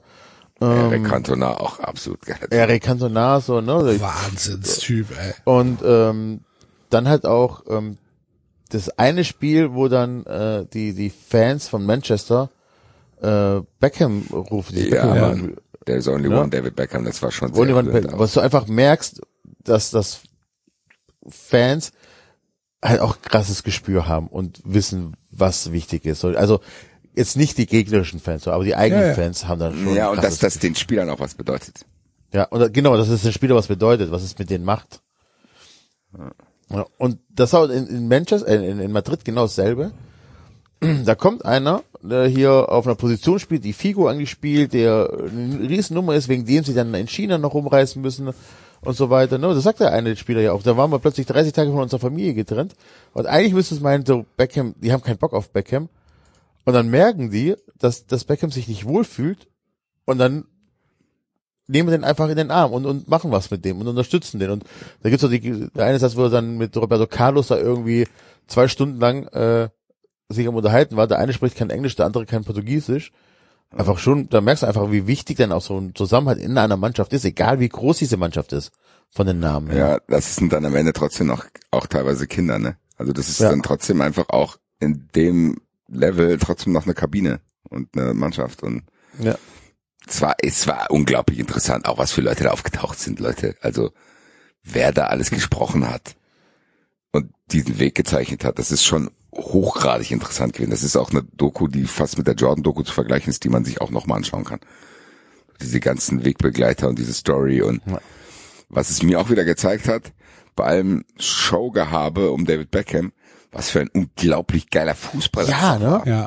Ja, Aber das, hat man ja trotzdem vergessen. auch mal irgendwie über eine Zeit vergessen, weil Ja, der ja auch ja. Downphasen hatte und da hat man ja auch gesehen, dass er nicht immer auch bei 1000 Prozent war. Aber von vornherein Alter. war es eigentlich unfair zu denken, dass es nur ein Showfußballer ist, weil der hat eigentlich als Weltklasse-Fußball angefangen. Diese Freistöße. Klar wusste man Freistöße, das, die- aber die Intensität, was für ein geiler Kicker das war. Diese 60 Meter Crosspässe Ja, und halt diese Arbeitsethik ja auch, ne? genau. Äh, äh, äh. Dass da halt, ja, nix mit Show. Der Typ hat gearbeitet wie ein Pferd. Ja, und der hat Immer weiter, immer weiter. Und der hat dieses Spiel halt auch geliebt, dass er einfach, egal wie schlecht es ihm ging, einfach immer weiterspielen wollte und sich auf dem Platz sicher gefühlt hat. Das war so, Ich bin nicht sicher, ob ich den, ob ich den Vater hundertprozentig sympathisch fand. so. Ja, Das, das bei- war scheiße. Das machst du jetzt noch 30 Mal. Was? Okay. Aber, ja. Ja, du hast schon recht. Das war schon, war schon geil. Und dann geil waren ich, natürlich äh, auch, da waren, dann waren natürlich auch noch, was ich halt auch wirklich geliebt habe bei der Doku, halt die Spielszenen von damals. 90er Jahre Fußball in England. Nochmal, nochmal zu sehen und nochmal diese, diese Intensität zu sehen, mit dem das Spiel damals schon gespielt worden ist. Und dann, keine Ahnung, das, das, das, das Finale gegen Bayern, Alter. aus einer anderen Sicht endlich Ja. mal erklärt. ja, gell? Also eigentlich als das Ereignis, was es eigentlich ist, ein schönes. Ja, tatsächlich einfach eine der größten Sensationen halt nochmal. Ne? Ja, und die- diese so. Szene da, in dem Block dahinter und Ja. diese Videos, Alter, wie. Und wie, also Ole Gunnar Skolski, er sieht ja auch keine Sekunde älter aus mittlerweile. Ne? Der sieht ja immer noch so aus, als könnte der jetzt gleich auf den Platz gehen. Und äh, das war, das war cool. Das war richtig geil. Und es waren halt auch ein paar geile Geschichten, erzähl die erzählt worden sind. Die Geschichte mit dem, mit dem Schuh, den, den er von Ferguson in die Fresse getreten bekommen hat, halt, ne? So, mit, mit, mit den Stitches und so weiter. Und was das für, für eine Implikation hatte. Und dann tatsächlich auch, auch diese Geschichte mit, mit, mit, mit, ähm, mit Amerika. Ja. Das war ja auch ehrlich. Das war ehrlich, Ne? genau. Und das, das So. auch, auch großartig von ihm, dass er einfach dann zu Landon Donovan gegangen ist und gesagt Ja. hat, ey, dann erzähl's mir die Wahrheit. Und dass solche Dinge auch aufzuklären sind. Genau. Und dass du nicht für immer hinter deinem Ego versteckt bleiben musst, sondern dass du einfach sagen kannst, so, du hast Scheiße über mich gelabert. Habe ich wahrgenommen, aber ich werde dich jetzt nicht bis an mein Lebensende hassen und dann kriegen wir es doch nochmal zusammen hin und gewinnen da den Titel. Und es sind schon, da sind so viele kleine Geschichten, die eigentlich unglaublich interessant sind, auch was für ein Arschloch Carlos Queiroz ist auch. Das war mir auch nicht bewusst. Das ist ein Verrückter. Ja. Völlig verrückt. Dass der dann auch noch da auftaucht plötzlich und denkst so, nee, das Ja. ist verarschen, Alter. Das Das war mir damals auch überhaupt nicht bewusst. ich fand, Wer- wer- ich fand, wer- ich fand's wer- auch mutig von Simeone, ehrlich gesagt. Ja, aber Simeone hat, glaube ich, seinen Frieden geschlossen. Ja, was, natürlich. wen hast du gerade gesagt? Ich habe den Namen nicht verstanden. Ne? Carlos Queiroz, der äh, Also, Co-Trainer plötzlich unter Ferguson war und der Ja, ja, dann und dann quasi mit daran beteiligt war, dass Beckham abgesägt wird, in Anführungszeichen, und dann plötzlich bei Real Madrid auftaucht und denkst, ah, Ja, ja, ja. la, la, la. Und Be die, die, das Gesicht von Beckham. Also, ja, herzlichen Glückwunsch. Ja. Ja, da, da war das ja, hat mich, äh, da war ja super. Aber dass diese Ferguson und Beckham Entlassungsgeschichte dann, ne? Das ist auch dieses, dieses, das hat immer ein Mann deinen Verein einfach auch ein bisschen kaputt machen kann. Das hat er jetzt nicht gemacht in Manchester, ne? Aber einfach zu sagen, so jetzt wird äh, Beckham wird verkauft und ich habe den nicht mehr lieb und äh, so, also auch was er dazu gesagt hat, ne? fand ich schon. Ich finde, du hast gut gesehen, dass Dinge halt einfach auch manchmal halt einfach ganz normal so sind, wie sie sind. So, es ist ja, wenn wir über Fußball reden, viel Spekulation dabei. So, ja, haben die sich wirklich, das kommt ja nie raus. Und hier hast du dann halt einfach mal erzählt bekommen, yo, da ist ein junger Fußballer, der wollte mehr sein als ein Fußballer, der ist ein internationaler Weltstar geworden. Und das hat dem konservativen schottischen Erfolgstrainer nicht gepasst. So, und es kann ja sein. Und da sind einfach verschiedene Sichtweisen und dann ist es so passiert, wie es passiert ist. Und ohne spekulieren und, und nee, das ist halt einfach genauso passiert. So, und beide erzählen das ja auch, und da gab es ja auch keine Kontroverse darüber. Du hast ja schon bei Ferguson gesehen, dass er nicht mit allem einverstanden war, was Beckham so macht. Und du kannst ihn halt auch verstehen. Der hat eine Fußballmannschaft zu trainieren. Der hat nicht dafür zu sorgen, dass der ein Weltstar wird. Beckham aber sagt, nee, ganz ehrlich, ist doch meine Sache. Ich schulde Alex Ferguson ja nicht mein Leben und wenn ich das will, dann will ich das. Und dann passt es halt an der Stelle nicht mehr zusammen. Aber er sagt trotzdem noch Boss zu ihm, ne?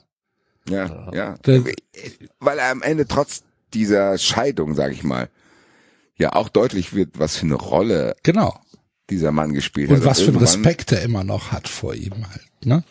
Ja, und dass er quasi ja so ein bisschen Ersatzvater wurde und dass es auch nicht einfach ist. Und ich finde, klar wird da nicht alles erzählt worden sein. Und klar, es ist eine Beckham-Doku, die wahrscheinlich auch Beckham-freundlich ist. Ist ja auch okay. Ich würde auch nicht wollen, dass ich an der Doku teilhabe, dass die dann Scheiße über mich erzählen. Aber trotzdem war der an gewissen Stellen halt auch einfach ehrlich und hat gesagt, ey, das hat mich verletzt und bla bla und ich wollte bei Manchester bleiben und Ferguson hat sich dann auch dahin gesetzt und gesagt, das hat nicht gepasst. Das kann halt einfach passieren und ich glaube auch, dass das eine wichtige Erkenntnis ist, dass man sowas auch aushalten kann dass es nicht immer absolut ist. Und wenn man sich jetzt streitet, dann redet ihr nie mehr miteinander. Nee, es geht halt auch trotzdem weiter. Man muss es aushalten und Menschen geraten aneinander und dann ist auch wieder gut. Ich fand das irgendwie schön zu sehen, dass der noch Sachen mit sich rumschleppt, dass er das aber auch weiß. Und ich glaube, für einen Ex-Profi, ganz ehrlich, Leute, ich, was für, für ein Boss ist David Beckham?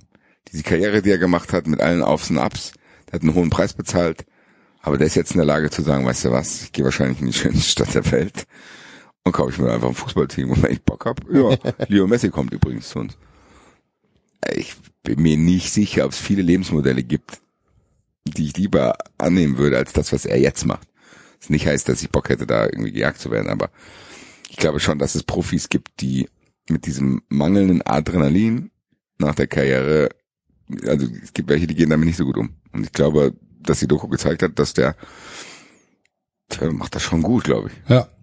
Also mir hat's tatsächlich sehr gut gefallen. Ich fand auch, ich fand auch schön, dass dann nochmal sein, sein Spleen so ein bisschen rausgestellt wurde, Den das mit dem und so. Saubermachen und so. Mit dem, Übrigens, so, ich ähm, muss jetzt erstmal sieben Stunden Kerzen putzen. Was?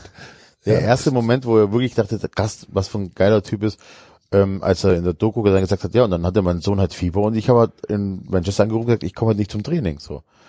Was ähm, heutzutage für immer noch nicht sehr viele Menschen äh, normal, das Normalste der Welt ist. Ja, aber Hat er halt einfach damals damals haben sie dann gesagt, hier, ähm, ja, der hat gesoffen. Ja. Und da irgendein Bild existiert hat mit Wodka oder sowas. Ich fand, ich fand schon am Anfang sehr schön, wo er zu Victoria gesagt hat, dass er ehrlich sein soll. Mit welchem Auto bist du in die Schule gefahren worden? Sei ehrlich, wie? Working Class? Was Working Class? Mit welchem Auto bist du zur Schule? Sei ehrlich. Aha. Rolls Royce. Aha. Be honest. Okay, okay. Ich fand, ich fand, also uneingeschränkte Empfehlung von meiner Seite auf jeden Fall und so wie ich das höre von Basti und Enzo auch. Beckham, vierteilige Doku, läuft auf Netflix. Ähm, kann man, kann man sich wirklich gut angucken. Kann man ähm, ohne Langeweile tatsächlich äh, Ja. hintereinander weggucken. Na, na, na, guck. Ganz, ganz hervorragend. Und geile, geile Szenen noch dabei mit dem Originalkommentar. Auch geile Das- Bilder, auch geile Ja, Spieler. eben, da geile Spieler und auch. Dann auch was noch, was noch für eine Stimmung war in der Michel Premier League Salgado, damals. Alter. Roberto Carlos, der echte Ronaldo. Ja. Das ist schon auch. Dem geht's auch gut, oder? Dem echten Ronaldo. Ja, sag mal, dem, der, sag mal, der, Ja. dem geht es doch gut, oder? Papa Ronaldo. Der hat das auch, das hast, das hat man ja Trinkt auch man auch kein. Pirinha, oder? Das hat man ja auch ein paar Ausschnitten gesehen, was das für ein Fußballer. Ist Ja. ja. Tatsächlich. Unnormal, was für eine Generation das auch war. Diese Realmannschaft jetzt ist ein Wahnsinn, so, dass die alle zusammen gespielt haben. Figo, Zidane, Beckham, Aber, aber wisst äh, ihr, was Roberto ich immer denke? Carlos. Wenn ich mir diese, wenn ich mir diese Szenen angucke und dann die Spieler formen, denke ich immer, wie alt sind die? Die waren ja auch alle noch unter 30 zum Teil so. Und die sehen aber alle in ihren viel zu großen Anzügen und so weiter immer aus, als ob die irgendwie, keine Ahnung, 35 oder 40 wären oder so zum Teil. Ja, nicht, sah halt aus Ja. Wie alt ist David Beckham? 47. 47. Ja. Ja, so alt wie ich. Sieht auch, also, Der sieht aber älter aus als du. Boah, weiß nicht. ich weiß Aktuell? auch, ehrlich gesagt. Ich glaube, David Beckham sieht Er sieht besser aus Ich als find- du, ich aber find, älter. dass aus David als wir Beckham alle zusammen. schon ganz gut aussieht. Ja, er sieht gesagt. besser aus als du, aber er Ja, sieht nicht älter viel. aus. Ich glaub schon, dass Al- Also, David Beckham sieht Also, besser aus als Samstagnacht viele, um viele, zwei viele, fand ich dich heißer. Menschen auf der ganzen Welt. Tatsächlich, also ich finde auch, ist schon, ist schon okay so. Sag auch, ja. Ja, hat mir sehr gut gefallen. Also, äh, wenn ihr es noch nicht gesehen habt oder wenn ihr euch irgendwie, wenn ihr gedacht habt, ah, das ist nur eine Dauerwerbesendung, äh, guckt mal rein. Uns hat's gefallen. Die äh, Beckham-Doku auf Netflix. Gut. Haben wir noch was? Oder war es das für diese Woche? Wir könnten jetzt noch in die Kategorie gehen, Open Mic und noch, äh, wie angekündigt, die Ja. zweite Runde der Namensfindung angehen. Das äh, machen wir doch sehr gerne. das müssen wir noch machen. Dann äh, brauchen wir da, haben wir dafür ein Intro? Was ist denn Ich das? glaube, Tralalala, Benjamin Blümchen. Tralalala? Gab's da nicht so einen Remix? Ja.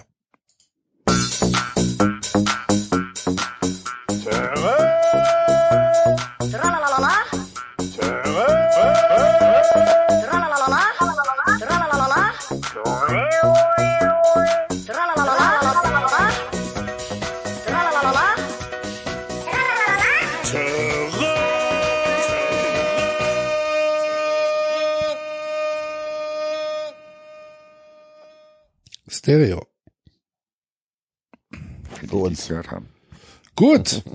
Dann äh, hol mal unsere Hörer ab, weil wir haben ja letzte Woche in der Funfriends-Ausgabe etwas gestartet. Ja, ich glaube, das können wir nochmal kurz zusammenfassen. Previously on 93. Der DFB öffnet sich für Fanclubs außerhalb des Fanclub Nationalmannschaft und wir haben gesagt, da sind wir natürlich ganz vorne als Early Adopter dabei. Haben auch direkt eine E-Mail geschrieben, was für Voraussetzungen wir erfüllen müssen und haben auch euch schon aufgerufen, äh, eure Bereitschaft zu signalisieren. Wir sind auch auf Namensfindung gegangen. Viel weiter sind wir aber nicht gekommen. Wir haben erstmal festgelegt, dass wir es machen wollen. Enzo hat uns ins Vereinsrecht eingeführt, was schnell dazu geführt hat, dass wir davon Abstand genommen haben. Geld, bringt. Und so. wir werden wahrscheinlich dann einfach einen ganz normalen Fanclub gründen, äh, eine Zaunfahne haben, eine längliche, wo dann halt was draufsteht, was noch zu bestimmen ist und auch noch jetzt in den nächsten Wochen und Monaten bestimmt werden muss, in welcher Form wir überhaupt aktiv werden und wie.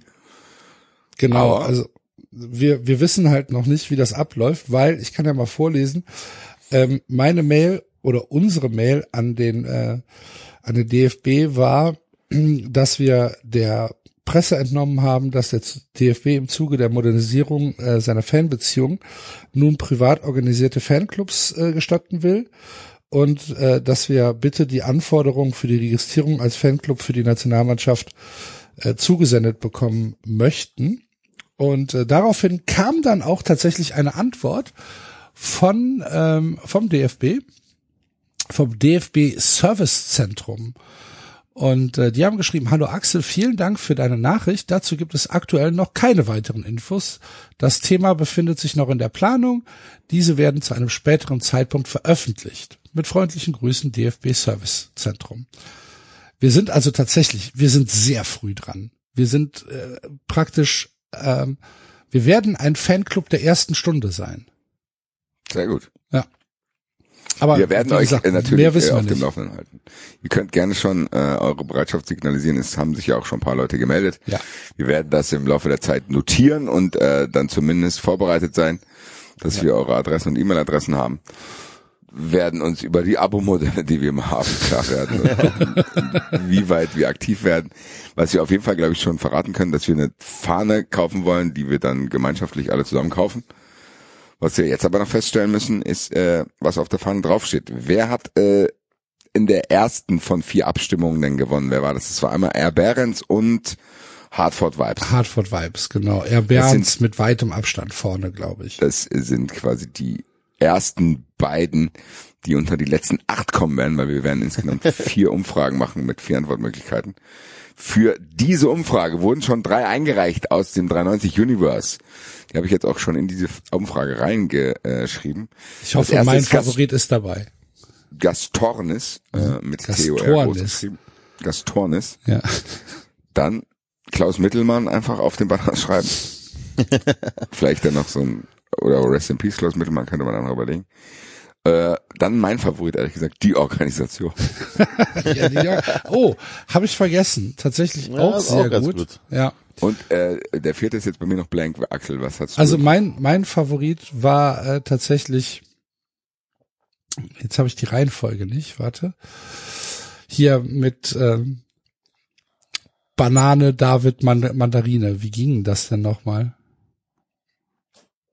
David auf jeden Fall Dritter. Ja. Verdammt, das hatte doch einer einge eingeschickt.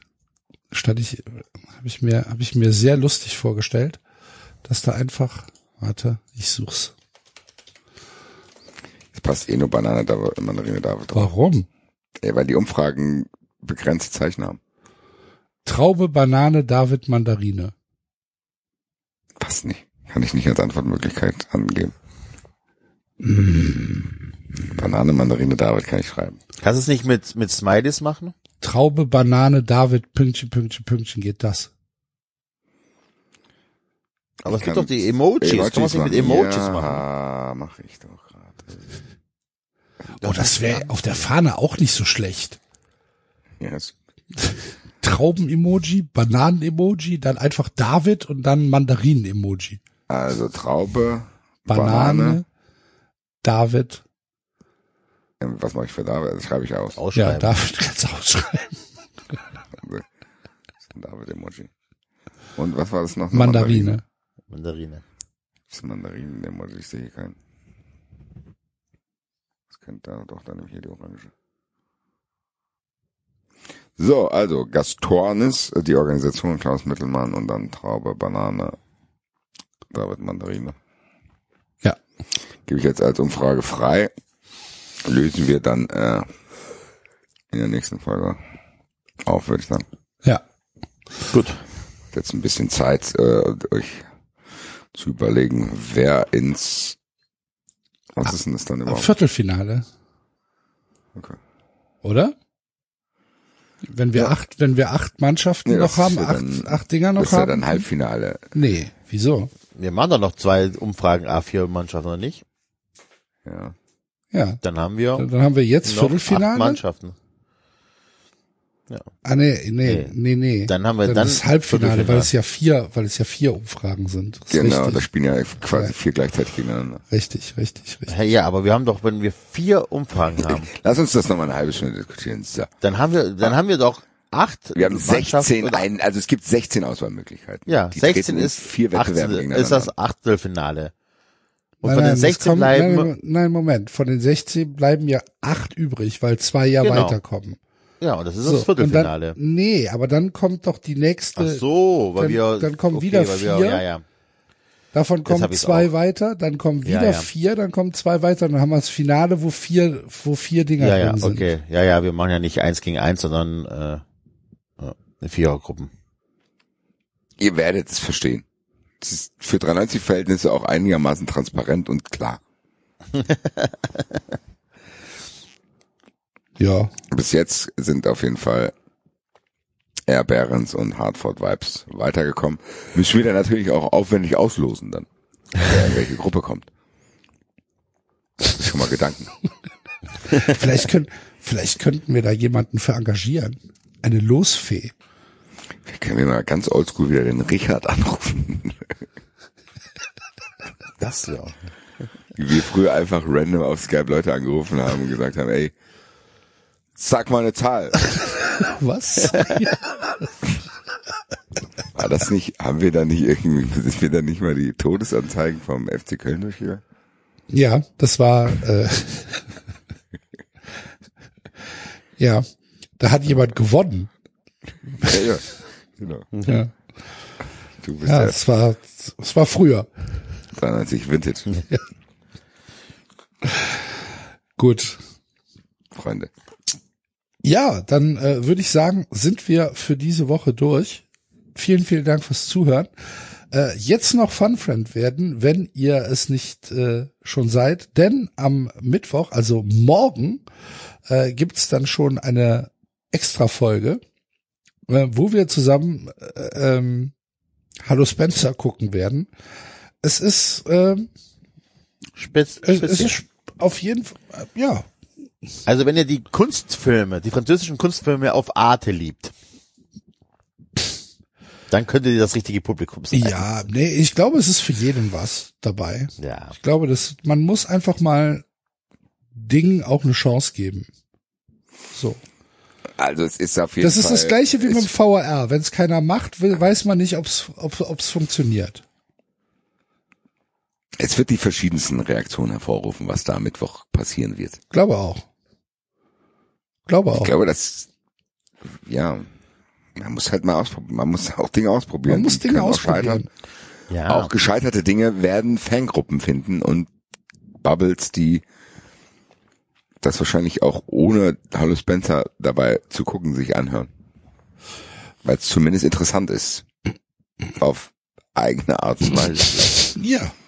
Mal Leuten auch eine halbe Minute beim Schweigen zuzuhören. Bis sie dann wieder darauf reagieren, was die Quietsch Boys machen. Genau. Oder wenn Poldi über ein Motorrad stolpert. Oder da irgendjemand Pfandflaschen durch die Nacht fährt. Ein Bär. Und welche Rolle Elvis spielt. All das. All das. Werdet ihr nur erfahren, wenn ihr Funfriends werdet. Am Mittwoch.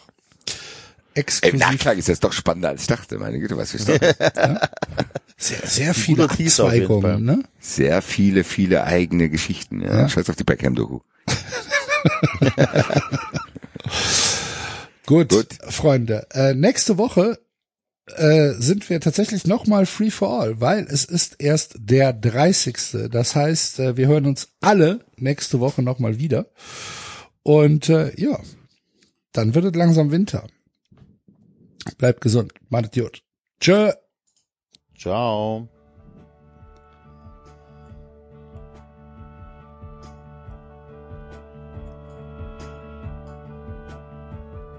Das war 390. Abonnieren geht über iTunes und Feedburner. Und wenn ihr uns was zu sagen habt, findet ihr uns auf Twitter und Facebook.